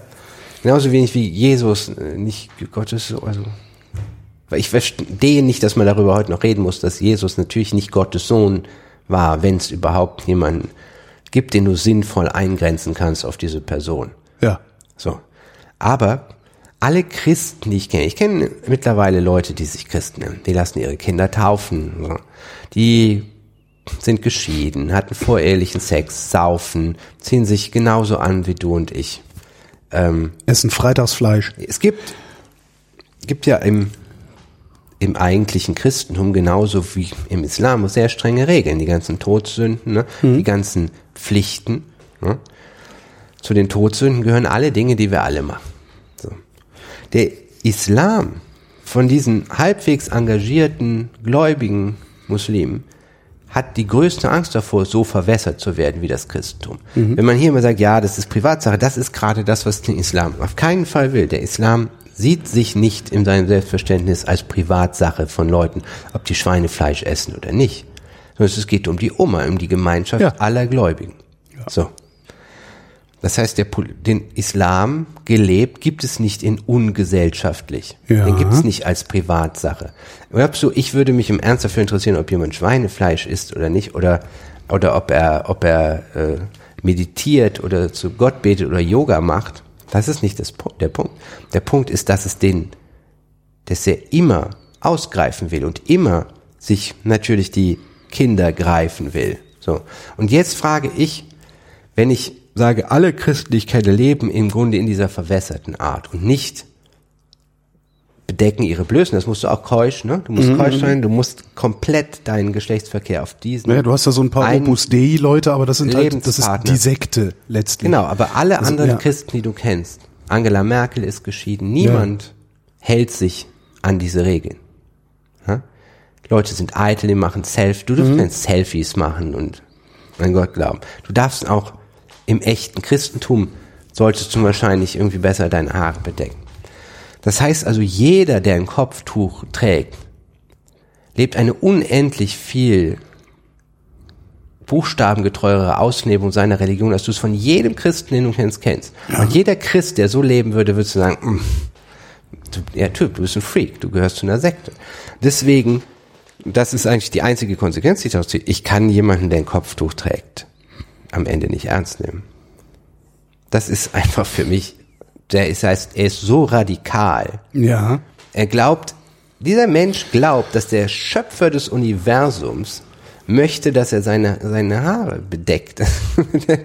Ich kann das, ich kann mit dem, ich bin denen auch nicht feindlich gegenüber. Ich kann aber entweder würde ich mit ihnen darüber diskutieren müssen oder halt wie mit meiner, mit meiner esoterischen Schwester einfach sagen, nee, ich kann, ich kann, kann da nur darüber lachen.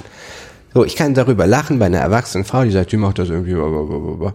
Ne? Das ist für mich wie diese, diese Frauen, die sich äh, Brustimplantate äh, machen lassen in Doppel, Doppel D, die Ja. an ihren eigenen irrsinnigen Gott glauben im Spiegel, weißt du? Aber dein Kind dazu zu zwingen, und das sage ich jetzt als Vater und nicht als Anti-Muslim oder so, Ja. Stell dir vor, ich würde mein Kind wollen, dass mein Kind jeden Tag grüne Hosen trägt. Niemals blaue oder rote oder sonst was. Mein Kind, das sich gern jeden Tag in irgendwas Neues verliebt, ja, das irgendwie vielleicht drei Wochen im Ghostbusters T-Shirt rumläuft und dann nur noch Feuerwehr heim und dann irgendwie nur noch schwarz oder als, als Ninja. Mhm. Ja, nee, nee. Nur grüne Hosen. Dann ist das mein Verhältnis zu meinem Kind. Ich zwinge das Kind grüne Hosen. Es gibt da kein, ja, die meinen es ja gut. Nee, nee, ich zwinge mein Kind und meine Idee von wie mein Kind sein sollte, stärker als meine Liebe zu meinem Kind. Und das sehe ich bei jedem Kind, was mit dem Kopftuch rumläuft. Das mag nur, weil es alle so machen, muss keiner Gedanken drüber gemacht haben, aber real, es ist immer ein Zwang aufs Kind, der auf irgendeine Art ausgeübt wird. Und wenn du dann als emanzipierte Frau das freiwillig machst, dann musst du dich doch einfach noch fragen lassen, warum musst du genau dieses Ding, womit all diese kleinen Mädchen unterdrückt werden. Und ich kannte so viele Frauen, die geflohen sind aus ihren Familien, die, die verfolgt worden sind und die, die in Frauenhäuser sind. Es sind irgendwie 50 Prozent aller Frauen in Frauenhäuser kommen aus muslimischen Familien. Warum muss ich dieses Unterdrückungssymbol mir auf den Kopf pflanzen? Dann kann ich mir nicht die Haare rasieren. Weil du es nicht besser gelernt hast. Nee, aber dann, du sagst ja, die haben es freiwillig und, und reflektiert und haben es so. Dann kannst du ja nicht sagen, ja, die haben es nicht besser gelernt. Sie sind ja anscheinend so intellektuell überlegen. Ich dachte, du meinst jetzt die in den Frauenhäusern. Nee, nee, ich sag, so. rede von denen, die sich das freiwillig raufpflanzen, nachdem sie irgendwie liberal Das sind noch so aufgewachsen sind und Konvertiten, jetzt sagen, ha, jetzt, ich mache das aus. Es gibt ja auch gerade in, in diesen äh, neu feministischen Kreisen oft, ne, im Rahmen dieser Identitätspolitik so ein Zurück zur Religion. Und das ist mir Ka kannst du dann, aber wenn du sagst, du kannst, du kannst niemanden ernst nehmen, der mit dem Kopftuch rumrennt, ähm, Sagen wir mal so. dann könntest, Lass dann kannst du auch dann kannst du doch im. Grunde kannst du doch, im Grunde kannst du doch dann aber niemanden, der seinen, der, im Grunde kannst du noch keinen, also wenn, wenn Moslems prinzipiell orthodox sein müssen, so habe ich dich eben verstanden. Nö. Nein, nein, nein. Nee? Okay. Nein, nein, nein, Dann- nein, dann- nein, nein, nein. Ich kenne ganz viele ethnische Muslime, die sich an nichts davon halten. Ne? Ja. Also die irgendwie nominell gezählt werden oder sonst was.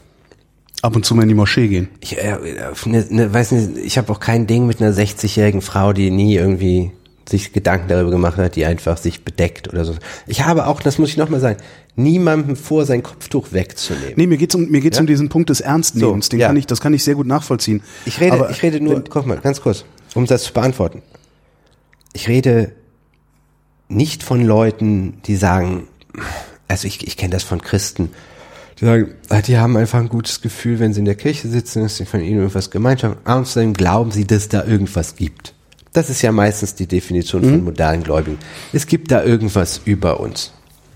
Okay. Da glaube ich, ich diskutiere mit jemandem, ob er glaubt. Ich glaube es nicht. Ja. Ne? Und ich, ich, das ist aber auch selten Gesprächsthema. Manchmal kriegst du irgendwie nach Jahren mit, dass jemand irgendwie gläubig ist, doch fein. Da, da ist für mich kein Ansatz, darüber zu, zu diskutieren. Wenn du überzeugter Single wärst und würdest mich davon überzeugen wollen, dass ich nicht, äh, dass ich meine Frau wahrscheinlich gar nicht liebe, sondern nur Angst habe, allein zu sein, wäre auch wenig Gesprächsgrundlage. Es fängt immer da an, wo es, wo es ausgreift. So, wo du zum Beispiel gegen die Ehe für alle bist. Einfach auf oh, Bezug auf Religion. Bumm, steht in der Bibel. Ja? Wo du gegen jede Form von Genforschung bist oder bis, bis vor kurzem über jede Form von Fortschritt. Ja. Jede Form von Forschung überhaupt. Ja. So. So, das ist alles hinter uns gelassen. Es gibt diese einfach im säkularisierten Deutschland einfach nur noch diese verwässerte Form und nur noch wenige fundamentale Christen, die dann meistens wirklich außerhalb der Gesellschaft leben. Keiner von denen würde Lehrer werden wollen. Wenn ich das immer wieder höre, dieses, ob eine Lehrerin Kopftuch tragen kann, würde ich, auf keinen Fall, weil die verrückt ist.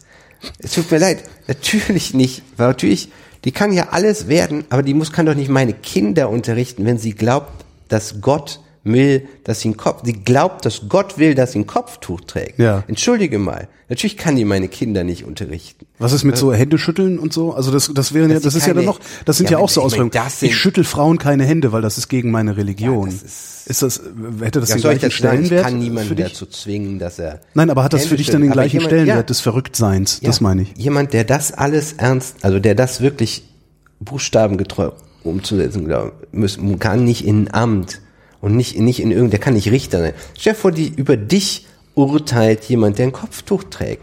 Ist doch undenkbar. Wie soll die? Ich möchte nicht wissen, wie viele Richter äh, über mich urteilen und gleichzeitig glauben, dass äh, Gott die Welt erschaffen hat und die Welt nicht älter als 6000 Jahre ist. Ja, nicht würde mich nicht wundern, wenn es evangelikale äh, Nein, kreationistische ich glaube, Richter ich glaube, gäbe. die sind meistens wirklich eher weltabgewandt. Ich habe dieses, das, wo immer ich was von evangelischen oder Sekten, christlichen Sekten gelesen habe, leben die irgendwie im Wald mehr oder weniger. Ich glaube nicht, dass sie diese. Hast du einen Minister, der so streng gläubig ist, dass er das, ähm, dass, dass er diese, das einfach nur wirklich dieses, diese Todsünden, was, was, was, äh, Kardinaltugenden ist das eine, ne? Die Todsünden und die Kardinaltugenden. Also, was waren die? Keuschheit und ähm, Fasten. Ne? Also du musst mehrwöchige Fastenzeiten einhalten im Christentum. Es gibt wirklich ähnlich strenge Regeln Ja. wie im Islam. Der Unterschied ist halt wirklich, dass wenn du jemanden hast, der das ernsthaft umsetzt, ist der nicht, der ist nicht gesellschaftsfähig. Ich, Ja. ich kann es nicht, ich kann es nicht nochmal paraphrasieren. Ich sehe keinen Weg, dass jemand, der, der seinen zwölfjährigen Sohn beschneiden lässt, ja, in der öffentlichen Vorführung, dass der komplett zurechnungsfähig ist. Ich meine, gut, ich weiß, dass das im Judentum auch gemacht wird bei Babys. Und ich habe meine schwache Seite fürs Judentum, ja. Aber wenn du selber Kinder hast, ist der letzte Gedanke, den du hast, die, da, den einer, den einer Op- Operation zu unterziehen, auch einfach so, aus kosmetischen Gründen. Aber Ich du kannst doch nicht, du, das, das, du kannst doch nicht die, die, einem Menschen die komplett die Zurechnungsfähigkeit absprechen, weil er zu schwach ist, sich von religiösen Traditionen zu lösen. Nee, also stopp. Du hast davon gesprochen, dass Frauen sich freiwillig das Kopftuch anziehen, einfach so aus einer völlig freien Entscheidung. Den Frauen, die gezwungen sind dazu, denen unterstelle ich ja überhaupt, die wollen ja wahrscheinlich nicht aus meiner Denksicht. Naja gut, äh, vielleicht ja. Also genau das glaube ich halt nicht, sondern ich glaube, dass das Gezwungensein etwas ist, was du, was du gar nicht bemerkst, sondern was du als Normalität ansiehst. Ich glaube, dass wenn du, wenn du in einer muslimischen Familie aufwächst, in der es normal ist, das Kopftuch zu tragen, ist selbst wenn du dieser Familie entwachsen bist, selbst wenn du, musst selbst wenn du alle, alle religiösen Traditionen und sonst wie was hinter dir gelassen hast, glaube ich, ist es immer noch möglich, dass du das Kopftuch weiterhin trägst, weil du es nicht anders gelernt hast, als dass es normal Aber ist, was, das Kopftuch was zu hängt tragen. denn noch alles an diesem Kopftuch dran? Also du sagst, das ist nur ein Überbleibsel. Das ist halt praktisch so, als würde man dich zwingen, nackt rumzulaufen in einem Nacktstaat. Ja. Das ist einfach nur, du fühlst dich unwohl. Genau. Das, das, das lasse ich absolut gelten für Schweinefleisch. So. Wo ich denke, wenn du es nicht gelernt hast, das zu essen, findest du es eklig. Ist okay. Hm? So, das nenne ich, das ist einfach eine Tradition. Jetzt sagst du, das Kopftuch ist nur eine Tradition. Die, du trägst es nur, weil du es gewohnt bist und dich ohne nackt fühlst. Du hinterfragst es nicht. Okay. Gut, also du merkst jeden Tag von neuem, du triffst ja jeden Tag die Entscheidung. Ich glaube, da reden wir über zwei verschiedene Sachen. Ne? Du redest, du hast eben ausdrücklich von Leuten gesprochen, die sich bewusst fürs Kopftuch entschieden haben, in einer freien Entscheidung. Und da sage ich, nee, das tut mir leid, das kann Ja. ich nicht. Aber woher ich willst du wissen, wo, wo, woher willst du wissen, ob die Entscheidung weißt du, wirklich frei war ich oder in ob meinem Leben vor der realen Entscheidung stand, wie ernst ich jemanden mit Kopftuch nehme? Noch nie. Ich bin noch nie einem Menschen mit Kopftuch begegnet. Alles, was ich weiß, sind die Kämpfe, das sowas nicht tragen zu müssen, weil ich es bei Freundinnen, also Freundinnen von mir erlebt habe. Ich ich habe vielleicht mal erzählt, dass ich in der Türkei damals, als ich bei der Freundin war, haben wir kauernd auf dem Boden gehockt, weil irgendwie der Bruder geklopft hat an der Tür und sie sich wirklich vor Angst was in die Hose geschissen hat. Das war in der laizistischen Türkei. Also, dass in diesen Traditionen eine wahnsinnige Gewalt gegen Frauen steckt, darüber muss man wirklich eigentlich nicht diskutieren. Ja. Und ich kenne, ich habe sechs Jahre mit den Afghanen zusammen, wir haben, wir haben mehr oder weniger versteckt gelebt. Wenn immer sie Afghanen begegnet sind, also es war die größte Angst, einer anderen afghanischen Familie zu begegnen. So. Und das waren super aufgeklärte. Jetzt, was ich dann einfach nur höre von Freundinnen, die in, in, vor ihren Familien geflohen sind und so, ne, ob ich nicht selber das miterlebt habe, das sind echt einfach Geschichten wie von diesen, also wirklich so Ehrenmordgeschichten. Ne? Und dann, einer hat mir erzählt, dass, dass ein Mädchen ihr gesagt hat, dass sie geträumt hat, dass ihr Bruder sie erschießt und ein paar Tage später hat er sie erschossen. So, das sind, es wird ein, ein Druck auf diese Mädchen ausgeübt, den können wir beide uns einfach schlicht nicht vorstellen. Da muss man einfach, glaube ich, auch mal ein bisschen blind solidarisch sein. Es geht bei dieser, wenn ich das Kopftuch ablehne, geht es für mich nur um die Solidarität mit den Frauen, die sich dagegen wehren. Mir persönlich ist das Kopftuch denkbar scheißegal, weil ich nicht, ich bin nicht damit konfrontiert. Ich muss mich mit denen nicht auseinandersetzen. Wenn aber jemand dann nicht dran das Kopftuch freiwillig, dann ist das ein Schlag. Es ist so schwierig, so viel schwieriger für diese Frauen dadurch. Das eine sagt, oh, das ist doch eigentlich total cool, das ist total meine Entscheidung und meine bewusste Entscheidung gegen, wird diesen ganzen kleinen Mädchen so viel schwerer gemacht, sich irgendwie zu wehren gegen die, den Druck in ihrer Familie, das tragen zu müssen. Und wie gesagt, das hat hat mein, mein Neuköllner Freund mir erzählt, dieses so, da, er meinte, da wäre ein super aufgewecktes Mädchen und der meinte durch zur Lehrerin aufs Boah, der wird bestimmt mal was und der meinte, ja, die wird mit 16 weg verheiratet. Das ist, also der Rattenschwanz, der da dran hängt, er streckt sich, hört nicht auf mit, das ist keine Mode. Also man kann nicht eine Sekunde bitte denken, dass seinem Kind aufzuzwängen, dass es mit sechs, sieben, acht ein Kopftuch trägt, irgendeine modische oder nur eine Tradition. Nein, da hängt ein Rattenschwanz an Unterdrückung dran. Und deswegen ist, ist ein kleines Mädchen mit Kopftuch darin zu machen, ist einfach die, das ist, Sollte man es den Eltern verbieten? also ein Kind darf in der Schule kein Kopftuch tragen. Und Sollte das man, sollte man, was sollte man für sowas, total sollte okay, man was- sowas, was- ver, sollte man sowas verbieten bis zu einem bestimmten Was Alter? für mich total okay wäre, wenn die im Ramadan das tragen. Oder wenn, wenn du einfach wie, wie du eine Nikolausmütze auf dem Jahr, auf dem Weihnachtsmarkt, ne, ich jetzt nicht, aber wie man, so. Oder wie wir, wir feiern zum Beispiel auch Weihnachten. Ja? Also da, ich, ich würde wirklich eine, eine, eine, alles an gelebter Kultur und Tradition im Islam ist absolut willkommen. Ja? Auch immer wegen Moscheen und Gebetshäuser und sonst was. Es geht wirklich einfach darum, dass du eine Säkularisierung letztlich hinnehmen musst auf lange, lange Sicht. Ne? Eine Säkularisierung des, des Islam.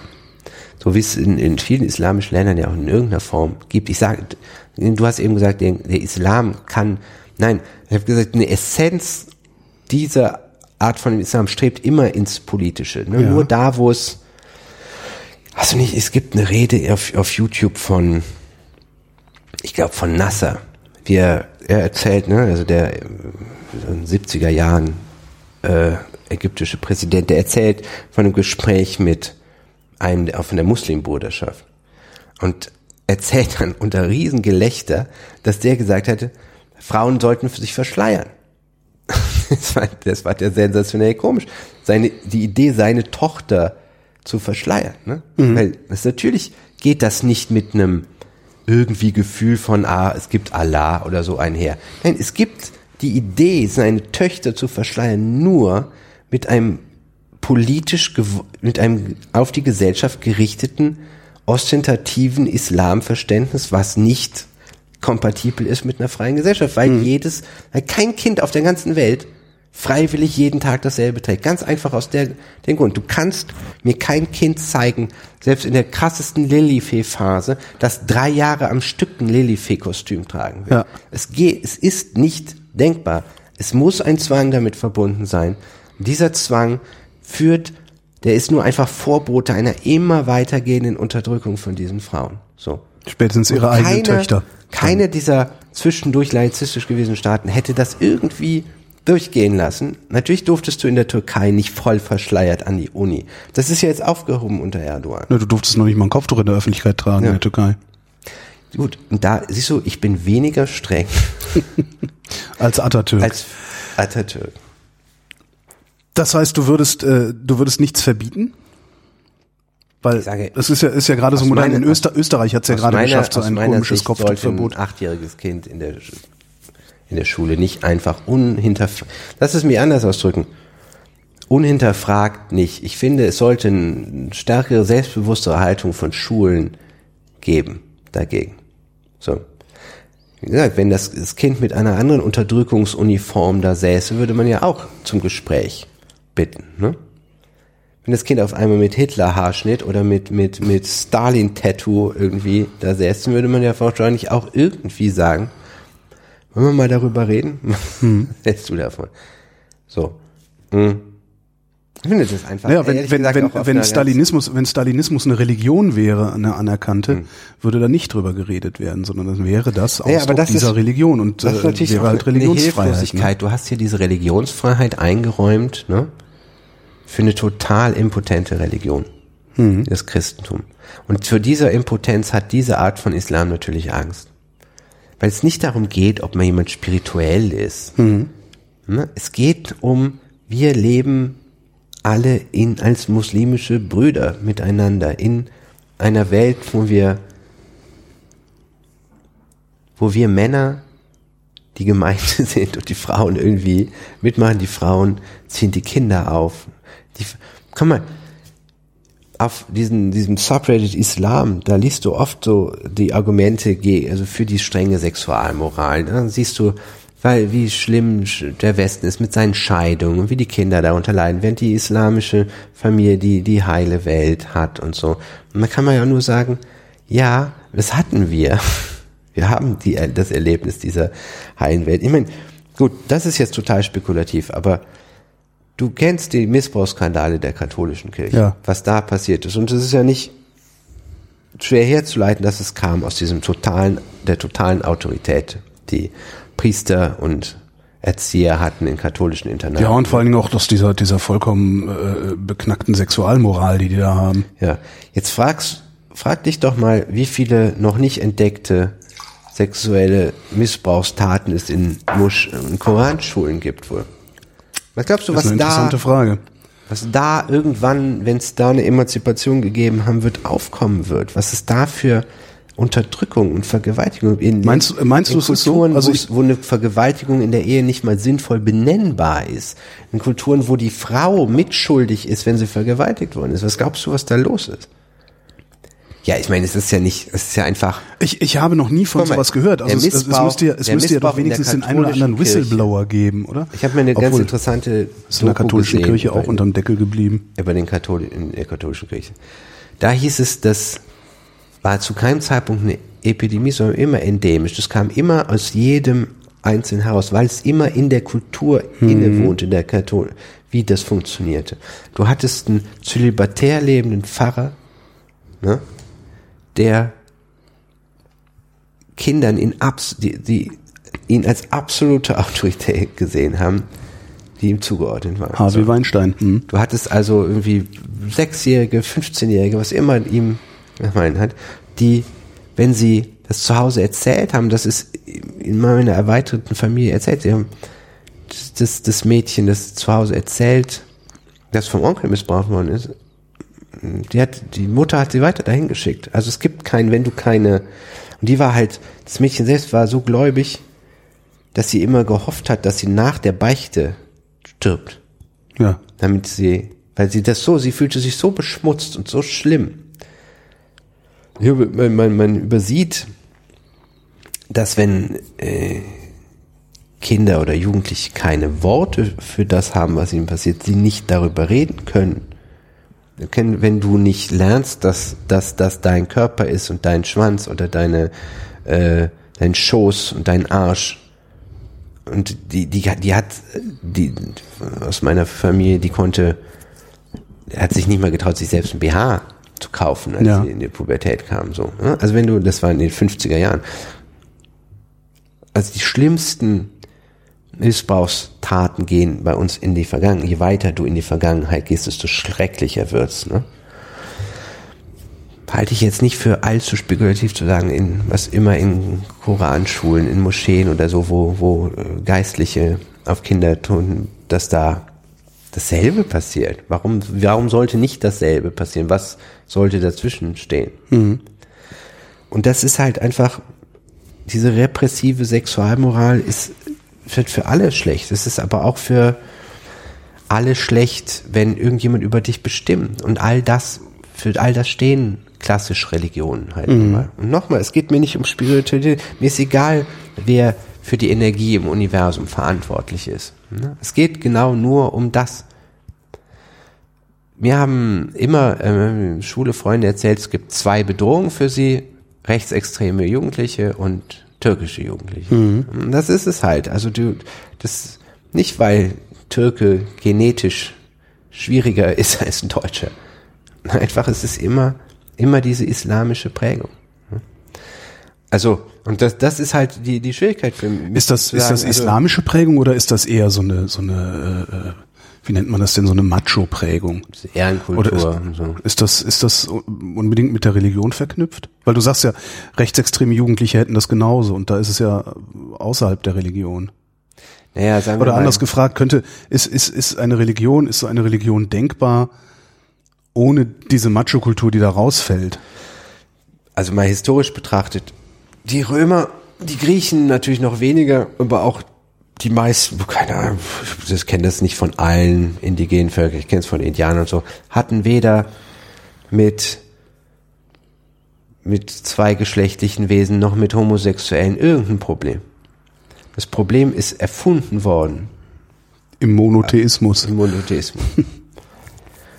Insofern hast du ja schon die Antwort. Ne? Du hast 2000 Jahre gebraucht, um wieder an den Zustand zu kommen, wo du mal warst, was diese Offenheit angeht. Und es gibt halt Restausläufer, die dem entgegenstehen. Ne? Also wenn du dich fragst, wir beide haben ja eben den Punkt gehabt, du kannst es dir nicht, man kann es sich nicht erklären, was soll man gegen schwule Männer, lesbische Frauen haben. Ja. Es gibt keinen Grund. Aber in der Bibel stehen, wenn Städte, verstehst du, es werden Städte ausgelöscht. Und du weißt ja, wie Jesus stand so auch nur einen, einen unsittlichen Dein haben, reißt er dein Auge raus. Ne? Also diese, diese körperliche, also diese Angst vom eigenen Körper ist halt in den Schriftreligionen groß. Ne? Und es war bei den Heiden nicht so. Und gegen wen haben die Christen als allererstes kämpfen müssen, um sich durchzusetzen als Religion? Gegen die heidnischen, ne? gegen, gegen die irren Röm, römischen Götter, die sich in Tiere Aber sie haben, verwandelt sie haben gewonnen. Ja, die sich gegen in Tiere verwandeln Aber warum haben sie haben, gewonnen? um zu Warum haben sie gewonnen und was bedeutet das für, was bedeutet das für uns heute? Es gibt, gibt ja ähm, evolutionäre Gründe, warum so evolu also warum so strenge Religionen sich durchsetzen. Eine Theorie dazu ist, dass wenn ein, ein Mann sich, sagen wir mal, dem unterwirft, dass er fünfmal am Tag betet oder sich Schläfenlocken wachsen lässt oder den Talmud auswendig lernt oder sonst irgendwelche Wahnsinnstaten vollbringt, ne? dass der nicht einfach fremd geht und Ah. ein Kind mit einer anderen macht, sondern der ist eine sichere Investition.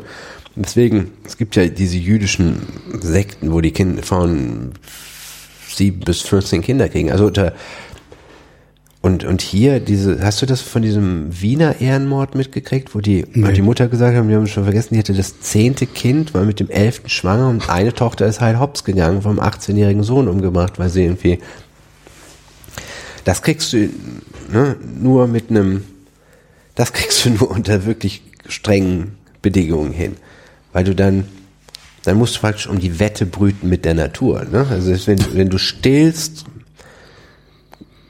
kannst du eigentlich nicht gut schwanger werden. Ne? Deswegen haben bei indigenen Völkern hast du eigentlich eine Fruchtbarkeitsperiode zwischen 17, 18 bis 40. In der Zeit kriegst du dann, hast du immer drei Jahre stillen, hast du irgendwie, kriegst du sieben Kinder gepackt. Wenn du mehr als sieben Kinder hast, dann hast du ein Ziel damit. Ne? Das passiert nicht mehr, weil du nicht verhütest, oder? Und dann wird gebrütet. Ja. Und das ist halt, was du bei den, je fundamentalistischer es ist, desto mehr hast du halt diesen Bruteffekt. Und deswegen haben sich ja früher diese, du kennst das, dieses Every Sperm is Sacred, Ja, die, ja. die äh, irischen Katholiken ausgebreitet wie die, wie die Pest. Ne? Naja, also natürlich, die haben gewonnen. Vielleicht werden die auch wieder gewinnen. Das ist, was will man dann dagegen machen? Dann hast du wieder, kannst du immer wieder versuchen, mit Rechten zu reden. Auch da wird man mit Argumenten nicht weiterkommen. ne? Du. Es ist, ich muss das wirklich sagen, weil das sowas gerne missverstanden wird. Es geht nicht um ethnische Muslime. Es geht nicht um Leute, die kein Schweinefleisch essen oder gerne mal in eine Moschee gehen. Es gibt Leute, die erstmal ihr Leben komplett nach Regeln richten, die mehr oder weniger zufällig sind und gleichzeitig andere anfangen zu zwingen dazu, das zu tun. Und du kannst dich gerne fragen, wie viele Mädchen in der Schule, in der Klasse Kopftuch tragen müssen, dass die Mädchen, die keins tragen, sich fühlen wie eine Schlampe. Ja. Also das ist, auch da ist es eine, eine, letztlich eine Frage, was wir eben hatten mit den Nazis. Wann kippt's um und wann kannst du einfach nichts mehr tun? Das, ich habe keine Angst, versteh mich, das ist wirklich keine Angst vor einer Islamisierung Deutschlands. Nein, davon sind wir alleine, alleine demografisch äh, äh, Ja, endlich weit entfernt. Ja. Das ist Quatsch. Sorge nicht. Ja. Es geht mir dann wirklich einfach aus meiner persönlichen Erfahrung um die Mädchen. Das sind, das sind meine privaten Heldinnen. Ja. Mädchen, die sich aus diesen Familien gelöst haben. Und das sind schön, weil so, das muss man nämlich sagen. Das sind ja keine bösen Menschen, diese Familien. Das sind nur einfach Familien, die, das war in meinem konkreten Fall so, die, die du dann verlierst, wenn du einen deutschen Freund hast. So. Das ist aber nicht anders für die, als würdest du deine Mutter verlieren, weil du eine afrikanische Freundin hast. Du sagst ja nicht in erster Linie nur einfach scheiß Mutter, sondern du verlierst immer noch deine Mutter. Ja. Das heißt, die müssen unglaubliche seelische Konflikte durchleben. So. Und ihnen da so ein bisschen Unterstützung zu geben, indem man nicht sagen, oh, Kopftuch ist doch eigentlich total super, ist doch total ein Zeichen von Freiheit. Das heißt, die, die, der Appell würde, richtet sich eigentlich an die aufgeklärte Muslima, eben das Kopftuch nicht zu tragen und es auch lautstark nicht zu tragen. Also ich bin immer, also in diesen öffentlichen Debatten, immer näher den. Weißt du, das ist, es gibt eine vergleichbare Geschichte mit der Prostitution, ne? Die auch, das ist auch nicht leicht zu beantworten. Du hast immer in Talkshows die gebildete Prostituierte, die das irgendwie nur gemacht hat, weil sie es mal ausprobieren wollte. Ja, oder die das als ganz normalen Beruf äh, äh, Die normale Prostitution ist wahrscheinlich nicht so super, super erfreulich. Ne? Es ist schwierig, das soll man den aber nicht nehmen. Ne? Das ist ja, mag ja authentisch so sein, dass sie das haben, aber für ein Gleichgewicht in der Öffentlichkeit müsste man natürlich auch mal jemanden vom Straßenstrich vom holen. Straßenstrich holen, der die Hälfte oder, oder drei Viertel beim Zuhälter lassen muss. Ähm, und die mal reden lassen, wie, wie das so ist. Und nicht im, im, im super Edelbordell auf eigene Rechnung. Ne? Nicht, auch da, ich will das den Frauen, den Sexarbeitern überhaupt nicht verbieten. Warum sollte ich das? Aber es ist kein, nicht das Bild von Prostitution. Nicht, kein realistisches Bild von Prostitution. Und die aufgeklärte, super reflektierte Frau, die sich das Kopftuch aufhängt, ist auch nicht das Bild der kopftuchtragenden Frau. Malte Welding, vielen Dank. Dankeschön.